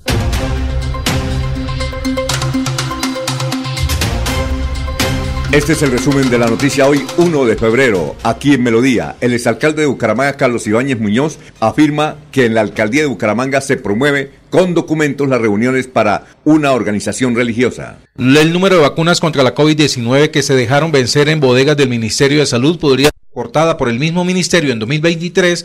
El inventario de biológicos que se encuentran en almacén de la zona franca sería mayor a esta cifra. Bueno, vamos a volver a empezar porque se fue la luz. Se fue la luz, ¿Y vamos las a volver. cámaras? Eh, meta la, no, meta la musiquita y volvamos a empezar. la cámara Más titular. Sí, sí, la titular. Lo que pasa es que se nos fue la luz gracias a la electrificadora. Aquí en pie de cuesta sí Van ha ido como cinco 32 veces. me dijo un tipo, en pie de cuesta, No, 32 no, no, veces. Pero, eso- La luz pero que tiene está... que, Bajo una- tendría que responder a la Aquí se ha ido electrificadora. Como 10 veces. lleva como 10. Aquí claro. lleva 10 veces, pero un señor dice delato, elato, eh, eh, ribato, Delato. ribolato. Eso es en pie de cuesta. Está en pie de cuesta. Está lloviendo tremendamente y se ha ido, él ha contado Sí. 32 veces la luz allá. No, y, y- no, y no, el no. problema no es que se vaya, sino que vuelve enseguida y los electrodomésticos van a sufrir. ¿Y quién el daño responde? Irreparable. Eso, la- debería ¿Quién- la electrificadora quién responder. responde? La EPM, que es ahora. Bueno, entonces pongamos la musiquita, eh, digo, la, la- la cortina y el empezamos. intro. El intro. El intro. Este es el resumen de Melodía hoy 1 de febrero. El exalcalde de Bucaramanga, Carlos Ibáñez Muñoz, afirma que en la alcaldía de Bucaramanga se promueve con documentos reuniones para una organización religiosa. Cerca de 6 millones de vacunas contra la COVID-19 se vencieron en zona franca del de, eh, del- el Estado, según informa la Procuraduría General de la Nación. Luis Díaz ese miércoles 31 de enero se reportó con gol en la victoria de los Red, cuatro goles por uno en casa sobre el Chelsea. Buen balance fueron las conclusiones del Consejo de Seguridad, donde Juvenal Díaz Mateus, gobernador de Santander, dio buenas noticias para Santander. El alcalde de Bucaramanga, Jaime Andrés Beltrán, ha dicho, reiniciaremos las obras, pero no le voy a cubrir la espalda a nadie que haya jugado irresponsablemente con los recursos de los bumangueses. Ya, bueno, eh, las 8. Estas fueron las últimas No, noticias. no, no, no, el no. resumen de Eso ahí lo, no, ahí, lo- ahí lo arreglan. Bueno, pues, Noticias, opinión y denuncias en últimas noticias. Ay, faltó la repetición. Pero Muy bien. Vamos mejorando. Vamos mejorando. Mañana, se- mañana será un día mejor. El ejercicio va funcionando, Don compañeros. Alfonso, antes de que se nos vaya el tiempo, yo tengo que hacer una rectificación de la misma manera en público que me pidieron ayer. eh, El martes ¿Personal dimos- o- Sí, no, el martes dimos una noticia acá. ¿Tiene que ver algo con la papelería de abajo? No, ¿No? no, no. Es que estábamos dando una noticia y en unos eh, donde los, honor- los abogados cobran sus honorarios y yo decía de ese tema y dije al aire y, y el abogado se queda con la mitad del proceso. No sé de qué estábamos hablando, pero ayer me dijo el abogado, además colega y amigo Willy Peña, me dijo, hermanito rectifique y no nos estigmatice porque si nos quedamos con los honorarios es porque se justifica el trabajo que hacemos. Se acordaron. Entonces, si cobran honorarios es porque hacen un trabajo que realmente vale lo que el abogado cobra. Un saludo para el, el- el gran Willy Peña. Pero, pero los Willy- abogados cobran bueno. No, pero, pero tiene que cobrar porque son sus honorarios y yo, como lo dije de manera despectiva, pues tampoco, ¿no? Pero pueden cobrar la mitad. ¿O ¿Cuántas pueden veces- cobrar más de la mitad? Eh, eh, ¿Cuántas veces tiene que rectificar? ¿Una vez? Solamente una. Don Alfonso, pero yo sí puedo decir, el abogado puede cobrar la mitad No. o más de la mitad. Entonces uno puede decir, ¿se queda más, con más de la mitad? Bueno, eh, eh, pregunta para el doctor. eh, es Aquí es un, un periodista que pregunta, ¿cuánto hay un nivel de recursos a nivel nacional o plata o para Santander para los préstamos? ¿Hay un nivel o no? ¿O, o es el- o hay suficiente dinero? El Fondo Nacional del Ahorro eh, tiene muy buenos recursos para, para hacer esos créditos. No, No, se, no, no, no se, no se determinan no cuantías para- El que, Micho, el que vaya llegando y va a decir, se le puede hacer el crédito, se lo va haciendo. Eh, a ver, y- y Aquí hay- nos y- pregunta- a ver, Maribel, a ver si buscamos ahí el, el- el número. Usted ya sabe, bueno, está recién posicionado, ¿ya sabe el Yo- número o todavía no? A ver, cuando tenga el número del yo- teléfono para dárselo aquí a una señora que está pidiendo Para el desde el barrio eh, El Hato de Florida Blanca, de Piedecuesta. Río Está- Hato. Río Bueno, Hato está lloviendo tremendamente ahora. Fíjate, es casi ya antes de llegar al Es centro una urbanización, ¿no? Sí, a mano de que allá también los, el incendio alcanzó Sí. a llegar cerca Sí. a, a las, a, los, a las casas. Sí, de perfecto. Ribato. Pregunta pues tiene. Sí, don Alfonso. Eh, para los hermanos extranjeros, ¿hay alguna modalidad o hay algún programa especial para compra de vivienda? Eh, el que vive en el exterior, en cualquier parte del, pa- de- de- del mundo, puede hacer el ahorro programado para comprar vivienda en Colombia. No, me refiero, me refiero a los extranjeros que están radicados en Bucaramanga, en Colombia, que vienen de otros países y están acá. Yo Pues que- me refiero, voy a decirlo más claro, un hermano venezolano que se desplazó de, de- de su país a, a Bucaramanga, ¿hay algún programa eh, especial para ellos desde el Fondo Nacional del Ahorro?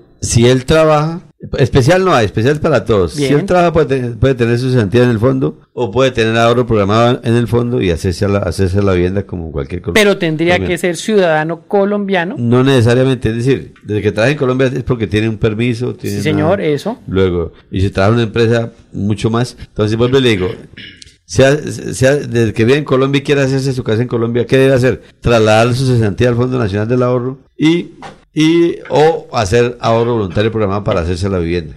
Bueno, eh, eh, precisamente la pregunta es de un extranjero que vive en Miami. ¿Él puede ahorrar desde allá? Sí, ¿Cómo lo hace? hay ahorro, ahorro voluntario programado desde el exterior, se inscribe en el Fondo Nacional del Ahorro para, para efecto de hacer ahorro voluntario y como cualquier ciudadano colombiano lo puede hacer y hacerse la vivienda en Colombia. Y, y, y de allá como consigna. traslado, eh, es- hoy hoy- ya, ya esto los, Ya se puede consignar, los medios tecnológicos permiten Sí, desde cualquier parte del mundo consignar esos recursos. ¿Cuál, cuál es el teléfono, Maribel? Es una línea de atención 018000 es la línea nacional 018000 52 70 70 018000 52 70 70 y recordar la dirección del punto físico o de, ¿De atención del Fondo Nacional del Ahorro que es la carrera 36 número 5148 en cabecera del llano carrera 36 número 5148 en cabecera yo creo que yo soy de las primeritas que voy a estar en estos días allá. Maribel, Oye, sería ¿por qué- bueno como por qué no y la de Piedecuesta también. eh. Centro Comercial Ah, de la Cuesta. Piedecuesta también En hay, el Centro en el Comercial de la Centro Cuesta. Comercial de la Venga, Cuesta. venga, le sacamos la cita. ¿Para cuándo puede usted y cuándo la No, el mañana mismo. ¿Pero a qué horas?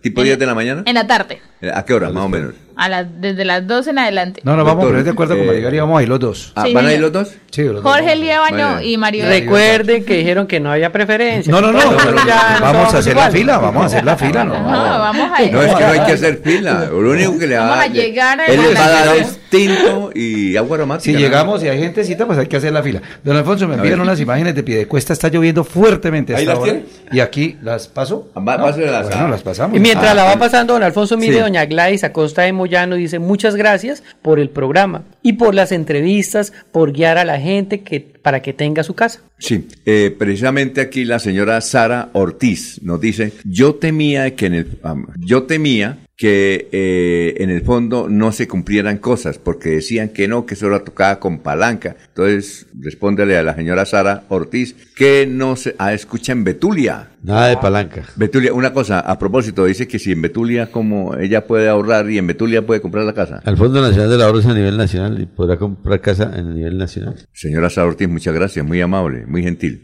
Bueno, eh, tenemos... Mire, el, el saludo, don Alfonso, qué pena con usted. El saludo es, es homónimo. El doctor Germán Barón. Ah, no, Abogado. él, No, es, él es, ¿es él es Germán? pariente suyo, ¿no, Germán? Primo. ¿Es primo? Ah, bueno. ¿Es primo? Ah, bueno, un saludo para Germán Barón. Todos los varones son primos míos. Y Pedro. Germán Barón es eh, el futuro, en algún futuro va a ser alcalde de San Andrés, su tierra. ¿yo? ¿Ah, sí? Sí, ah, él, bueno, es, qué es de- bueno. él es de San Andrés. Muy bien. Es Pedro hermano, Ortiz también nos es hermano de Enri- eh, usted es hermano de Enrique Barón. Enrique Barón fue el que, sí, el hermano de Enrique Barón. ¿Usted conoce a Enrique también? Él es un científico, el que colocó, ¿recuerda usted, Jorge? La grama del Estadio Alfonso López. Una vez creo que colocó la grama del Estadio Alfonso López, pero lo hizo a través de un recurso como la ¿cómo es? La, no, los gusanos, a través de gusanos hizo gramita y colocaron en el Estadio Alfonso López la grama hace tiempo. vea es un científico, berraco, echado para adelante. Para contarles, compañeros, que Bucaramanga, el hashtag Bucaramanga es tendencia en Colombia en esta mañana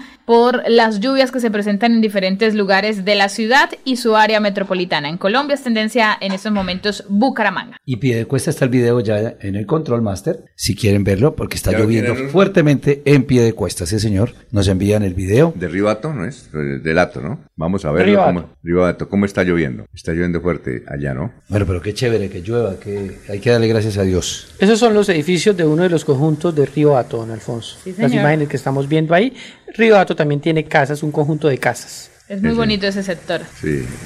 Y han reportado lluvias Ah, fuertes siente, en la madrugada con en el barrio La Feria también con En la Cuyanita, el sector La Cuyanita, eh, ¿Es la hermana de Cuyanito se perdió? puede ser. Pues, y así, porque antes decía Cuyanito. No, don Alfonso, que mire lo que hablábamos esta Cuyanita, mañana. ¿no? Que yo no sé si fue que, que el clima cambió de repente, porque este, nos decían que las lluvias venían en marzo. Ya eh, vía Girón también, ahí en la central de Abastos, eh, se está colapsando el tránsito. Tengan la plena seguridad que ya ha colapsado el tránsito de los vehículos que vienen de Piedecuesta a Bucaramanga. En el puente de aquí, ¿cómo es que se llama? El deprimido, el de la clínica comuneros también, ya En eh, este las momento. aguas han aumentado y ya se está Hay un colapsando. trancón de Dios mío y Señor mío en Bucaramanga, pie de cuesta, la autopista. Sí, increíble, sí. increíble. Oye, ¿usted pagaría eh, por un crucero en el río Magdalena? Sí. ¿Sí? Sí, claro. Oiga, Jorge, yo no sabía. Cruceros en el río Magdalena. ¿verdad usted? Eh, Eso es un proyecto que arrancó hace unos dos años. No sé si ya está. Se llama Maravillas de Colombia. Ya Sí, sí. lo van a poner. Sí, ya. Entonces- El viaje en primera instancia pretenderá llegar al Banco Magdalena. ¿Y mire, cómo es el viaje? Monpós, el Banco Calamar, ¿Calamar? ¿Dónde Sí, queda? sí. Sí, Magangué, Santa Bárbara de Pinto, Nueva Venecia, Palenque y creo que Barranca también, ¿no? Eh, La idea es llegar hasta Barranca. A Barranca Bermeja. Ah, Pero es que es muy caro. Eh, pa, eh, categoría C, 14 millones 53 mil pesos. Mucha plata, son 3 mil 500 dólares. ¿Y ese ¿Pero cuánto recorrido cuánto dura? ¿Qué ofrecen? Exacto. Exacto. Cua- eh, ah, para, para 60 personas, ¿no? Ah. El barco está muy bien equipado, posee tres cubiertas, cuatro suites de lujo, una capacidad para 60 personas y una tripulación compuesta por 40 miembros, ¿ya? Eh, ocho días. Ocho días. Y el siete río noches. Perfecto. Qué chévere. ¿Usted iría, Maribel, al crucero por el río Magdalena? Eh, sí, pero es que con los cruceros hay que tener mucho cuidado ahora porque hay planes en los que la expectativa es la super foto en el crucero y la realidad es que hay a veces, eh, ¿cómo se llama cuando está muy lleno y sobrepasa la población? Eh, Sobre cupo. Sobrecupo, sobrecupo. Eh, la realidad es que ha pasado y ha sido noticia que muchos cruceros tienen sobrecupo y, y, usted no se puede tomar la foto ideal de la expectativa en la piscina porque eso ahí hay como 200 personas en una misma piscina, 200, 500 en un mismo lado. Entonces con los cruceros está pasando mucho eso. Pero imagino yo que cuando hay un valor altísimo es porque sí es un poco más exclusivo. Compañeros, yo voy a compartir la de irnos porque me debo retirar en este momento. ¿Cuál es la de irnos? A ver. Y, y miren, a propósito de ahorro, de lo que estamos hablando, de, de dinero, de ahorrar y demás, en, el deporte hay una noticia curiosa y tiene que ver con eh, la subasta que harán de la servilleta donde se firmó la promesa del Barcelona de contratar a Lionel Messi. Es una servilleta sobre la que eh, se escribió la promesa de contratar por primera vez al jugador argentino Lionel Messi, que será subastada en línea entre el 18 y el 27 de marzo por la casa londinense Bonas, con un precio de salida de 300 mil libras. Estamos hablando de 348 mil euros, será el precio de salida de subasta de esta servilleta. ¿Esa, ¿Dónde fue? ¿En Argentina o en Barcelona? Dice que es en Barcelona 14 de diciembre del 2000. Uh -huh. Y en presencia, ahí colocan una foto de la servilleta, que es lo que tienen promesa, en lo que alcanzo a leer porque es una letra cursiva, dice, en Barcelona el 14 de diciembre del 2000 y en presencia de, bueno, y vienen unos nombres como secretario técnico del Fútbol Club Barcelona, se compromete bajo responsabilidad, bueno, ahí es que la, la, la servilleta tiene letra cursiva y de pronto claro. no se entienden todas las palabras, pero es la promesa de contratar a Lionel Messi. Está considerada como una de las piezas más importantes de la historia del fútbol, que da cuenta precisamente de la exitosa carrera del jugador argentino cuando sale de Rosario contra solo 13 años de edad. Entonces se está subastando y bueno, ahí está, miren, la, que eh, tenga 348 mil euros para ¿ah? empezar esa subasta, Maribel, seguramente. Maribel, y en la servilleta están los mejores momentos, ¿no?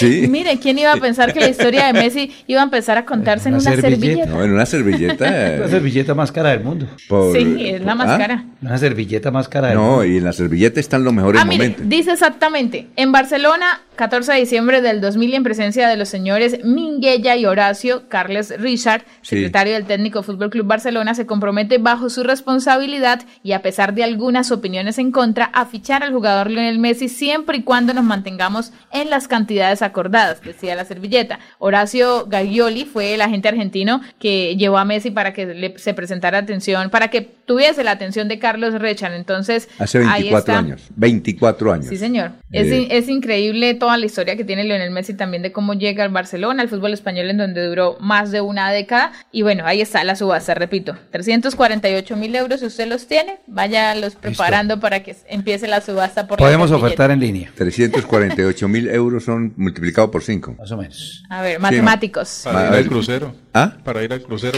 Para ir al crucero.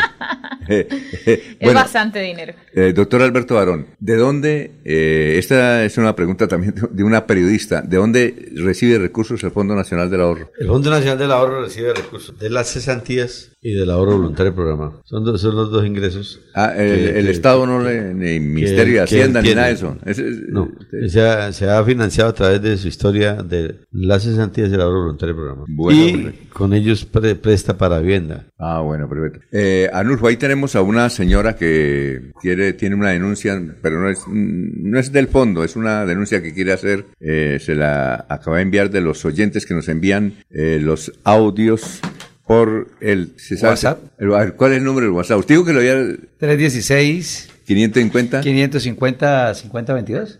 Don Alfonso, repítalo porque siempre tengo problemas con el pues, WhatsApp. Usted dijo, usted dijo que lo había 316 550 5022. Ah, bueno. 316. A ver, señora. Muy buenos días para Radio Melodía y todo su equipo de trabajo. Estamos hablando todas las dificultades que tiene nuestro municipio. En este momento también tenemos que tener en cuenta el alumbrado público. En nuestra ciudad hay muchas partes también que la noche se hace para que el delincuente también haga sus fechorías.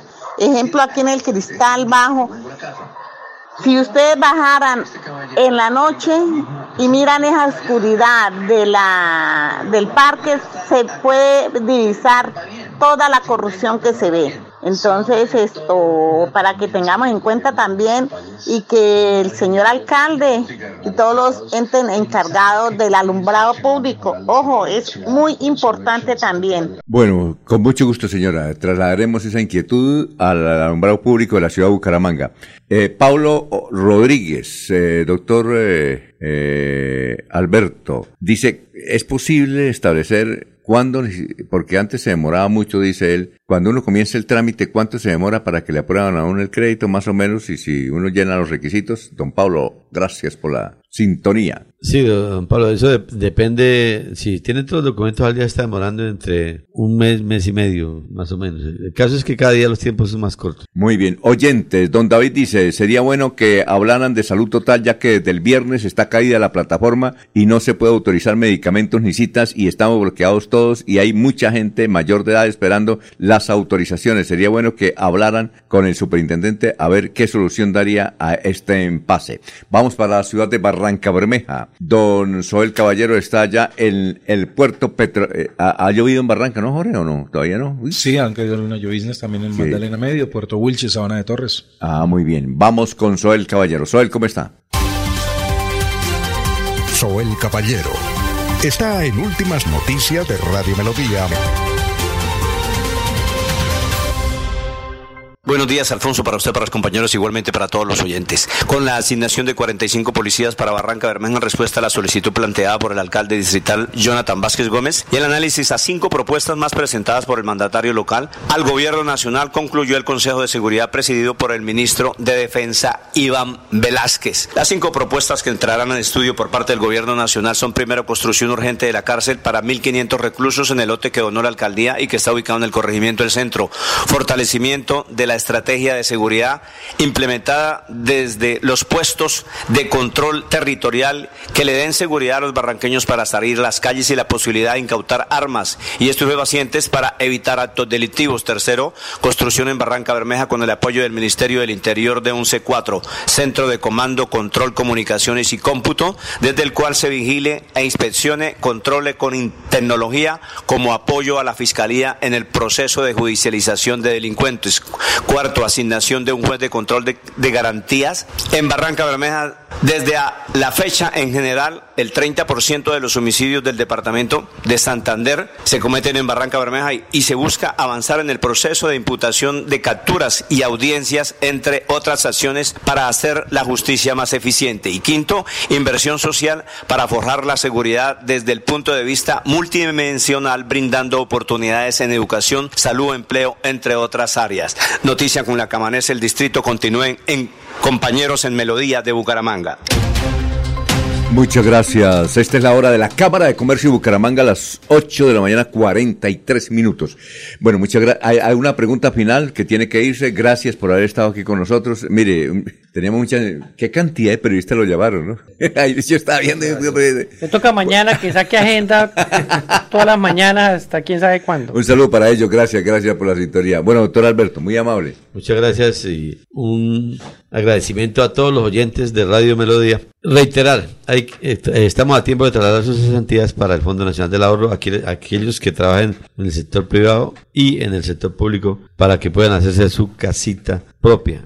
De igual manera, aquellas personas que, que sean independientes a que hagan un ahorro voluntario programado para que se hagan en su casita. Bueno, a pesar de que usted ha trabajado en sitios eh, de mucha responsabilidad como la Secretaría de Hacienda, que es la que cobra los impuestos, eh, no vi un solo comentario contra usted. Generalmente cuando llegue, viene alguien aquí, alguien por ahí dice, es que ese señor, y yo, de tantos comentarios, ni uno, eso indica que usted es buena gente, que vayan, él los atiende, usted los atiende si tiene tiempo para, porque es que habrá mucha gente. Hay muchos asesores también. Hay asesores, pero también muy bien. de puertas abiertas. Muy bien, gracias doctor Alberto, muy gentil, muy amable. Porque para mí lo primero es la comunidad. No, por eso la bien, ¿no? Por eso la bien. Gracias, ¿no? Muchas gracias, Alfonsito, muy amable. Muy Dios gentil. me lo bendiga. Bueno, perfecto. Don Alfonso, don Alfonso, un hecho que también se registró ayer aquí en el nivel de Bucaramanga y del área metropolitana, que lo tenemos a través de un video para que nuestra audiencia lo escuche.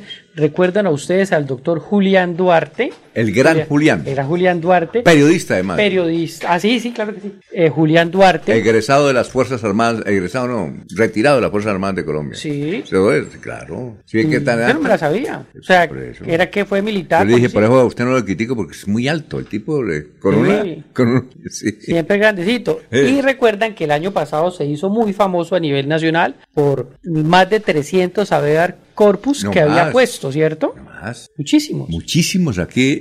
Todo la- el Poder Judicial Y la trabajando. tutelatón que puso eh, Claro. por distintos temas, sobre todo por los establecimientos comerciales que no cumplían con la norma, ¿cierto? Entiendo que eso que colocaban en el Poder Judicial acá, porque sí hizo, traba- hizo trabajar durante tres jornadas, los fines de semana estaban berracos con él y han bloqueado algunas cosas allá en el Poder Judicial. Pues al doctor Julián lo habían demandado Eso. precisamente por esto y, y obviamente él es un abogado, Sí, claro. un prestigioso abogado y al incurrir en una sanción pues podía perjudicar también el desarrollo Claro, de su claro. labor profesional como jurista, su tarjeta Ajá. profesional. Pues eh, esta defensa la venía haciendo el doctor Daniel Caicedo, que ya no nos acompaña, pues ha partido al encuentro con Dios, pero por eso decíamos al principio que sigue haciendo la defensa de los inocentes desde el cielo el doctor Daniel Caicedo, pues porque esta demanda no llegó a las instancias que, los, que, lo, que lo querían llevar aquellas personas que interpusieron. Ajá. Y aquí tenemos el video de las declaraciones del doctor eh, Julián, que quedó eh, libre pues de, Claro. de esta acción que se le estaba interponiendo. Cordial saludo, Julián Fernando Duarte Ballesteros, abogado especialista en Derecho Administrativo y en Derecho Constitucional. Hoy quiero darle las gracias primero a Dios y luego a la Fundación Defensa de Inocentes, en especial al doctor Juan Camilo San Clemente, quien hoy me acompañó, y al doctor Daniel Caicedo, que ha partido prontamente a la eternidad en días pasados, que gracias a ellos y a la Fundación Defensa de Inocentes, hoy ratifico mi inocencia en la compulsa de copias masiva que me ha realizado la, la justicia, en especial los jueces del área metropolitana de Bucaramanga, en mi contra. Al compulsarme copias el pasado mayo del 2022, en una actuación masiva por parte de los jueces municipales eh, del circuito y magistrados en mi contra, por haber impetrado, por seguir la defensa de los derechos humanos y el derecho internacional humanitario de las personas privadas de la libertad en aquel entonces. Hoy ratifico mi inocencia. El juez de la, comisina, de la Comisión de Disciplina Judicial ha encontrado que mi teoría jurídica y que mi actuar fue acorde a la legislación colombiana y el actuar fue totalmente legal. Hoy quiero invitar a cada una de las personas a que reviva su lucha por la defensa de los derechos humanos y el derecho internacional humanitario de cada una de las personas que habita este planeta. En más, hoy cuando estamos viendo estos momentos y cambios judiciales y jurisdiccionales en contra de estos derechos humanos. Muchas gracias a cada uno de ustedes y este video es para confirmar que mi actuar jurídico y que mi actuar dentro de estos procesos de habeas corpus masivos que hemos presentado en el mes de mayo del 2022 fueron legales y con una actuación legal por parte de este programa. Muchas gracias a cada uno de ustedes por ver este video. A usted. Ahí estaba el doctor Julián, Julián sus Fernando Duarte. con su flor, su rosa siempre en pecho, ¿no, don Alfonso? Sí, claro. Vamos con el historiador. Tenemos a Carlos Augusto González ahí con la historia, la noticia hace 50 y hace 25 años. Carlos. Buen día a los oyentes. Esta fue la noticia más relata en nuestro departamento de 50 años. A las 11 de la mañana se posesionará el nuevo gerente regional del Sena, Jorge Gómez Díaz, en sencilla ceremonia que se efectuará en la sede de la entidad ubicada en el cuarto piso del edificio de la Cámara de Comercio de Bucaramanga. 18 millones 639 mil pesos por concepto de los impuestos predial y de industria y comercio recaudó entre diciembre de 1973 y enero de 1974 la tesorería municipal. El anuncio lo hizo el jefe de ese despacho, Jorge Enrique Pachón. Y hace 25 años fue noticia lo siguiente. Para facilitar el pago del impuesto predial, el Consejo de Bucaramanga le solicitó a la alcaldía permitir hacerlo con tarjeta de crédito y aumentar el número de entidades financieras autorizadas para el recaudo, con el fin de agilizar su cobro. Con ocasión de la visita a Bucaramanga, el presidente del grupo Pichincha, Fidel Edgar Grijalba, se ofreció un cóctel en las oficinas de la inversora Pichincha. Cordial despedida a todos. Ya, gracias. Oiga, ¿ahora se puede pagar con tarjeta de crédito? Yo creo que sí. Sí, ¿no? claro, sí, señor. El impuesto Vea usted hace sí. 25 años, ¿no? La historia se recaudó 18 millones, decían historiador. Usted, 18 millones de pesos, Oiga. eso casi paga impuesto un... Una sola casa, Una la casa puede estar pagando. Puede, Oye, puede sí. ser una casa de alto valor. Claro, perfecto. Muy bien. Bueno, ¿usted habló con el ministro de Defensa? Bueno, hubo una rueda de prensa para todos los periodistas ahí, fue en el Parque García Rovira. Ministro de Defensa. Precisamente, y estuvo el ministro de Defensa acompañado del al- gobernador de Santander, el- general Juvenal Y con Díaz, el alcalde de Bucaramanga y los altos mandos militares. Ah, qué bueno. Estuvieron ahí todos y eh, mientras se va viendo el video podemos... No, ahí resaltar- tie- creo que hay voz de él. Vamos a Ah, sí, tenemos la voz de él. Sí, Vamos a porque estaba un escucharlo. poco incómodo ahí la rueda de prensa, pero se ¿Por alcanzó qué? a tomar la voz. ¿Por Mucha qué? gente, muchos periodistas. Ah, y vino el comandante general del ejército. También vino el comandante, sí, señor. Escuchemos al doctor Velázquez. Sí. Sí, Sí, señor. Sí, señor. y nunca durante el tiempo que yo he estado al frente del Ministerio de Defensa ha habido un hecho de agresión de parte de las fuerzas militares o de la policía disparando contra las comunidades. Lo que tendríamos que ver es qué es exactamente, cómo se desarrolla esta situación y entonces digo si el general Giraldo tiene para, para complementar. Pero, pero para terminar la pregunta, eh, la otra pregunta, el presidente ha dicho en muchas oportunidades que hay una necesidad de absoluta transparencia en el Estado, que todos los funcionarios públicos tienen que ser absolutamente transparentes y que hay que luchar contra la corrupción interna, tanto como se lucha contra la corrupción externa. En ese sentido es el pronunciamiento del presidente, ¿no? Muy bien, ahí es una parte de la conferencia de prensa. Sí, señor. Y dijo que se sentía complacido de ver cómo se puede trabajar mancomunadamente los mandos militares, gobernador y alcaldes de los municipios de Santander. Venía de la ciudad de Barranca Bermeja, donde presidió un Otro consejo, consejo. de gobierno de, de allá. Muy bien, se está trabajando, se sigue trabajando de la mano de los altos funcionarios como el ministro de, de, de- Defensa. del ministro de Defensa Mi- que visitó y que va a visitar más seguido a. Santander. Y también hubo unos hechos eh, importantes que parece que se, no sean trascendentales, pero lo que estaban reclamando eh, algunos ciudadanos de Bucaramanga a un mes, que las relaciones no se dañen. Pues vimos muy, muy buena camaradería, si se puede utilizar ese término, entre el señor alcalde y también, por supuesto, el señor gobernador que tiene muy buenas relaciones con, con eh, la nación, entregando unos obsequios, ¿no? Un café. Hay unas imágenes donde el alcalde le entrega una caja de, caf- de, Sí, de señor. café, pues, Sí, para sí. preparar al ministro. Y también tuvo unos detalles el general con los mandos militares. Estaba, creo yo, el comandante de la Fuerza Aérea Sí, también señor, ahí, también logra la verlos. Aérea, y sí, las mandas militares. Bueno, eh, dice Cristian Agudelo, 45 minutos cumplimos aquí en Papi Quiero Piña. Trancón. Trancón, eh, pude escuchar todo el noticiero, me quedaba dormido a veces. Mi señora me acompaña. Oiga, todavía está en el trancón. Cristian. Sí, es que eso siempre va a pasar. Bueno, siempre ha habido, pero por la lluvia. Se queda dormido por la espera.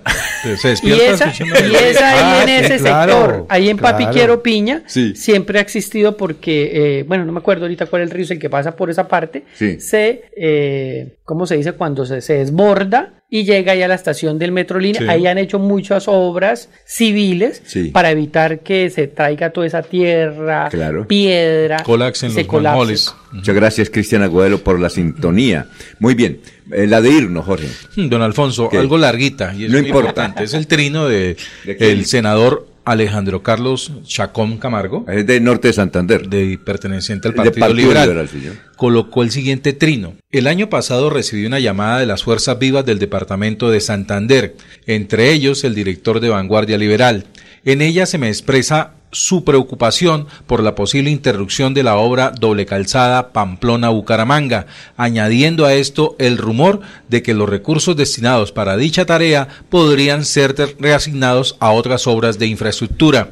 Esta llamada motivó que el 4 de octubre del año pasado la mayoría de la bancada conjunta del Gran Santander y yo enviáramos una carta al ministro de Transporte y al presidente de la Agencia Nacional de Infraestructura advirtiendo sobre esta inquietud.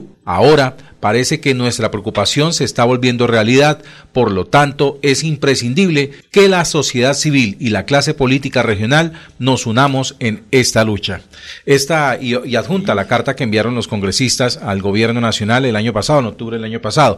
Este trino, don Alfonso, se da en la previa o en la antesala de lo que será eh, la reunión convocada por el del gobierno departamental de Santander, por el gobernador Juvenal Díaz, en el sentido de mañana, viernes 2 de febrero, reunir a la bancada de congresistas de Santander y a los gremios económicos de, del departamento para hablar precisamente con respecto a estos recursos de la doble calzada Pamplona-Bucaramanga que corren el riesgo de ser reasignados a otras obras de infraestructura en, el, en, en, la nación.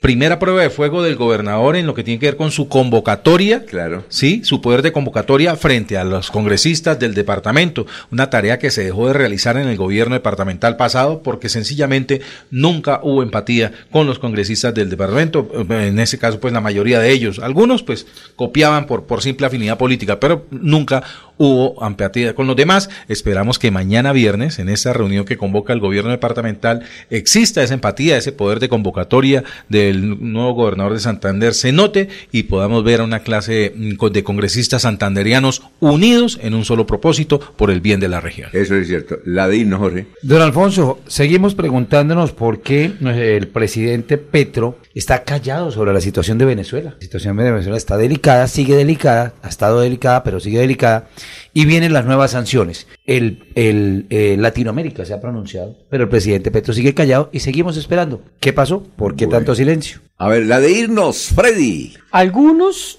algunos dirán que son hechos menores, pero con estas acciones dejan mucho a la comunidad y a la misma administración pública. Dice José Fernando Sánchez, alcalde de Florida Blanca, el orden empieza por casa.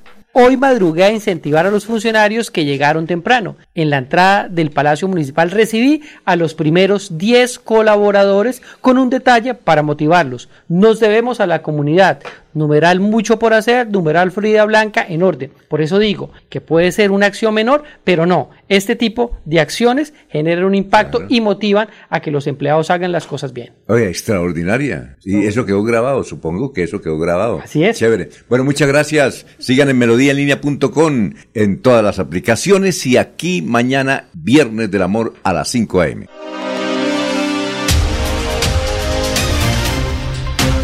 Últimas noticias los despierta bien informados de lunes a viernes en todas las áreas de la información regional, nacional e internacional. Un periodista de Últimas Noticias registra la información en melodíaenlínea.com. En Facebook y YouTube, Radio Melodía Bucaramanga. En Instagram y X, arroba Melodía en línea. Y nuestra aplicación Radio Melodía. Dirige Alfonso Pineda Chaparro.